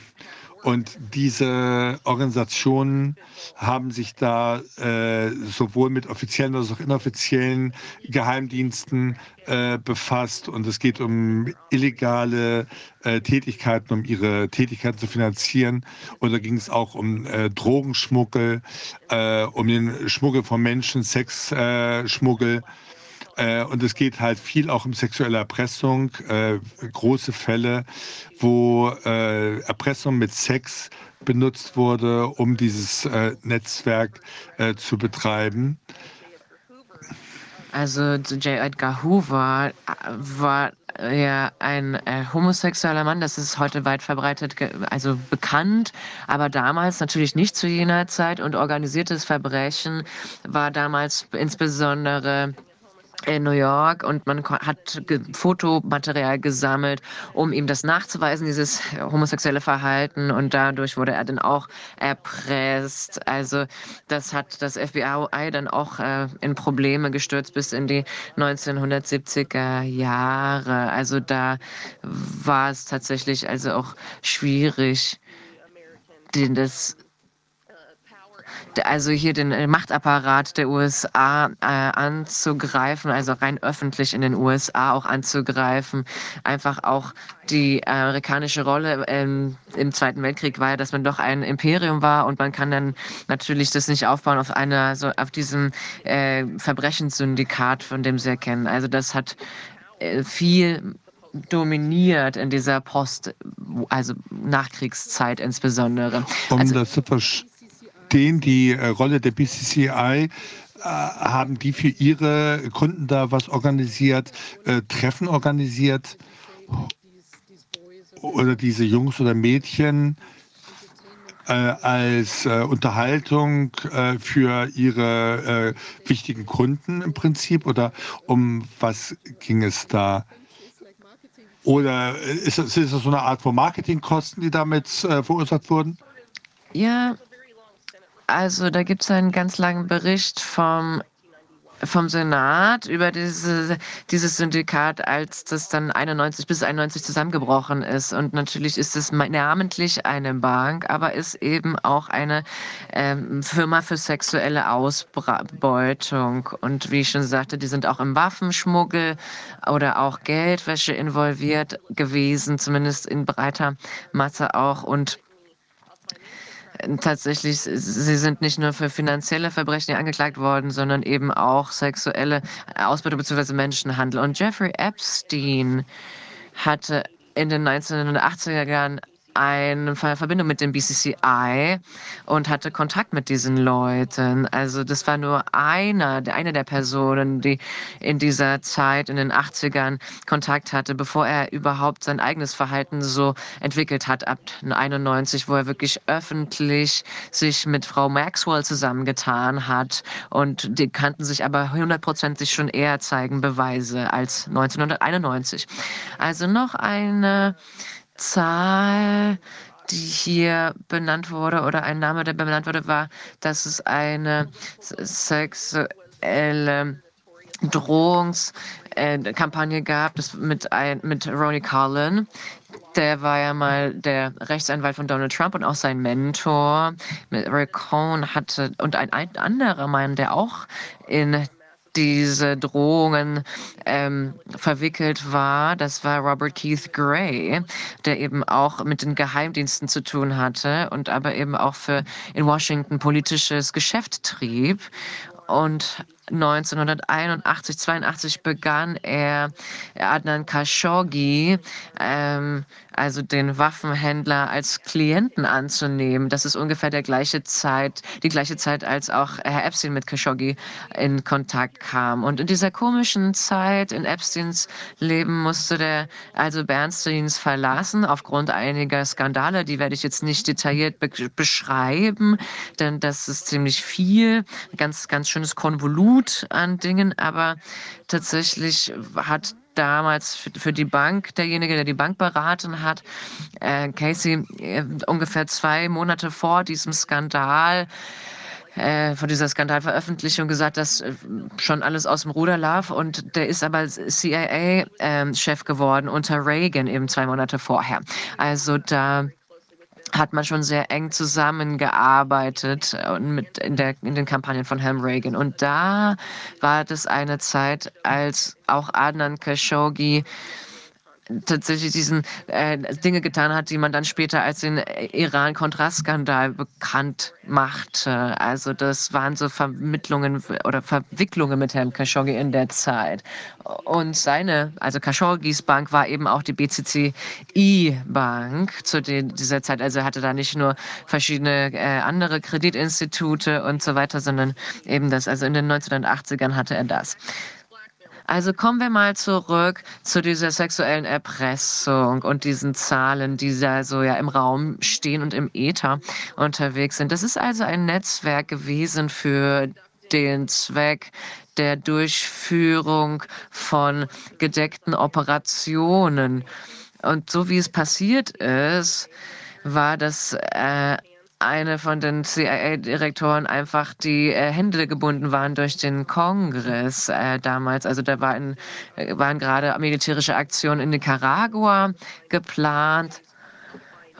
Und äh, da schaute man eben nach Finanzierungsmöglichkeiten. Also irgendwie kam das dann zusammen. Also zum einen gab es da auch ein bisschen Koka Kokainschmuggel auf breiter Ebene, aber noch etwas mehr, also auch Waffenschmuggel. Äh, das hat zum einen äh, dieses Waffenembargo beinhaltet, also in dem Iran- und Irakkrieg, was zur gleichen Zeit ablief. Also das ist ein sehr komplizierter Skandal und Epstein steht da in der Mitte, im Zentrum und ist eben auch an diesen Aktivitäten beteiligt gewesen. Auf der zur gleichen Zeit gibt es viele Personen, die eben äh, in diese sexuelle Bedrohung oder eben Menschenhandel verwickelt waren. Wenn man sich die Zeit nimmt, mal den ersten äh, Teil hier meines Buches, ein erstes Buch zu lesen, dann sieht man, dass in dieser Zeit, in diesem sozialen Milieu solche die Personen einfach normal ansehen, dass es solche Aktivitäten gibt. Also es ist nichts Außergewöhnliches oder Komisches. Dieser Jeffrey Epstein-Skandal, der 1900, 2019 rauskam, fragten die Leute, warum ist das möglich? Warum hat man den nie zur Verantwortung gezogen? Also in den elitären Kreisen in New York hätte man doch mal was sagen können. Zum Beispiel die Frau äh, Cindy McCain von Herrn John McCain sagte 2020 mal, dass wir alle wussten, was äh, Epstein gemacht hat damals oder tat. Und sie wunderte sich dann auch, warum denn nichts getan wurde. Aber da hat man also diese Situation, wo diese Art von Verhalten so normal war in diesen elitären Kreisen der amerikanischen Gesellschaft, also wir reden hier über elitäre äh, Level, wo wirklich die Macht liegt in den USA. Nicht die Leute, die wirklich, äh, äh in, wirklich die, die Ämter innehaben, sondern die die Fäden ziehen im Hintergrund. Also in, dieser, in diesem Umfeld ist diese Art von Verhalten wohl normal und als normal angesehen, wo eben Epstein auch verkehrte. Also für, ist, für diese Leute ist das gar nicht so seltsam oder für diese Netzwerke ist das eher etwas Normales. Also das ist eine Art, einfach seine Macht zu festigen also, und auch mehr Macht zu erhalten für sich selbst oder die Macht aufrecht zu erhalten, die man schon geschafft hat aufzubauen. Ja, und wenn man jetzt sagt, die CIA, wenn die in all diese Sachen verstrickt war, ist das etwas, was die gewusst haben müssen? Ich denke, wenn jemand äh, entscheidet, dass er für einen Geheimdienst arbeitet, dann heißt das nicht automatisch, dass man wissen muss, dass der in sehr illegale Aktivitäten verstrickt war. Sicher, also offenkundig sind alle staatlichen Geheimdienste ein, einfach höhere äh, äh, Probleme. Also da kann es sein, dass einfach jene, die oben sind, die hohen Operativen, einfach mehr wissen als, als jene unten. Also so die Führungspersönlichkeiten in dieser jeweiligen Geheimdienstagentur wissen einfach mehr. Aber die CIA-Agenten haben verschiedene Ränge und haben schon in den sozialen Medien und in Interviews festgestellt oder benannt, dass sie tatsächlich auch verschiedene Quellen auch finden mussten, um Informationen hier zu sammeln. Also die CIA versucht hier alles zu liefern, was eben die Quelle braucht, damit man weiter zusammenarbeiten kann. Und diese Personen sagten mir, ja, man muss diesen Leuten eben auch einfach Kinder, sexuelle Kindersklaven geben. Die brauchen das. Aber das ist so verschreckend. Ja, also grundsätzlich, wenn man sich als Geheim mein Geheimnis vor Augen führt, also die arbeiten ja so im Verborgenen in der Gesellschaft und versuchen Informationen zu sammeln an Orten, wo es nicht einfach ist, diese Informationen zu bekommen oder an sie heranzutreten oder heranzukommen.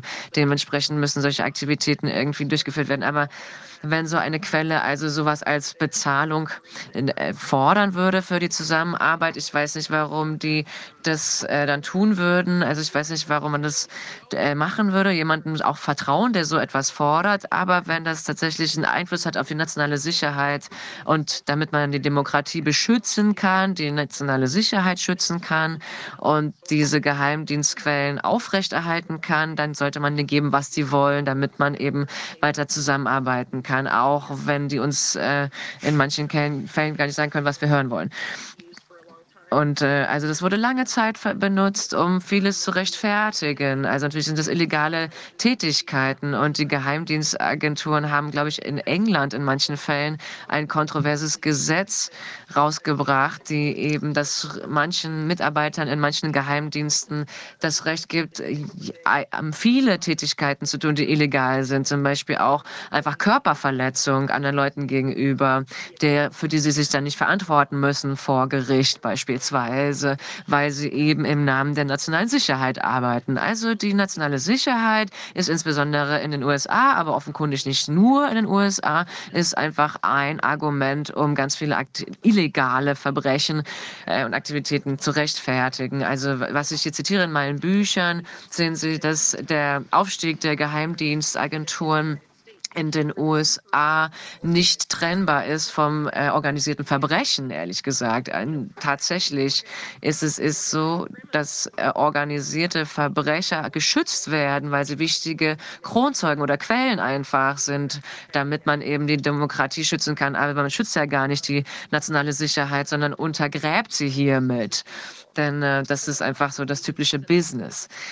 Also dieses typische Business ist jetzt auch noch sehr profitabel für die Geheimdienstagenturen geworden. Also das wird jetzt entwickelt in ein System hinein, wo Geheimdienstagenturen und in, in auch die nationalen Sicherheitsstandards der anderer Länder der Welt wirklich auch von äh, illegalen Geschäften abhängen. Also es kann äh, Drogen betreffen, aber auch Menschenhandel, also auch Kinder. Und natürlich kann man formell das Parlament oder das, den Kongress fragen, ob man das finanziert bekommt oder ob das Budget das hergibt, dies oder jenes zu tun.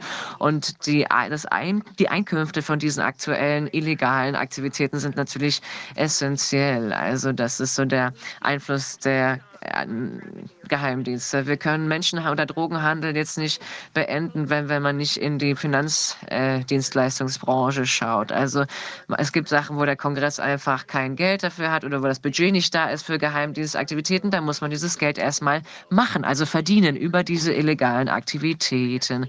Und im Jeffrey Epstein-Case muss man echt sagen, man braucht jemanden wie Jeffrey Epstein, um dieses Geld irgendwie dann zu verstecken oder es auch von verschiedenen Institutionen zu stehlen über ähm, ja, finanziellen Betrug oder andere illegale Finanzaktivitäten. Also Betrug ist viel äh, in meinen Büchern besprochen worden, also über Banking-Software beispielsweise oder andere Softwareprogramme, die genutzt werden von den Geheimdiensten oder von den Banken oder auch in, äh, Regierungsorganisationen. Also um einfach die, die Herkunft von verschiedenen Geldern auch zu verschleiern, um auch nicht mehr, also die Nachverfolgung oder auch die, äh, den verschiedenen Handel, illegalen Handel hier irgendwie zu verschleiern verschleiern und zu verstecken. Ja. Ja, wenn ich darüber nachdenke, diese Sache über Trill ähm, was war das mit äh, Donald Rumsfeld? Äh, zu, zu, der Zeit war, waren das 13 äh, Billionen oder how much, äh, wie viel war das? Ich glaube, das waren eher 21 äh, Billionen, also wirklich äh, deutlich mehr. Das ist äh, viel Geld. Das wäre also auch Teil von dem äh, schwarzen Geld. Ja. Aber die Situation, die man jetzt hat in den letzten Jahren äh, und was die amerikanische Regierung gemacht hat, äh, ob die den genauen Namen da gesagt haben, FASAB, 56 irgendwas. Äh, das ist etwas, was der Regierung erlaubt, ein äh, Budget zu haben, was äh, öffentlich verfügbar ist und dazu ein privates äh, Budget, äh, was niemand sehen muss. Das heißt, das öffentliche äh, Budget kann völlig Fantasie sein und das private Budget, da weiß niemand, wo das Geld hingeht und man muss eigentlich nur Institutionen oder Leute wie Epstein haben oder Leute, die solche Rollen erfüllen. Man braucht die eigentlich gar nicht mehr. Man kann das Geld einfach äh, haben, wenn man es haben will. Äh, weil sowieso keiner mehr das Budget sehen wird. Ähm, man denkt einfach nur, da gibt es irgendeinen Zweck, aber man weiß es nicht. Aber Wäre das dann, würde das für die USA wahr sein oder könnte das in Deutschland auch möglich sein, dass wir so ein schwarzes Budget haben? Also das ist ein amerikanisches äh, Gesetz, eine amerikanische Politik. Aber es ist natürlich möglich, dass es woanders auch gibt, dass andere Regierungen das auch tun. Das hängt letztlich davon ab, wie gut informiert die Öffentlichkeit ist und wie sehr eine Regierung äh, auf äh, öffentlichen Druck reagiert. Im Fall von Deutschland weiß ich, ich habe gehört, äh, dass ein Minister sagt, äh, ich interessiere mich nicht dafür, was die Bevölkerung denkt. Äh, mir geht es darum, dass wir der ukrainischen Regierung helfen wollen. Da kann man sehen, wie die deutsche Regierung auf öffentlichen Druck reagiert. Ich denke, das ist ähnlich in verschiedenen äh, westlichen Ländern. Und das ist natürlich äh, unglücklich, dass das so ist. Und die Einschränkungen der äh, Freiheit und äh, für die öffentliche Meinungsäußerung äh, und andere Sachen, die mit der Demokratie zu tun haben, ähm, die wollen einfach nicht, dass irgendwas da ist, was mit der Öffentlichkeit passiert. Das ist ganz interessant, wie dieses Wachstum der privaten Geheimdienstfirmen hier beschrieben wird. Was Sie uns hier sagen, ist sehr interessant, dass eben diese privaten, privaten Institutionen auch solche privaten Firmen beauftragen, nicht nur die Staaten und denken Sie denn, dass die großen Banken oder die großen Finanzinstitutionen, wirklich die großen Spieler auf dem Finanzmarkt, auch solche privaten Geheimdienstagenturen, äh, Firmen äh, engagieren? Was ist die Rolle der Big Data Firmen, also Google und äh, in diesem Business? Die haben ja sehr guten Zugang zu allem äh, was eben die Geheimdienste so wissen möchten. Was macht man mit diesen Netzwerken? Ja, also im Fall von Wall Street. Äh, es gibt da eigene ähm, äh, äh, Geheimdienstfirmen. Äh, da gibt es Crow äh, Intelligence, das ist so eine Art CIA für die Wall Street. Das ist von Franzosen dort gegründet worden und arbeitete erst für die CIA. Aber es ist eine sehr äh, kontrovers gesehene äh, Organisation, äh, die diese Sache mit dem 11. September angeguckt haben und die waren in vielen äh, kontroversen äh, Sachen äh, verstrickt. Immer wieder, wenn ein Skandal kommt, äh, insbesondere wenn irgendwie äh, Sexschmuggel da mit drin ist, äh, dann sind gewisse Firmen da immer wieder mit drin wo halt viele schlimme Sachen passieren, wo viele äh, Widersprüche auftauchen. Und am Ende heißt es ja, wir haben äh, uns damit befasst, das Problem ist äh, gelöst und äh, mehr passiert nicht. Das ist die Art, wie die damit umgehen.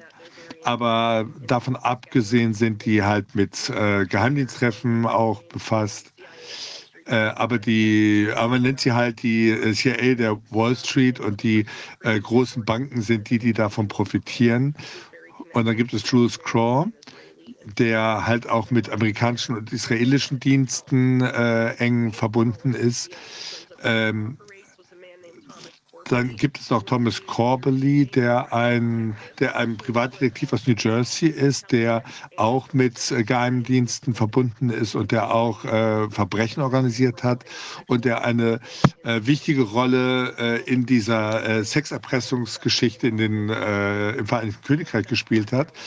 Dann sexuelle Erpressung in Bezug auf Harley Flies in Hollywood in den 90ern und andere Leute, äh, äh, dann auch große Technologieunternehmen, äh, Silicon Valley, Google, Facebook und so weiter, die CIA mit NQTEL, äh, eine Kapital, ein Kapitalunternehmen wie DARPA oder das Militär viele von diesen Organisationen, würde ich vermuten, äh, sind eigentlich nur gegründet worden, um äh, bestimmte äh, Funktionen für die Geheimdienste zu erfüllen und Daten zu sammeln. Und ich denke, da gibt es auch eine Verbindung zu Palantir und äh, zu Facebook.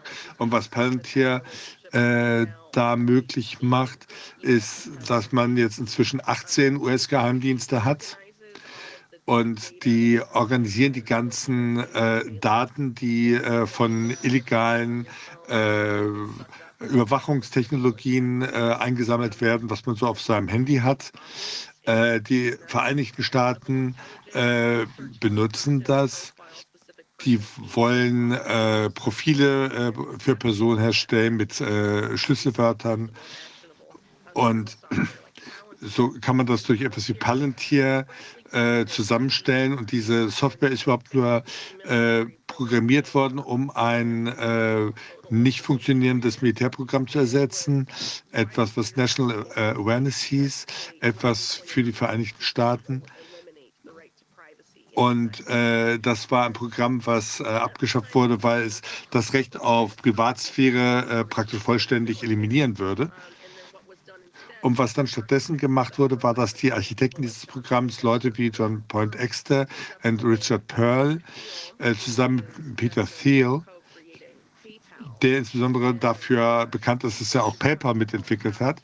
Äh, der hat Palantir äh, gegründet äh, mit Geld, das unter anderem auch äh, von äh, Facebook kam.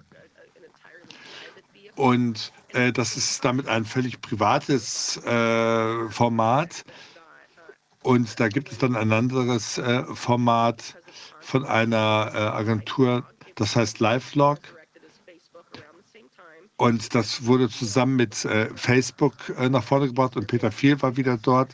Der war der erste Investor und er hat das von Cocky er hat das von einer Harvard-Universitätsseite äh, entwickelt und das in ein Riesenunternehmen entwickelt. Ich äh, da gibt es halt viele Überwachungswerkzeuge äh, und Leute geben freiwillig ihre Informationen über ihr Leben und äh, ihre privaten äh, Nachrichten, die sie jemandem schicken. Ähm, und das guckt die ganze Zeit im Hintergrund rum und das ist äh, eine Situation, die wirklich verstörend ist selbst heute ist es viel schwieriger zu sagen, äh, wo äh, das Silicon äh, Valley eigentlich aufhört und wo die nationale Sicherheit beginnt. Äh, diese Unternehmen sind auch äh, letztlich beauftragte Unternehmen. Äh, Google, Microsoft, Amazon, die, die großen Unternehmen arbeiten alle im Prinzip für den amerikanischen Geheimdienststaat. Aber ich kann mir das eben auch für andere Länder vorstellen. Also Palantir hat auch Beziehungen beispielsweise mit, dem Britisch, mit der britischen Regierung, aber Palantir hat sich, hat sich auch verbreitet jetzt oder ausgebreitet auf äh, Gesundheitsdaten, insbesondere die Covid-19-Daten und auch äh, in England werden diese Daten von Palantir gemanagt. Also tatsächlich haben wir dieses Total Information Awareness Programm, ein, äh, da gibt es ein Unterprogramm, das heißt Biosurveillance, also Bioüberwachung.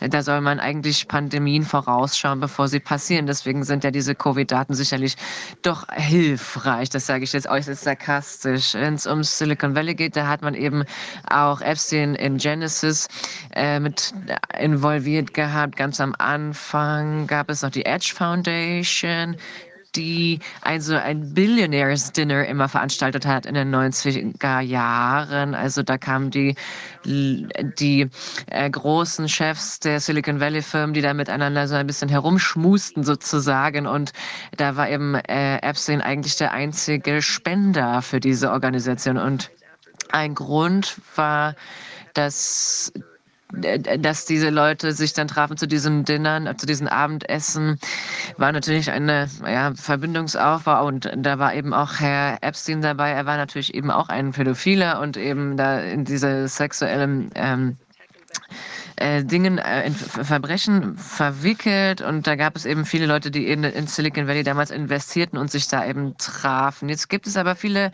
Verbindungen zwischen dem Silicon Valley und der Gesundheitsvorsorge. Also man kann hier argumentieren, oder ich würde argumentieren, dass man jetzt erstmal sieht, dass hier tatsächlich eine Fusion gibt mit Big Pharma. Das ist das, was uns sehr besorgt. Also hier gibt es diese transformalen Technologien, die unser äh, äh, Gesundheitssystem irgendwie framed. Und Epstein kommt hier immer wieder rauf. Also das war ein Transhumanist und ein Transgenesis, wie Sie wissen. Also der ist, gehört zu den Mainstream-Medien, auch wie zum Guardian und zum New York Times. Aber man hat also Google, das in ein Joint Venture gegangen ist mit GlaxoSmithKline, also diesem großen pharmazeutischen äh, Giganten und noch einem Elektronikhersteller. Also die machen Technologien oder stellen Technologien her, die man in den menschlichen Körper einpflanzt und die unser Immunsystem manipulieren, natürlich für Gesundheitszwecke.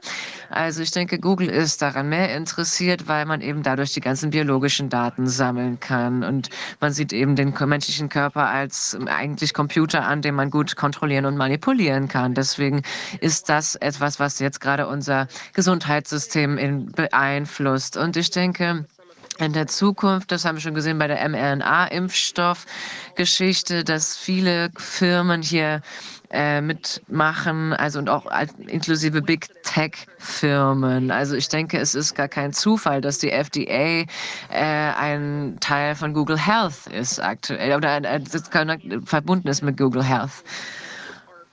Und dann haben wir noch einen sogenannten Gesundheitshaper, also das ist eine Firma, die eigentlich zum Militär gehört und die wurde unter äh, Joe Biden äh, jetzt gegründet und Epstein hat da tatsächlich auch mitgemacht, weil da musste er leider dann aussteigen, weil er eben hier auch äh, zu sexueller Belästigung irgendwie Vorwürfe bekam und dann leider nicht mehr dabei war. Also da haben, habe ich schon gesagt, diese invasive injizierbare Nanotechnologie soll hier ausgearbeitet werden, aber nicht nur als Impfungen, sondern so wie sie eigentlich designt wurden, also eigentlich um auch äh, Krebs zu behandeln oder alle paar Monate soll man dann eben äh, mehr verimpfen, weil es einfach lukrativer ist. Und ähm, Ja, das muss man erstmal alles lesen, damit man das alles versteht, aber es ist sehr besorgniserregend. Ich denke, viele dieser Projekte, über die du da äh, sprichst, sind, ein, äh, sind nur Pläne oder Ideen, die verbreitet werden oder Projekte oder Vorschläge, die äh, man machen könnte. Äh, ich denke, dass der äh, Aktienmarkt von äh, Hoffnung und nicht von Resultaten lebt. Ähm, die Börse lebt von Hoffnungen und all diese Hoffnungen, die, was man mit der menschlichen Gesundheit tun kann, mit neuen Märkten aus der Gesundheit, äh, das ist etwas, was all diese äh, so Hoffnungen äh, groß macht. Und dann kann man versuchen, da Geld mit einzusammeln. Ja, aber wir wissen natürlich, dass es sehr schwach ist. Es ist eine große medizinische Blase, die wir hier beobachten. Ja, genau. Also diese, also auch die, die, An, die Hinzunahme von künstlicher Intelligenz in, im medizinischen Bereich und dieser Industrie zeigt, dass man eigentlich ziemlich niedrige Produkte hier anbietet und ein, zur gleichen Zeit gibt es Personen im Silicon Valley und so weiter, die einfach ihre transhumanistischen Ideen vorantreiben als neue Religion sozusagen. Also von der einen Seite haben wir so eine religiöse Motivation und dann andere Leute, die einfach ihr Geschäft mit Korruption machen und ein Produkt designen, was gar nicht funktioniert beispielsweise. Was erschreckend ist aber, ist das, was wir mit diesen Impfungen bei, von Covid-19 gesehen haben und der Technologie von Moderna beispielsweise. Die waren ja seit zehn Jahren schon dabei und waren nicht in der Lage, irgendein äh, Produkt durchzubringen durch die äh, Tiertests, durch die Tierversuche, weil es einfach so toxisch war. Also da haben die Leute einfach auch keine Selbstbestimmung äh, oder äh, informierte Einwilligung, mit Selbstverständ äh, Einverständnis irgendwie geben können. Und dann haben wir aber, wie gesagt, von manchen Leuten diese religiöse Überzeugung, inklusive auch Herr Epstein. Ja, das haben wir erst gehört, dass Ki Kinder hier getötet werden, dass die Gesundheit von Kindern aufs Spiel gesetzt wird. Das ist das, was wir hören, was gerade passiert, wenn also Kinder geimpft werden. Da haben wir gerade die Daten gesehen. Da wurden einfach Kinder umgebracht aufgrund dieser Profitidee. Und ich denke, es gibt andere Alternativen, um unsere Menschheit hier zu verbessern anstatt das, was uns hier versucht wird zu verkaufen. Und das ist eine riesige Blase. Es ist ganz hässlich, was hier auf uns zukommt. Ich denke, das ist was. Also ich würde in so ein Business nicht investieren. Ich denke, es ist eine Langzeitinvestition. Die brauchen ja Leute, die bringen ja Leute um, aber man braucht Leute, um dieses Geschäft weiterzuführen. Da gibt es ja auch irgendwie einen Widerspruch, nicht wahr? Ja, für den aktuellen Moment ist es so. Das ist auch Teil meines meiner Arbeit. Man möchte ein neues Finanzsystem einführen mit etwas, was nicht wirklich Geld ist, sondern mit dieser digitalen Währung irgendwie arbeiten. Ich persönlich bin da Ihrer Meinung, das wird nicht erfolgreich sein. Die, die träumen in ziemlich großen Kategorien, aber die müssen natürlich auch irgendwie auf ein System zurückgreifen, was sie äh, selbst hier kreiert haben, was eigentlich auf viel Müll und viel Korruption basiert. Also da gibt es auch Vertrauensverluste in die Institution und man muss das alles über die Medien dann nochmal verkaufen. Also das wird einfach immer weiter rund, den, den Bach runtergehen. Ja, ja das äh, man braucht so viel Kraft und so viel äh, Geld, um so eine virtuelle Welt aufzubauen, die uns jetzt vorgestellt wird, diese virtuelle Zukunft, äh, wo die Menschheit äh, verbessert werden soll. Es sind so viele Wissenschaftler nötig und Institutionen, so viel Arbeit, um das zu verkaufen. Das ist etwas, das, das immer größer wird und es wird äh, gar nichts da sein am Ende. Das ist wie ein Luftballon. Äh, keine Strukturen, die äh, lange überleben können. Das wird alles eigentlich gemacht, um in Richtung einer großen äh, Krise und diese äh, große Blase wird irgendwann zusammenbrechen. Niemand will so leben. Ja, was, äh, was viele hier versuchen, ist einfach die, äh, es geht gegen die Gesetze der Natur, aber auch des Marktes. Also ich weiß nicht, wieso viele das so lange durchziehen konnten, bis irgendwie das Unvermeidbare passieren wird, das, was wir jetzt irgendwie sehen. Also gibt es viele Anstrengungen von deren Seite, eben das Unvermeidbare doch zu vermeiden, aber da wird viel Zerstörung einfach passieren und bis dahin müssen wir mal schauen, wie, wie lange die Leute hier einfach Folge leisten in dieser Zeit. Ich habe eine andere Frage. Gute Analyse. Ich würde gerne wissen, wie Leute in diese Art von Intelligenz, äh, in diese Art von Geheimdiensttätigkeiten verstrickt werden. Ähm, kannst du etwas dazu sagen, wie äh, äh, unterschreiben Leute, um, um bei der CIA äh, anzufangen oder bei einer dieser privaten Firmen, äh, Agenten, äh, Pharmaleute, äh, gehen die dahin und sagen, äh, kommt da jemand und sagt, hey, wir, willst du für uns arbeiten? Wir können dir das und das anbieten. Äh, wir haben, äh, du hast dieses und jenes Projekt, wir geben dir Geld. Äh, wir, wir helfen dir, wir schützen dich diese Art von krimineller Aktivität, Menschenschmuggel, Stehlen?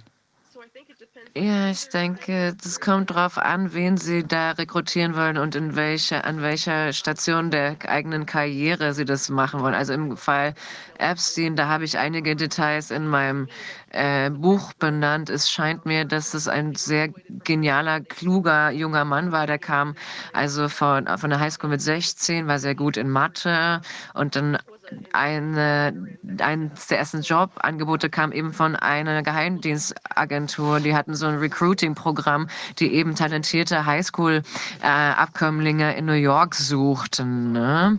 Und äh, hat William Barr schon für die CIA gearbeitet. Also das war eins, einer der ersten Jobs für Herrn Epstein. Und es scheint mir, dass diese Programme, die sind ja bekannt, auch im Falle von Israel weiß man das, dass einfach talentierte ähm, Highschool-Schüler, die gut in wissenschaftlichen, in MINT-Fächern sind, eben abgeworfen, abgeworben werden. Und die werden dann eben an diese Geheimdienste abgeworben, die in diese Aktivitäten verwickelt, verwickelt werden. Manchmal versucht man, diese Schüler schon eher abzuwerben als in der Highschool, je nachdem, wie gut die sind. Und manchmal passiert es auch an Universitäten, je nachdem, bis zu einem bestimmten Level. Insbesondere mehr prestigevollen Universitäten wie Harvard beispielsweise, wo es eben diese verschiedenen geheimen äh, Gesellschaften gibt oder Vereinigungen gibt. Und da versucht man eben die Leute, also diese Skull and Bones äh, Vereinigung beispielsweise, die man ja kennt, unter unter anderem da versucht man abzuwerben. Es ist schwer zu sagen, wenn man jeden, jemanden reinziehen möchte, der schon eigentlich äh, stabil im System ist. Also zum Beispiel ist er in einer, in einer, großen Firma tätig und soll dann in die Geheimdienstaktivitäten einsteigen. Das geht auch. Aber man, es ist auch gut, das irgendwie in den eigenen Dienst mit einzubinden. Das kommt darauf an, wie kooperativ diese Leute sind. Also wenn Menschen nicht kooperativ sind, dann kann man vieles tun, damit die Leute kooperativer werden oder damit man von seiner aktuellen Jobposition äh, entfernt wird, sodass man dann erpresst wird, da irgendwie Folge zu leisten. Man kann jemanden auch, sie auch einladen auf eine äh, Reise, auf eine schöne Businessreise und dann hat man plötzlich einen Flugzeugunfall oder einen Absturz oder ähnliches. Also so kann man die Leute auch in solche Organisationen reinzwingen. Das ist passiert in der Vergangenheit ich sage es nochmal, das kommt wirklich darauf an, wie die spezifische Person dann ist und in welcher Situation sie steckt. Also die haben viel Übung, viele Ressourcen und auch viele Instrumente, um die Leute dazu zu bringen, miteinander zu kooperieren. In dem Fall, den ich vorher genannt habe, also äh, da wird, wenn gesagt wird, Mensch, äh, kooperiere mit mir, möchtest du einen äh, Sexsklaven, Kindersklaven, dann bekommst du den. Ähm, also so wird es gemacht, also wie or organisiertes Verbrechen Verbrechen geht man hier vor? Denn eigentlich sind sie ja ein organisiertes Verbrechen. Das ist so verrückt. Ja, wenn man sich die Geschichte der OSS anschaut, also die Vorgesellschaft der CIA, da, die Leute denken ja, dass die CIA, das denken zumindest manche, dass die CIA eigentlich äh, gegründet wurde, um die nationale Sicherheit der USA zu schützen. Darum ging es aber niemals. Also wenn man sich die Leute anschaut, die am Anfang für die CIA verantwortlich waren oder die OSS vorher leiteten, das sind die Leute, die für die Wall Street eigentlich Anwälte waren oder einfach sehr reichen Familien der USA angehörten, also die Mellis, die Rockefellers und all diese machtvollen, mächtigen Familien. Und wenn man sich das mal durch dieses Prisma anschaut, dann äh, des, des organisierten Verbrechens, dann sind es zwei Leute, die Geheimdienste anführten, aber die sind natürlich eigentlich den Finanzbossen oder der finanziellen Elite irgendwie unterworfen, unter, unter äh, runtergeordnet. Also die machen organisiertes Verbrechen und versuchen eben ihre Macht aufrechtzuerhalten und ihre Geschäfte damit eben auch. Deswegen ist es schwer, diese, also deswegen werden diese illegitimen und legitimen Firmen, Businesses, Geschäfte zusammengeführt, insbesondere schon ganz am Anfang in der Gründerzeit der US-amerikanischen Geheimdienste. Und ähm, die ersten Leiter der CIAs waren vorher, der CIA waren eben auch vorher äh, tätig in Finanzfirmen der, an der Wall Street. Also viele CIA-Führungspersönlichkeiten waren woanders auch aktiv in Guatemala, wo man eben versucht hat, die demokratischen Wahlen äh, zu überwerfen oder ähnliches. Und die sind sozusagen die Geheimpolizei der finanziellen Elite der USA, eigentlich der ganzen westlichen Welt. Also denn London ist ja mit der Wall Street ver verbunden. Also diese Netzwerke sind ja zusammengewachsen langsam und das ist nicht mehr gebunden an irgendeine Nation, sondern das ist die Antwort, wo die Macht aktuell liegt, nämlich da, wo das Geld ist. Also entweder die finanzielle Liga oder eben das organisierte Verbrechen, die arbeiten zusammen. Ja, und wenn wir jetzt äh, reinschauen in den Widerstand, die Widerstandsbewegung, das ist etwas, ich würde mal denken, wenn man wenn man das äh, weiter verwenden will und diese äh, Impfungen weiter der ganzen äh, Welt verkaufen will und äh, alles über digitales Zentral äh, Geld machen will, wenn das nicht so schön ist, wenn, wenn viele Leute dagegen äh, sprechen, was passiert da? wenn es dort eine ähm, Widerstandsbewegung gibt, da können ja auch Agenten reingehen und versuchen, den Widerstand aufzubrechen. Äh, wie würde man solche Leute dort finden oder deren Aktivitäten aufdecken? Ja, unglücklicherweise denke ich, ist es nicht, dass, es, dass ich Ihnen jetzt hier so eine einfache Anleitung geben kann, wie man das machen sollte. Aber die Mächte können den Krieg nicht gewinnen, wenn wir uns nicht darüber einig sind, gegen wen wir hier kämpfen oder Widerstand leisten. Also ich denke, wir investieren sehr viel Zeit und Geld daran, die Leute zu verwirren. Und zwar darüber, wofür wir kämpfen und warum wir dafür kämpfen. Offenkundig gibt es Leute, die sich in verschiedenen äh, Bewegungen hier engagieren, die mächtig sind. Denn eine der Taktik ist, die, die, die immer genutzt wurde, war die Videt Impera, Teile und Herrsche. Und dementsprechend ist das offenkundig viel, viel stärker, diese Strategie. Und dann haben wir einen, einen schwächeren Feind sozusagen. Also es ist etwas kompliziert. Für mich ist es so, wenn die Leute sagen, dass sie 100 Prozent wissen, welche Person hinter all dem steckt, also dann sage ich immer, na, vermutlich weißt du das nicht. Also ist diese Person, wird die bezahlt von Geheimdiensten oder ist es eine Person, die einfach möchte, dass sie, dass du seine Videos schaust? Heutzutage ist es schwer, das einfach zu wissen, wer was ist oder wer was macht. Also wie, so wie es schwer ist, mit den Mainstream-Medien und den unabhängigen Medien zu unterscheiden, gibt es eben auch ein, verschiedene Modelle der Motivation. Vielleicht gibt es welche, die sich über Geld, also über Geld motivieren, andere wollen das Richtige machen oder werden dann disillusioniert. Manche Manche verfallen, fallen in diese Falle, dass sie, also es schwierig ist, hier die Wahrheit rauszufinden. Und unglücklicherweise kann das alles sehr kompliziert werden.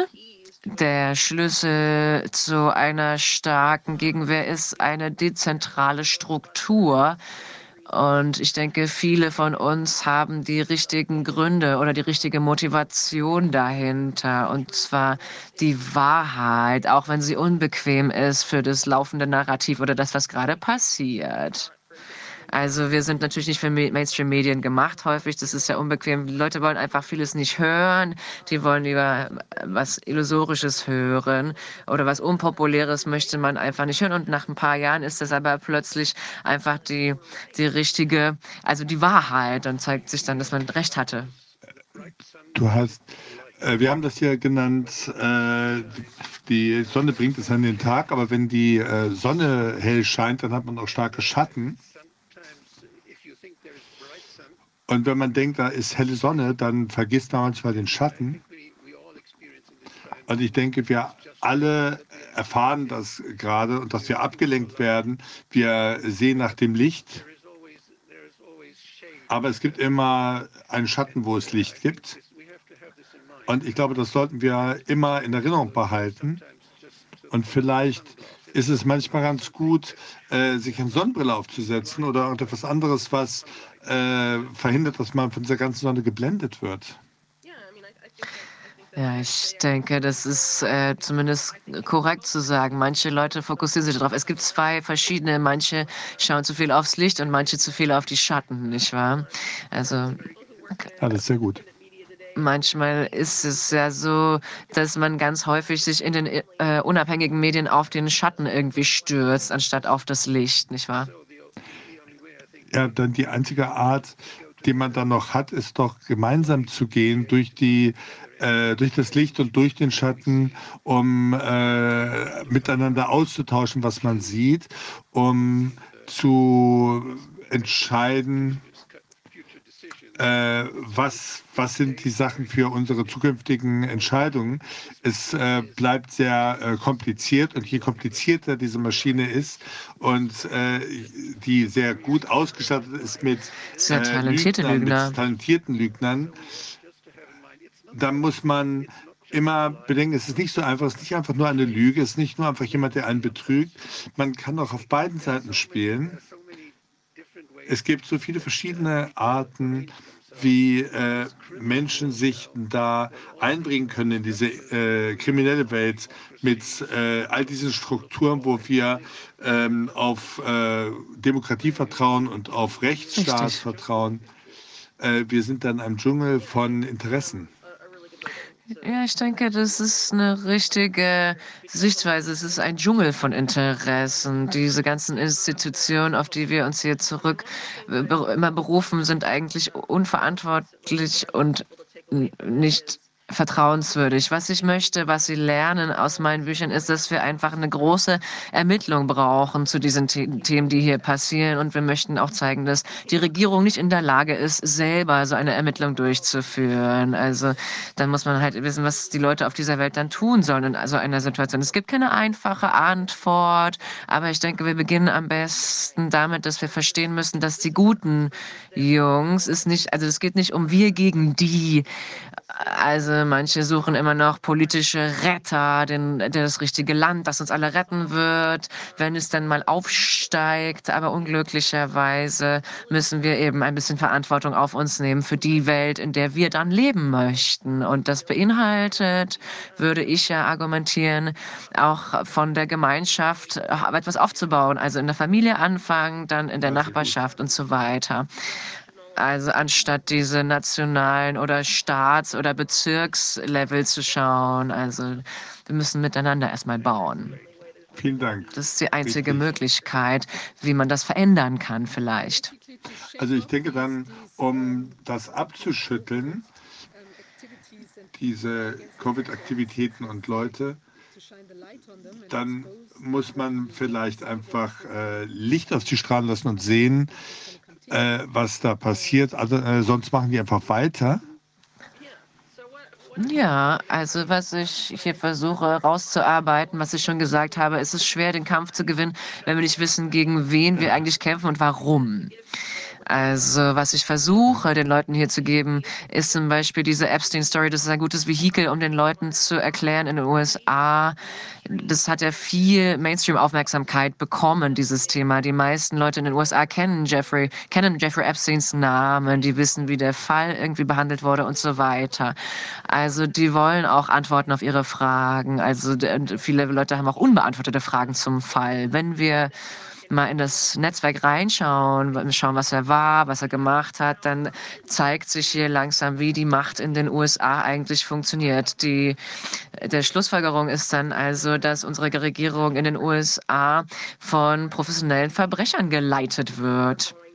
Und die werden weitermachen und weitere Verbrechen hier begehen, es sei denn, die Öffentlichkeit stoppt sie mal. Wir können also auf Institutionen wie das FBI uns nicht mehr verlassen, deren eigentlicher Direktor mal hier angedroht wurde, dass er eben nicht mehr dem illegalen Verbrechen nachgehen soll. Also wir können nicht auf die Institution zählen, dass sie uns retten. Jemand muss was tun und dann müssen wir mal schauen, wie es weitergeht. Wenn die Leute nicht erkennen, wie groß diese, wie hoch die Korruptionsquote ist, dann denkt man, ah gut, dann kann man das ja vielleicht lösen, indem man einfach für die andere Partei stimmt. So kann man aber illegales Verbrechen, organisiertes Verbrechen nicht bekämpfen. Das führt uns nirgendwo hin. Ich denke, dass die Leute bis zu einem bestimmten bestimmten, bis zu einer breiten Masse verstehen, dass irgendwas passieren muss, dass man was tun machen, äh, tun sollte, viel Zeit und Kraft investiert werden sollte, aber nicht in ein korruptes System, was uns nirgendwo hinführt. Also dann brauchen wir brauchen ja Lösungen zu der Zeit, wann wir sie brauchen. Vielleicht sollte man einfach andere Orte anstreben. Also das Problem identifizieren ist wichtig, aber das kann nicht das Einzige sein, was wir tun. Also wir brauchen auch die parallele Anstrengung, um, zu, um wirklich zu schauen, dass wir unsere Familien, unsere Nachbarschaften resilient machen gegen das, was da auf uns zukommt. Also wie auch bei euch in Europa, das muss einfach passieren, offenkundig. Ob es die Leute jetzt gut finden oder nicht, das, was in den nächsten Monaten geschehen sollte oder wird, ist, dass Europa einer der größten, eines der großen Schlachtfelder jetzt wird. Und wir müssen uns also gegenseitig unterstützen und dem Staat einfach sagen, dass er uns mal in Ruhe lassen soll. Das ist zumindest meine Hoffnung. Ne? Sie sind einfach offenkundig nicht die Lösung für uns als Staat. Und ich kann nur hoffen, dass äh, Europa dann ein gutes Beispiel für den Rest der Welt irgendwie macht. Ja, äh, sehr inspirierend. Ich habe deine Arbeit seit langer Zeit verfolgt und es ist sehr interessant, was du ans Licht äh, bringst und wie tief du gräbst. Es ist immer so detailliert. Es ist wirklich erstaunlich. Toll. Vielen Dank. Und ich glaube, wir werden alle darüber nachdenken und werden wahrscheinlich dich äh, noch nach weiteren äh, Details fragen irgendwann. Ja, also hätten Sie gerne eine Kopie irgendwie für die Review, für den zweiten Teil, dann schicke ich das gerne rüber. Dann ja, vielen Dank, vielen Dank. Ja, danke. Danke, ja, alles Gute. Vielen Dank. Ja, das war ja wieder äh, überwältigend, ja, wenn man sich das vorstellt, auch wie viele, wie viele Personen und Entitäten da verstrickt sein müssen. Ja, das ist ja, das geht auf keine Kuhhaut. Also irgendwie, wenn man sich anschaut, in Berlin gibt es ja diese riesenhafte Anlage da in der Chausseestraße vom äh, Bundesnachrichtendienst. Und das ist ja schon ein, mhm. eine Art, äh, wie will man sagen, Krebsgeschwür da. Ich meine, es ist ein ästhetisch ansprechendes, also irgendwie ansprechendes Gebäude. Jedenfalls ist es beeindruckend von der Größe. Sie haben auch einen schönen, äh, so einen kleinen, äh, wie will man sagen, ähm, Hain da an Bäumen vor der Tür stehen. Den finde ich eigentlich ganz schön. Aber ansonsten ist es, glaube ich, ziemlich äh, schrecklich. Aber man denkt, äh, dass da Leute auch irgendeiner Art von regulären Tätigkeit nachgehen. Das mag ja auch sein. Aber man hört, sieht ja doch offenbar, dass es da auch eine, also dass es da ja unvorstellbare Verstrickungen auch im kriminellen Bereich gibt. Ja, ich finde es also nicht zu fassen. Schockierend. Ja, das ist komisch. Also ich habe diese Entwicklung da in Berlin habe ich miterlebt. Ich habe da gewohnt, direkt da, wo jetzt das Stick ist, in der Habersatzstraße. Die ist direkt daneben. Ich hätte den jetzt auf dem Schreibtisch gucken können, wenn ich da wohnen geblieben wäre. Aber da ist danach, da ist denn damals ist da so eine, das war das Stadion der Weltjugend, glaube ich. Da ist ein Sportstadion war da vorher. Und dann war da nachher eine Golfübungsanlage. Da waren immer die Leute, die üben dann mit den Golfen zu keulen oder mit den, mit den, ja, mit den die da, die da ihre Golfschläger dann ausprobierten. Und da ist jetzt diese riesen Wahnsinnsanlage. Ich finde die überhaupt nicht architektonisch schön. Ich finde die faschistisch von der Architektur her. Brutal. Ja, das stimmt. Es und, ist einfach nur ähm, beeindruckend durch die schiere Größe, muss man sagen, ja, für diese. Ja, die ist erdrückend. Und dieses, diese, diese Unverschämtheit, mit der die Geheimdienste sich überall ja, breit machen und dass, das, dass sie zusammenarbeiten mit der Industrie, weil sie da, weil die Industrie sie braucht. Und das ist alles, das ist ziemlich erdrückend. Und ich fand es so gut, was eben, was wir eben zum Schluss hörten, dass wir, dass wir uns eben um unseren Nachbarn kümmern müssen, dass wir miteinander reden müssen, dass wir uns absichern müssen, dass die wesentlichen Dinge, die wir fürs Leben brauchen, das ist ja gar nicht Amazon. Das ist ja gar nicht Uber, das ist ja gar nicht sowas, sondern wir können uns gegenseitig helfen, wir können uns, wir können uns viele Dinge gegenseitig auch geben, die wir im täglichen Leben brauchen. Und dazu müssen wir uns mit den Nachbarn zusammentun. Wir müssen sie erstmal kennenlernen und das ist schön, wenn wir das können. Das ist, es ist schade, dass wir hier, hier sitzen wir hier als so ein paar, eine Handvoll Figuren im Zoom. Aber das, was überall in Deutschland ja passiert, ist, dass die Leute auf die Straße gehen. Und dadurch, dass die Leute überall auf die Straße gehen, treffen sie sich. Da treffen sich Leute, die sich vorher nie getroffen haben. Und das ist unheimlich ermutigend, finde ich, dass Menschen sich da kennenlernen. Ich weiß, dass ich aus meinem Bekanntenkreis auch sage, Mensch, seit ich da mitmache bei diesen Demonstrationen, habe ich so viele tolle Leute kennengelernt. Und wir machen jetzt das zusammen und wir wollen jetzt das gemeinsam machen. Und da entstehen unheimlich viele, und da stehen ja Konkurrenzunternehmen zu diesen komischen Strukturen, die eigentlich keiner haben will zu denen wir auch gezwungen werden. Und ich finde, das ist auch ermutigend, was wir zurzeit erleben. Und wenn die große Blase platzt, die Datenblase, die Digitalblase und was sie alles uns für Blasen haben, die Finanzblase, dann müssen wir uns äh, an die Hand nehmen und müssen eben wieder was Schönes Neues bauen. Und können wir jetzt schon anfangen. Wort zum Sonntag.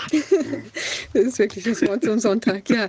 Ähm, na gut, damit sind wir eigentlich auch am Ende der Sitzung angekommen. Wir haben äh, jetzt im Nachgang, ich muss mal ganz kurz gucken, ich hätte da noch einen, also wir haben zwei interessante Sachen noch. Einmal diese ähm, als, als äh, Film, diese ähm, ähm, also einmal das, was wir vorhin angekündigt haben, die von äh, dem Frank, diese Challenge an, äh, in Sachen äh, Virusnachweis, also an der Challenge an Samuel, Samuel Eckert.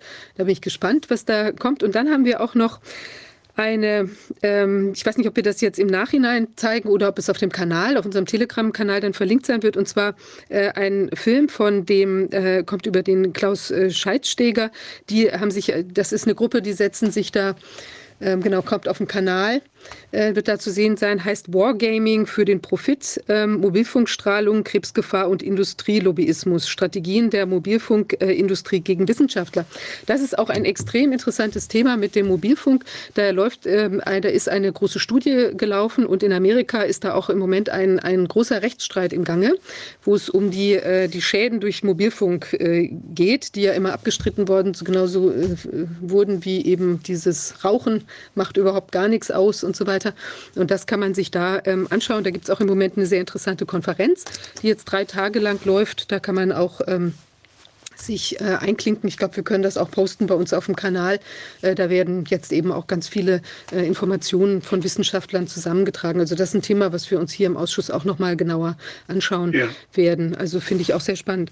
Ja, ich wollte noch was sagen in eigener Sache. Also ich habe mich sehr gefreut. Wir haben wieder ähm, äh, eine, eine Reihe, also eine ganze, also die Spenden äh, sozusagen oder wie ich will, also Unterstützungszahlungen vielleicht besser, ähm, die ähm, haben uns haben uns wieder mehr erreicht. Ich bin sehr sehr dankbar dafür, weil uns ja weiterhin die Gelder entzogen sind. Es ist also auch bis, bislang ähm, nichts zurückgekommen von den Dingen, die da im Raum stehen. Das möchte ich an dieser Stelle einfach nur mal verlautbaren, sodass wir eben im Moment auch sehr stark angewiesen sind darauf, dass man uns hilft, ähm, vielleicht diese Durststrecke zu, unter, zu überbrücken. Und ich freue mich sehr, dass das eben viele Menschen auch die Wichtigkeit dieser äh, Aktivität erkannt haben. Möchte ich mich herzlich bedanken und wer uns unterstützen möchte. Also wir sind auf jeden Fall jetzt ähm, äh, das Geld geht in, an die richtigen Stellen, an die ganzen legitimen äh, äh, Dienstleister und äh, tja, Arbeiten vom ja, Ausschuss. Nicht uns unterstützen, sondern die Arbeit. Natürlich, also nicht uns persönlich, sehr wohl klar, aber das habe ich ja immer gesagt, nur ähm, na gut, wie, auch dem, wie dem auch sei. Also jedenfalls, um die Arbeit zu unterstützen, genau. Das ist toll, ähm, ja, wenn, das, wenn uns da weiter oder wieder geholfen werden könnte. Ähm, tja, in diesem Sinne, Wolfgang, wir sind am Ende der Sitzung und langsam wird es draußen sogar schon dunkel um die Uhrzeit. Ja. Ähm, es ist hier schon finster. Ja, bei uns ist es noch so ein klein bisschen im, im Übergang, aber ja, na gut. Ähm, dann vielen Dank nochmal für also alle die tollen Beiträge, die wir heute hatten. Und ich wünsche allen einen ersprießlichen Freitagabend und dann ein erfreuliches Wochenende und wir sehen uns in der nächsten Woche. Bis dahin. Tschüss. Und jetzt freue ich mich auf den Film. Ich auch.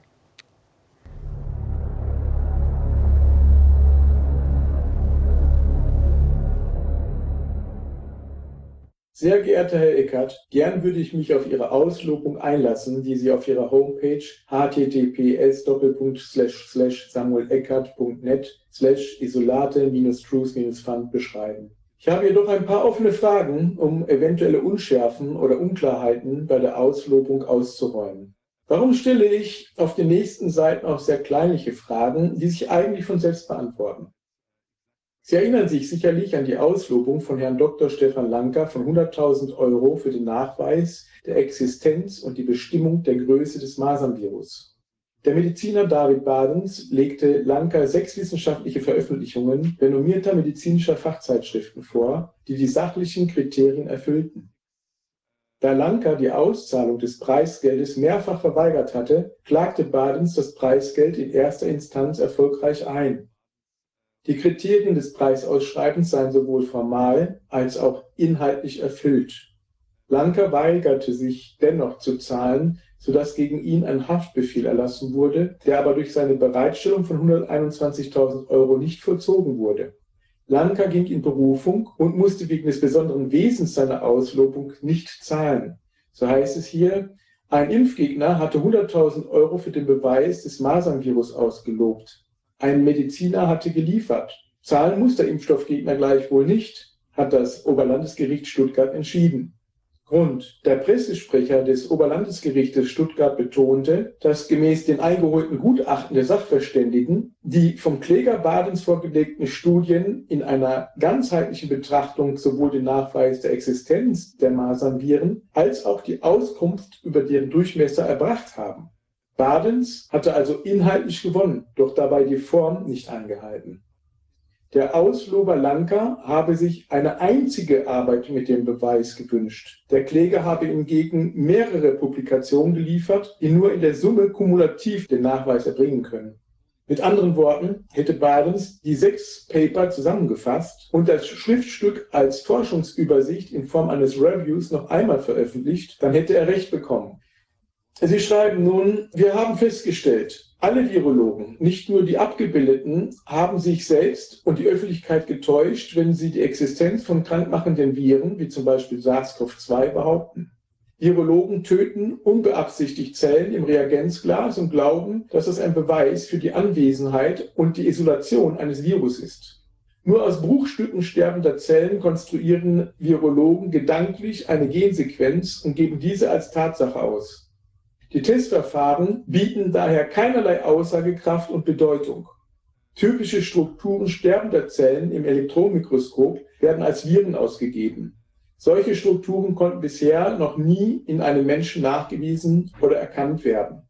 Weiter schreiben sie, unser Ziel, diese Fehlentwicklungen haben die Medizin weit von der Realität und dem Verständnis von wahrer Gesundheit entfernt. Wir möchten einen Beitrag leisten, allen Menschen das Verständnis über Krankheit und Gesundheit umfassend näher zu bringen.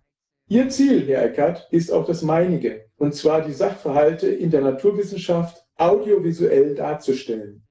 nun geht es um den Kern Ihrer Botschaft. Wir garantieren 1,5 Millionen Euro für einen Virologen, der den wissenschaftlichen Beweis der Existenz eines Coronavirus vorlegt, inklusive der dokumentierten Kontrollversuche aller getätigten Schritte der Beweisführung. Top, die Wette gilt. Und hier beginnen nun meine ersten Fragen, Herr Eckert. Frage 1. Gilt die Auslobung nur für einen einzigen Virologen oder dürfen mehrere Forscher oder andere Menschen daran beteiligt sein?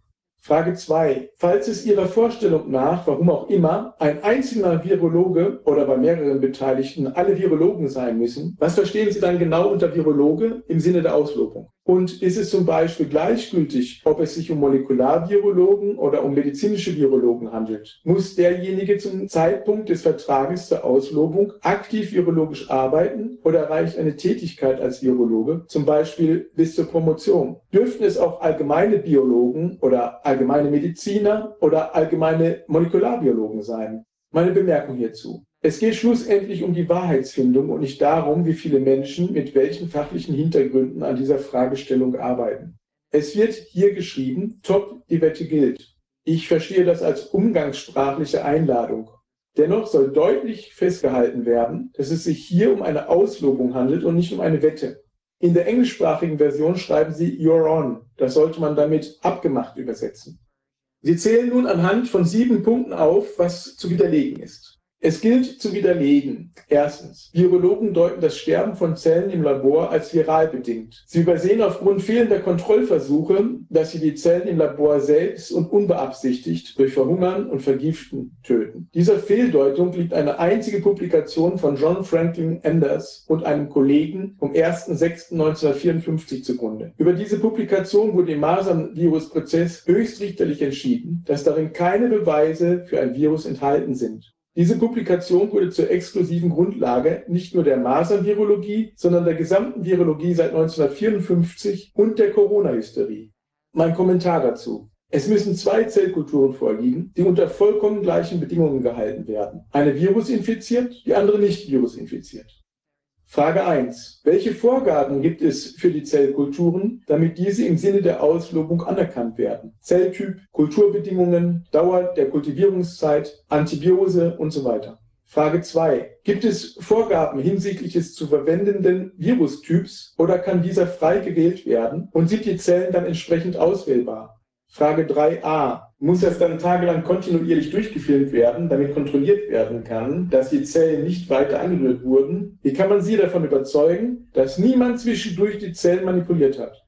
Frage 3b. Im Gegenzug stellt sich die Frage, wie ist es für mich sichergestellt, dass die Zellen nicht manipuliert und zum Beispiel die Zellen der Kontrollgruppe durch externe Einflüsse beeinträchtigt werden? Es wird von einem Verkäufer von Zellkulturzellen versichert, dass sie frei von Viren, Bakterien, Plasmodien oder Pilzen sind, sodass die Kontrollgruppe eigentlich beim Hersteller in seiner Zelllinienzuchtvorrichtung ohnehin vorhanden ist. Hier soll aber nach ihren Vorstellungen die frisch gelieferte Charge getrennt werden und die eine Hälfte nicht beim Verkäufer der Zellkulturen verbleiben, sondern in einem extra Behälter oder auf einer extra Petrischale. Frage 4. Sind weitere Regeln vorgesehen? Wenn ja, welche? Ich bitte um eine exakte Auflistung. Frage 5. Wie müssen die verwendeten Medien, Serien, Antibiotika zertifiziert sein, um sicherzustellen, dass diese virusfrei sind? Frage 6. Müssen sich die Zellen im selben Labor, vielleicht sogar im selben Raum befinden, sodass eine Ansteckungsgefahr den Versuch gefährden würde? Oder darf die Schale mit dem Kontrollversuch unter ansonsten gleichen Bedingungen in einem anderen Labor verbleiben? Es gilt zu widerlegen. Zweitens, Virologen setzen gedanklich kürzeste Stückchen an sogenannten Erbinformationen absterbender Zellen gedanklich, rechnerisch zu einem sehr langen Erbgutstrang zusammen, den sie als den Erbgutstrang eines Virus ausgeben. Dieser gedanklich-rechnerische Vorgang wird als Alignment bezeichnet. Dabei haben sie die Kontrollversuche nicht getätigt, den Versuch, auch aus kurzen Stückchen sogenannter Erbinformationen, nicht infizierter Quellen, den gewünschten Erbgutstrang gedanklich, rechnerisch zu konstruieren. Frage 1. Wenn Sie von einer sogenannten Erbinformation schreiben, glauben Sie dann, dass es gar keine Erbinformation gibt oder glauben Sie, dass es nur keine virale Erbinformation gibt? Frage 2. Wie sind die kürzesten Stückchen nachzuweisen und deren Sequenz für das Alignment zu generieren? Normalerweise wird aus der Zellkultur experimentell, also nicht nur gedanklich, die Nukleinsäure isoliert und dann im Rahmen der Next Generation Sequencing sequenziert.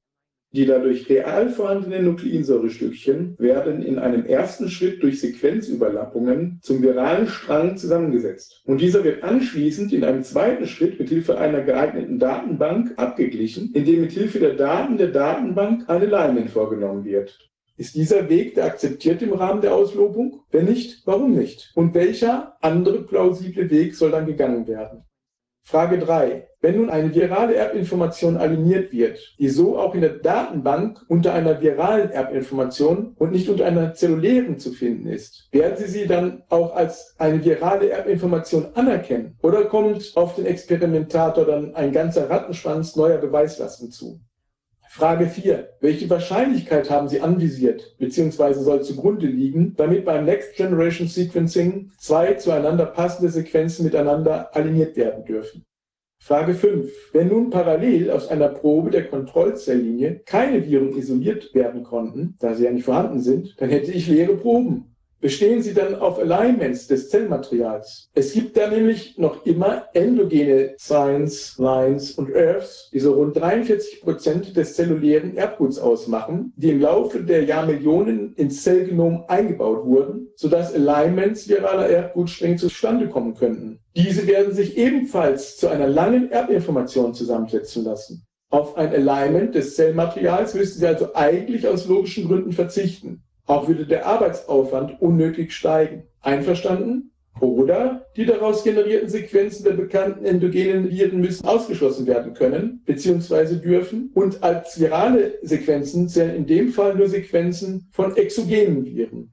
Es gilt zu widerlegen. Drittens. Virologen benötigen für das Alignment eines Virus immer einen vorgegebenen Erbgutstrang eines Virus. Sie benutzen aber hierzu immer einen auch nur gedanklich rechnerisch erzeugten Erbgutstrang und niemals einen echten, einen in der Realität gefundenen. Sie tätigen dabei niemals die Kontrollversuche, ob aus dem vorhandenen Datensatz sogenannter Erbinformationen auch virale Erbsubstanzstränge ganz anderer Viren konstruiert werden könnten oder nicht. Feststellung. Nein, Molekularvirologen benötigen für das Alignment eines Virus keinen vorgegebenen Erbgutstrang eines Virus. Wieso sollte das so sein? Wenn nun eine Erbinformation zuerst sequenziert und dann aligniert wurde, so wird sie selbstverständlich anschließend in der Virusdatenbank und, besonders in diesem speziellen Fall, auch mit einer zellulären Datenbank abgeglichen. Es gilt zu widerlegen. Viertens. Virologen haben Viren niemals in Menschen, Tieren, Pflanzen und deren Flüssigkeiten gesehen oder daraus isoliert. Sie haben das nur scheinbar, indirekt und immer nur mittels ganz spezieller und künstlicher Zellsysteme im Labor getan. Sie haben niemals die Kontrollversuche erwähnt oder dokumentiert, ob ihnen die Darstellung und die Isolation von Viren auch in und aus Menschen, Tieren, Pflanzen oder deren Flüssigkeiten gelungen ist. Feststellung. Es existieren größenordnungsmäßig wohl Hunderttausende von Abbildungen von Viren, die isoliert wurden. Viren entziehen sich unseren Fähigkeiten, sie mit unseren bloßen Augen ohne Hilfsmittel zu sehen, da es die Wellenlänge des Lichtes physikalisch nicht zulässt. Frage 1. Was heißt, Sie haben das nur scheinbar, indirekt und immer nur mittels ganz spezieller und künstlicher Zellsysteme im Labor getan? Frage 2. Reicht hierfür eine überzeugende Erklärung, wie die vielen Bilder zustande kamen, oder was stellen Sie sich hier als Beweis vor? Frage 3. Wird unter gesehen im Sinne der Auslobung die der Größe der Viren angemessene Elektronenmikroskopie akzeptiert oder erwarten Sie die Nutzung einer anderen Technologie? Frage 4. Was ist mit den Fotos, die zum Beispiel Lanka in seiner Arbeit in Virology 193 von 1993 publiziert hat? Gelten diese Viren als gesehen? Feststellung. Es werden immer Kontrollversuche mitgeführt. Allerdings stellen sich hier im Sinne der Auslobung noch einmal die Fragen. Frage 5. Was wird als Kontrollversuche anerkannt? Bitte definieren Sie das genau. Welche Kontrollversuche sind gemeint? Sind die gemeint, die im Laboralltag stattfinden, also Kulturen, die nicht infiziert wurden, parallel zu den infizierten Zellkulturen? Wenn etwas anderes gemeint sein sollte, dann definieren Sie das bitte ohne Einbuße von Plausibilität. Es gilt zu widerlegen. Fünftens. Virologen haben diejenigen vermeintlichen Viren, die sie mittels elektronenmikroskopischer Aufnahmen fotografieren, niemals isoliert, biochemisch charakterisiert oder daraus ihre vermeintliche Erbinformation gewonnen. Sie haben niemals Kontrollexperimente getätigt oder veröffentlicht, ob nach der Isolation dieser Strukturen auch tatsächlich virale Eiweiße, der Hülle des Virus und vor allem der virale Erbgutstrang nachgewiesen werden konnte, der ja das zentrale Bestandteil und Charakteristikum eines Virus darstellen soll soll. Frage. Reicht dafür ein Paper, das das erste echte und originale Wuhan-Virus-Isolat beschreibt? Auch hier noch einmal der Hinweis. Bitte definieren Sie im Sinne der Auslobung genau, was für Sie Virusisolation biochemisch charakterisiert und was vermeintliche Erbsubstanz bedeuten. Die Punkte sind zu unspezifisch, um darauf seriös eingehen zu können. Es gilt zu widerlegen. Sechstens. Virologen geben typische Artefakte sterbender Gewebe, Zellen und typische Strukturen, die beim Verwirbeln zelleigener Bestandteile wie Eiweiße, Fette und den verwendeten Lösungsmitteln entstehen, als Viren oder als virale Bestandteile aus. Auch hier fehlen die Kontrollversuche mit nicht infizierten, aber ebenso behandelten Zellen, Geweben. Frage 1. Was verstehen Sie unter typische Artefakte? Frage 2. Wie sollen sich diese typischen Artefakte reproduzierbar zeigen? Frage 3. Welche Form, Größe oder Zusammensetzung haben diese typischen Artefakte? Frage 4. Sind diese typischen Artefakte dann via Apoptose oder Nekrose entstanden oder über beide Mechanismen? Frage 5. Wann und wo sollen Verwirbelungen stattfinden und mit welchen Lösungsmitteln? Bitte definieren Sie genau die Art des Lösungsmittels, die chemische Definition und die Endkonzentration in den Ansätzen. Welche typischen Strukturen sind hier zu erwarten? Frage 6. Da hoffentlich Konsens darüber besteht, dass sich typische Artefakte sterbender Gewebe bzw. sterbender Zellen nicht replizieren, reicht es dann, wenn gezeigt werden kann, dass die Viren, die Sie als Artefakte bezeichnen, in noch gesunden Zellen wieder repliziert werden, wenn diese Zellen infiziert werden, und sie in gesunden Zellen nicht repliziert werden, wenn diese Zellen nicht infiziert werden? Es gilt zu widerlegen. Siebtens. Die sogenannten Übertragungsversuche, die Virologen tätigen, um die Übertragbarkeit, um Krankheitserregung der vermuteten Viren zu beweisen, widerlegen die gesamte Virologie. Es sind ganz offensichtlich die Versuche selbst, die die Symptome auslösen, die im Tierversuch als Beweis für die Existenz und die Wirkung der vermuteten Viren ausgegeben werden. Auch hier fehlen jegliche Kontrollversuche, bei denen exakt das Gleiche gemacht wird, bloß mit nicht infizierten oder sterilisierten Materialien. Frage 1. Gelten Übertragungsversuche nur im Tiermodell oder gelten sie auch mit freiwilligen Probanden oder mit Bakterien oder mit Pflanzen? Frage 2. Und falls sie nur beim Tier gelten, reicht der Nachweis des Virusinfektes beim Tier oder die Krankheit des Tieres? Frage 3. Gibt es hinsichtlich des Nachweistestes Vorlagen? Frage 4. Und reicht es im Sinne der Auslobung aus, wenn dann aus diesen infizierten Tieren, Bakterien oder Pflanzen wieder Viren isoliert und auf die nächsten Tiere, Bakterien oder Pflanzen übertragen werden können? Abschließende Frage. Es geht vom Grundsatz her um den Beweis, dass man Viren nachweisen kann können wir uns deshalb darauf einigen, dass ich Ihnen gerichtsfest aus der Literatur aufzeige, dass all das bereits gemacht wurde, was eindeutig und zweifelsfrei beweist, dass Viren existieren und dass diese Viren auch Zellen töten, wenn sie nicht an die Zellen angepasst sind?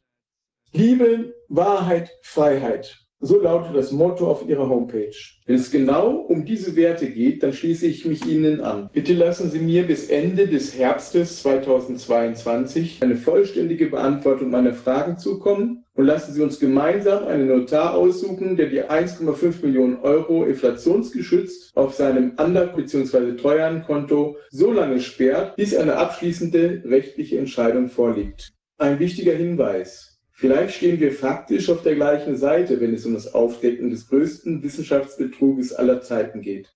Ich freue mich auf die 1,5 Millionen Euro, die ich auch für das Aufdecken des größten Wissenschaftsbetruges aller Zeiten investieren werde. Ungefährer Inhalt des Vertrages. Es wird von Herrn Samuel Eckert gemäß Paragraph 657 Bundesgesetzbuch eine Summe in Höhe von 1,5 Millionen Euro ausgelobt. Paragraph 657 bindendes Versprechen. Wer durch öffentliche Bekanntmachung einer Belohnung für die Vornahme einer Handlung, insbesondere für die Herbeiführung eines Erfolges, aussetzt, ist verpflichtet, die Belohnung demjenigen zu entrichten, welcher die Handlung vorgenommen hat, auch wenn dieser nicht mit Rücksicht auf die Auslobung gehandelt hat. Also selbst wenn dieser nicht mit Rücksicht auf die Auslobung gehandelt hat. Das Geld wird inflationsgeschützt auf einem Ander- bzw. Treuhandkonto eines Notars gemeinsamer Wahl so lange hinterlegt, bis sich beide Vertragspartner einig geworden sind oder eine abschließende rechtliche Entscheidung vorliegt, die feststellt, ob die Auslobung rechtmäßig erfüllt oder nicht erfüllt wurde. Eine juristische Entscheidung kann allerdings Jahre dauern. Ein echter Inflationsschutz lässt sich ernsthaft nur durch den Umtausch des Geldes in Edelmetalle verwirklichen. Und von allen Entwürfen scheint die Umsetzung des Konzeptes von dem Experten Herrn Rolf B. Pieper, Plan B in Liechtenstein, in vielfacher Hinsicht die besten Konditionen zu bieten. Eine Homepage für den ersten Einblick findet man hier. https www.eigentumsschutz-durch-edelmetalle.de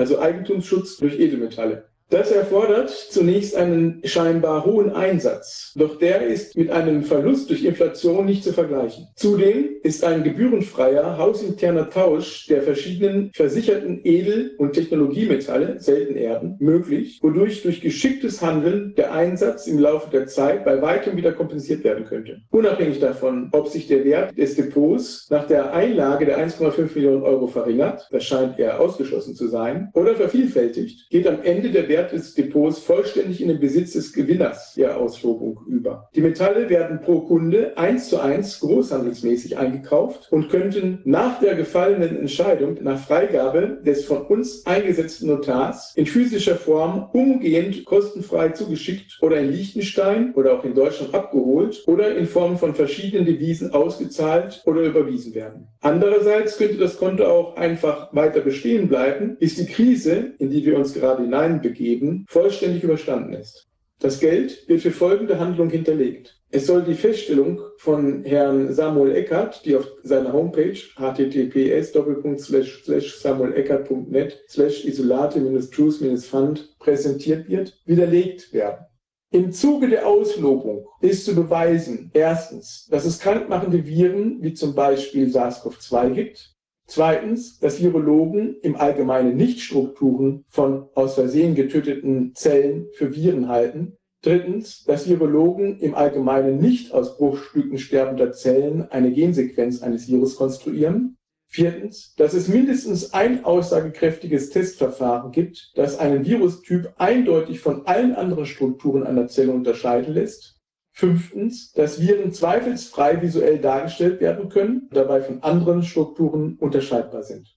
Für die Beweisführungen ist die Darstellung naturwissenschaftlicher Zusammenhänge, die auf Logik basiert, erlaubt. Für die Beantwortung dieser Fragestellungen sind keine formellen Limitationen vorgesehen, so wie einst für Herrn Dr. Med David Badens, die zu einer richterlichen Fehlentscheidung geführt haben. Für die Beweisführungen müssen alle Punkte für jedermann mit gesundem Menschenverstand nachvollziehbar sein. Zusammenfassung. Bei der Auslobung soll es um eine Beweisführung gehen, dass Viren existieren und von anderen Strukturen wie etwa von Exosomen deutlich abgrenzbar sind. Zudem muss bewiesen werden, dass es Viren gibt, die ihre Wirtszellen töten und dabei ihren Wirtsorganismus als Ganzes erheblich schädigen, ja sogar ihn manchmal töten. Naturgemäß dürfen für die Beweisführungen auch Beispiele von Bakterienviren, also von Bakteriophagen, kürzer Phagen, die vollständige Viren sind, hinzugezogen werden. Das Wesen der Auslobung besteht darin, dass ausschließlich die inhaltlichen Sachverhalte der Beweisführung auf wissenschaftlicher Grundlage im Vordergrund stehen. Ein wesentlicher Punkt ist, dass die Beweisführung einer breiten Öffentlichkeit zugänglich gemacht werden soll. Formale Hürden wie etwa die Einschränkung des Umfangs der Beweisführung oder die Zahl der daran beteiligten Menschen, ihre Bildungsform oder ihr Bildungsgrad oder ähnliches spielen für die Auslobung keine Rolle. Des Weiteren müssen bereits durchgeführte Versuche, die historisch belegt sind, nicht wiederholt werden, wenn sie in der Literatur bereits beschrieben wurden und als eindeutig identifizierbar sind, um Fragestellungen der Auslobung zu bedienen. Der maximale Zeitrahmen für die Beweisführung soll nicht mehr als ein Jahr ab Datum der Unterschrift dieses hier vorliegenden Vertrages in Anspruch nehmen, wenn keine Atteste oder sehr gut begründete Argumente für eine Verzögerung vorgetragen werden können. Ein guter Pokerspieler, Herr Eckhardt, täuscht zwar hervorragend, aber er betrügt nicht. Wir beide spielen von Anbeginn mit offenen Karten. Uns sollen Millionen, so sie es wollen, beobachten können. Wie man mich erreicht? QR-Code zur Telegram-Gruppe, Auslobung von Herrn Samuel Eckert, angenommen von Frankie aus der Gruppe Molekulare Virologie. Die Telegram-Gruppe lautet geschrieben https t.me Auslobung Eckert Frankie. Es wird um einen fairen und sachlichen Umgang gebeten. Man nennt mich Frankie. Die Welt ist keine Pyramide, keine Pizza, kein Croissant und auch keine Scheibe. Sie ist auch nicht rund. Sie ist eine Banane. Vielen Dank für die Aufmerksamkeit. Wenn wir hoffentlich vertraglich zusammenkommen, dann lautet das Motto, top, die Auslobung gilt.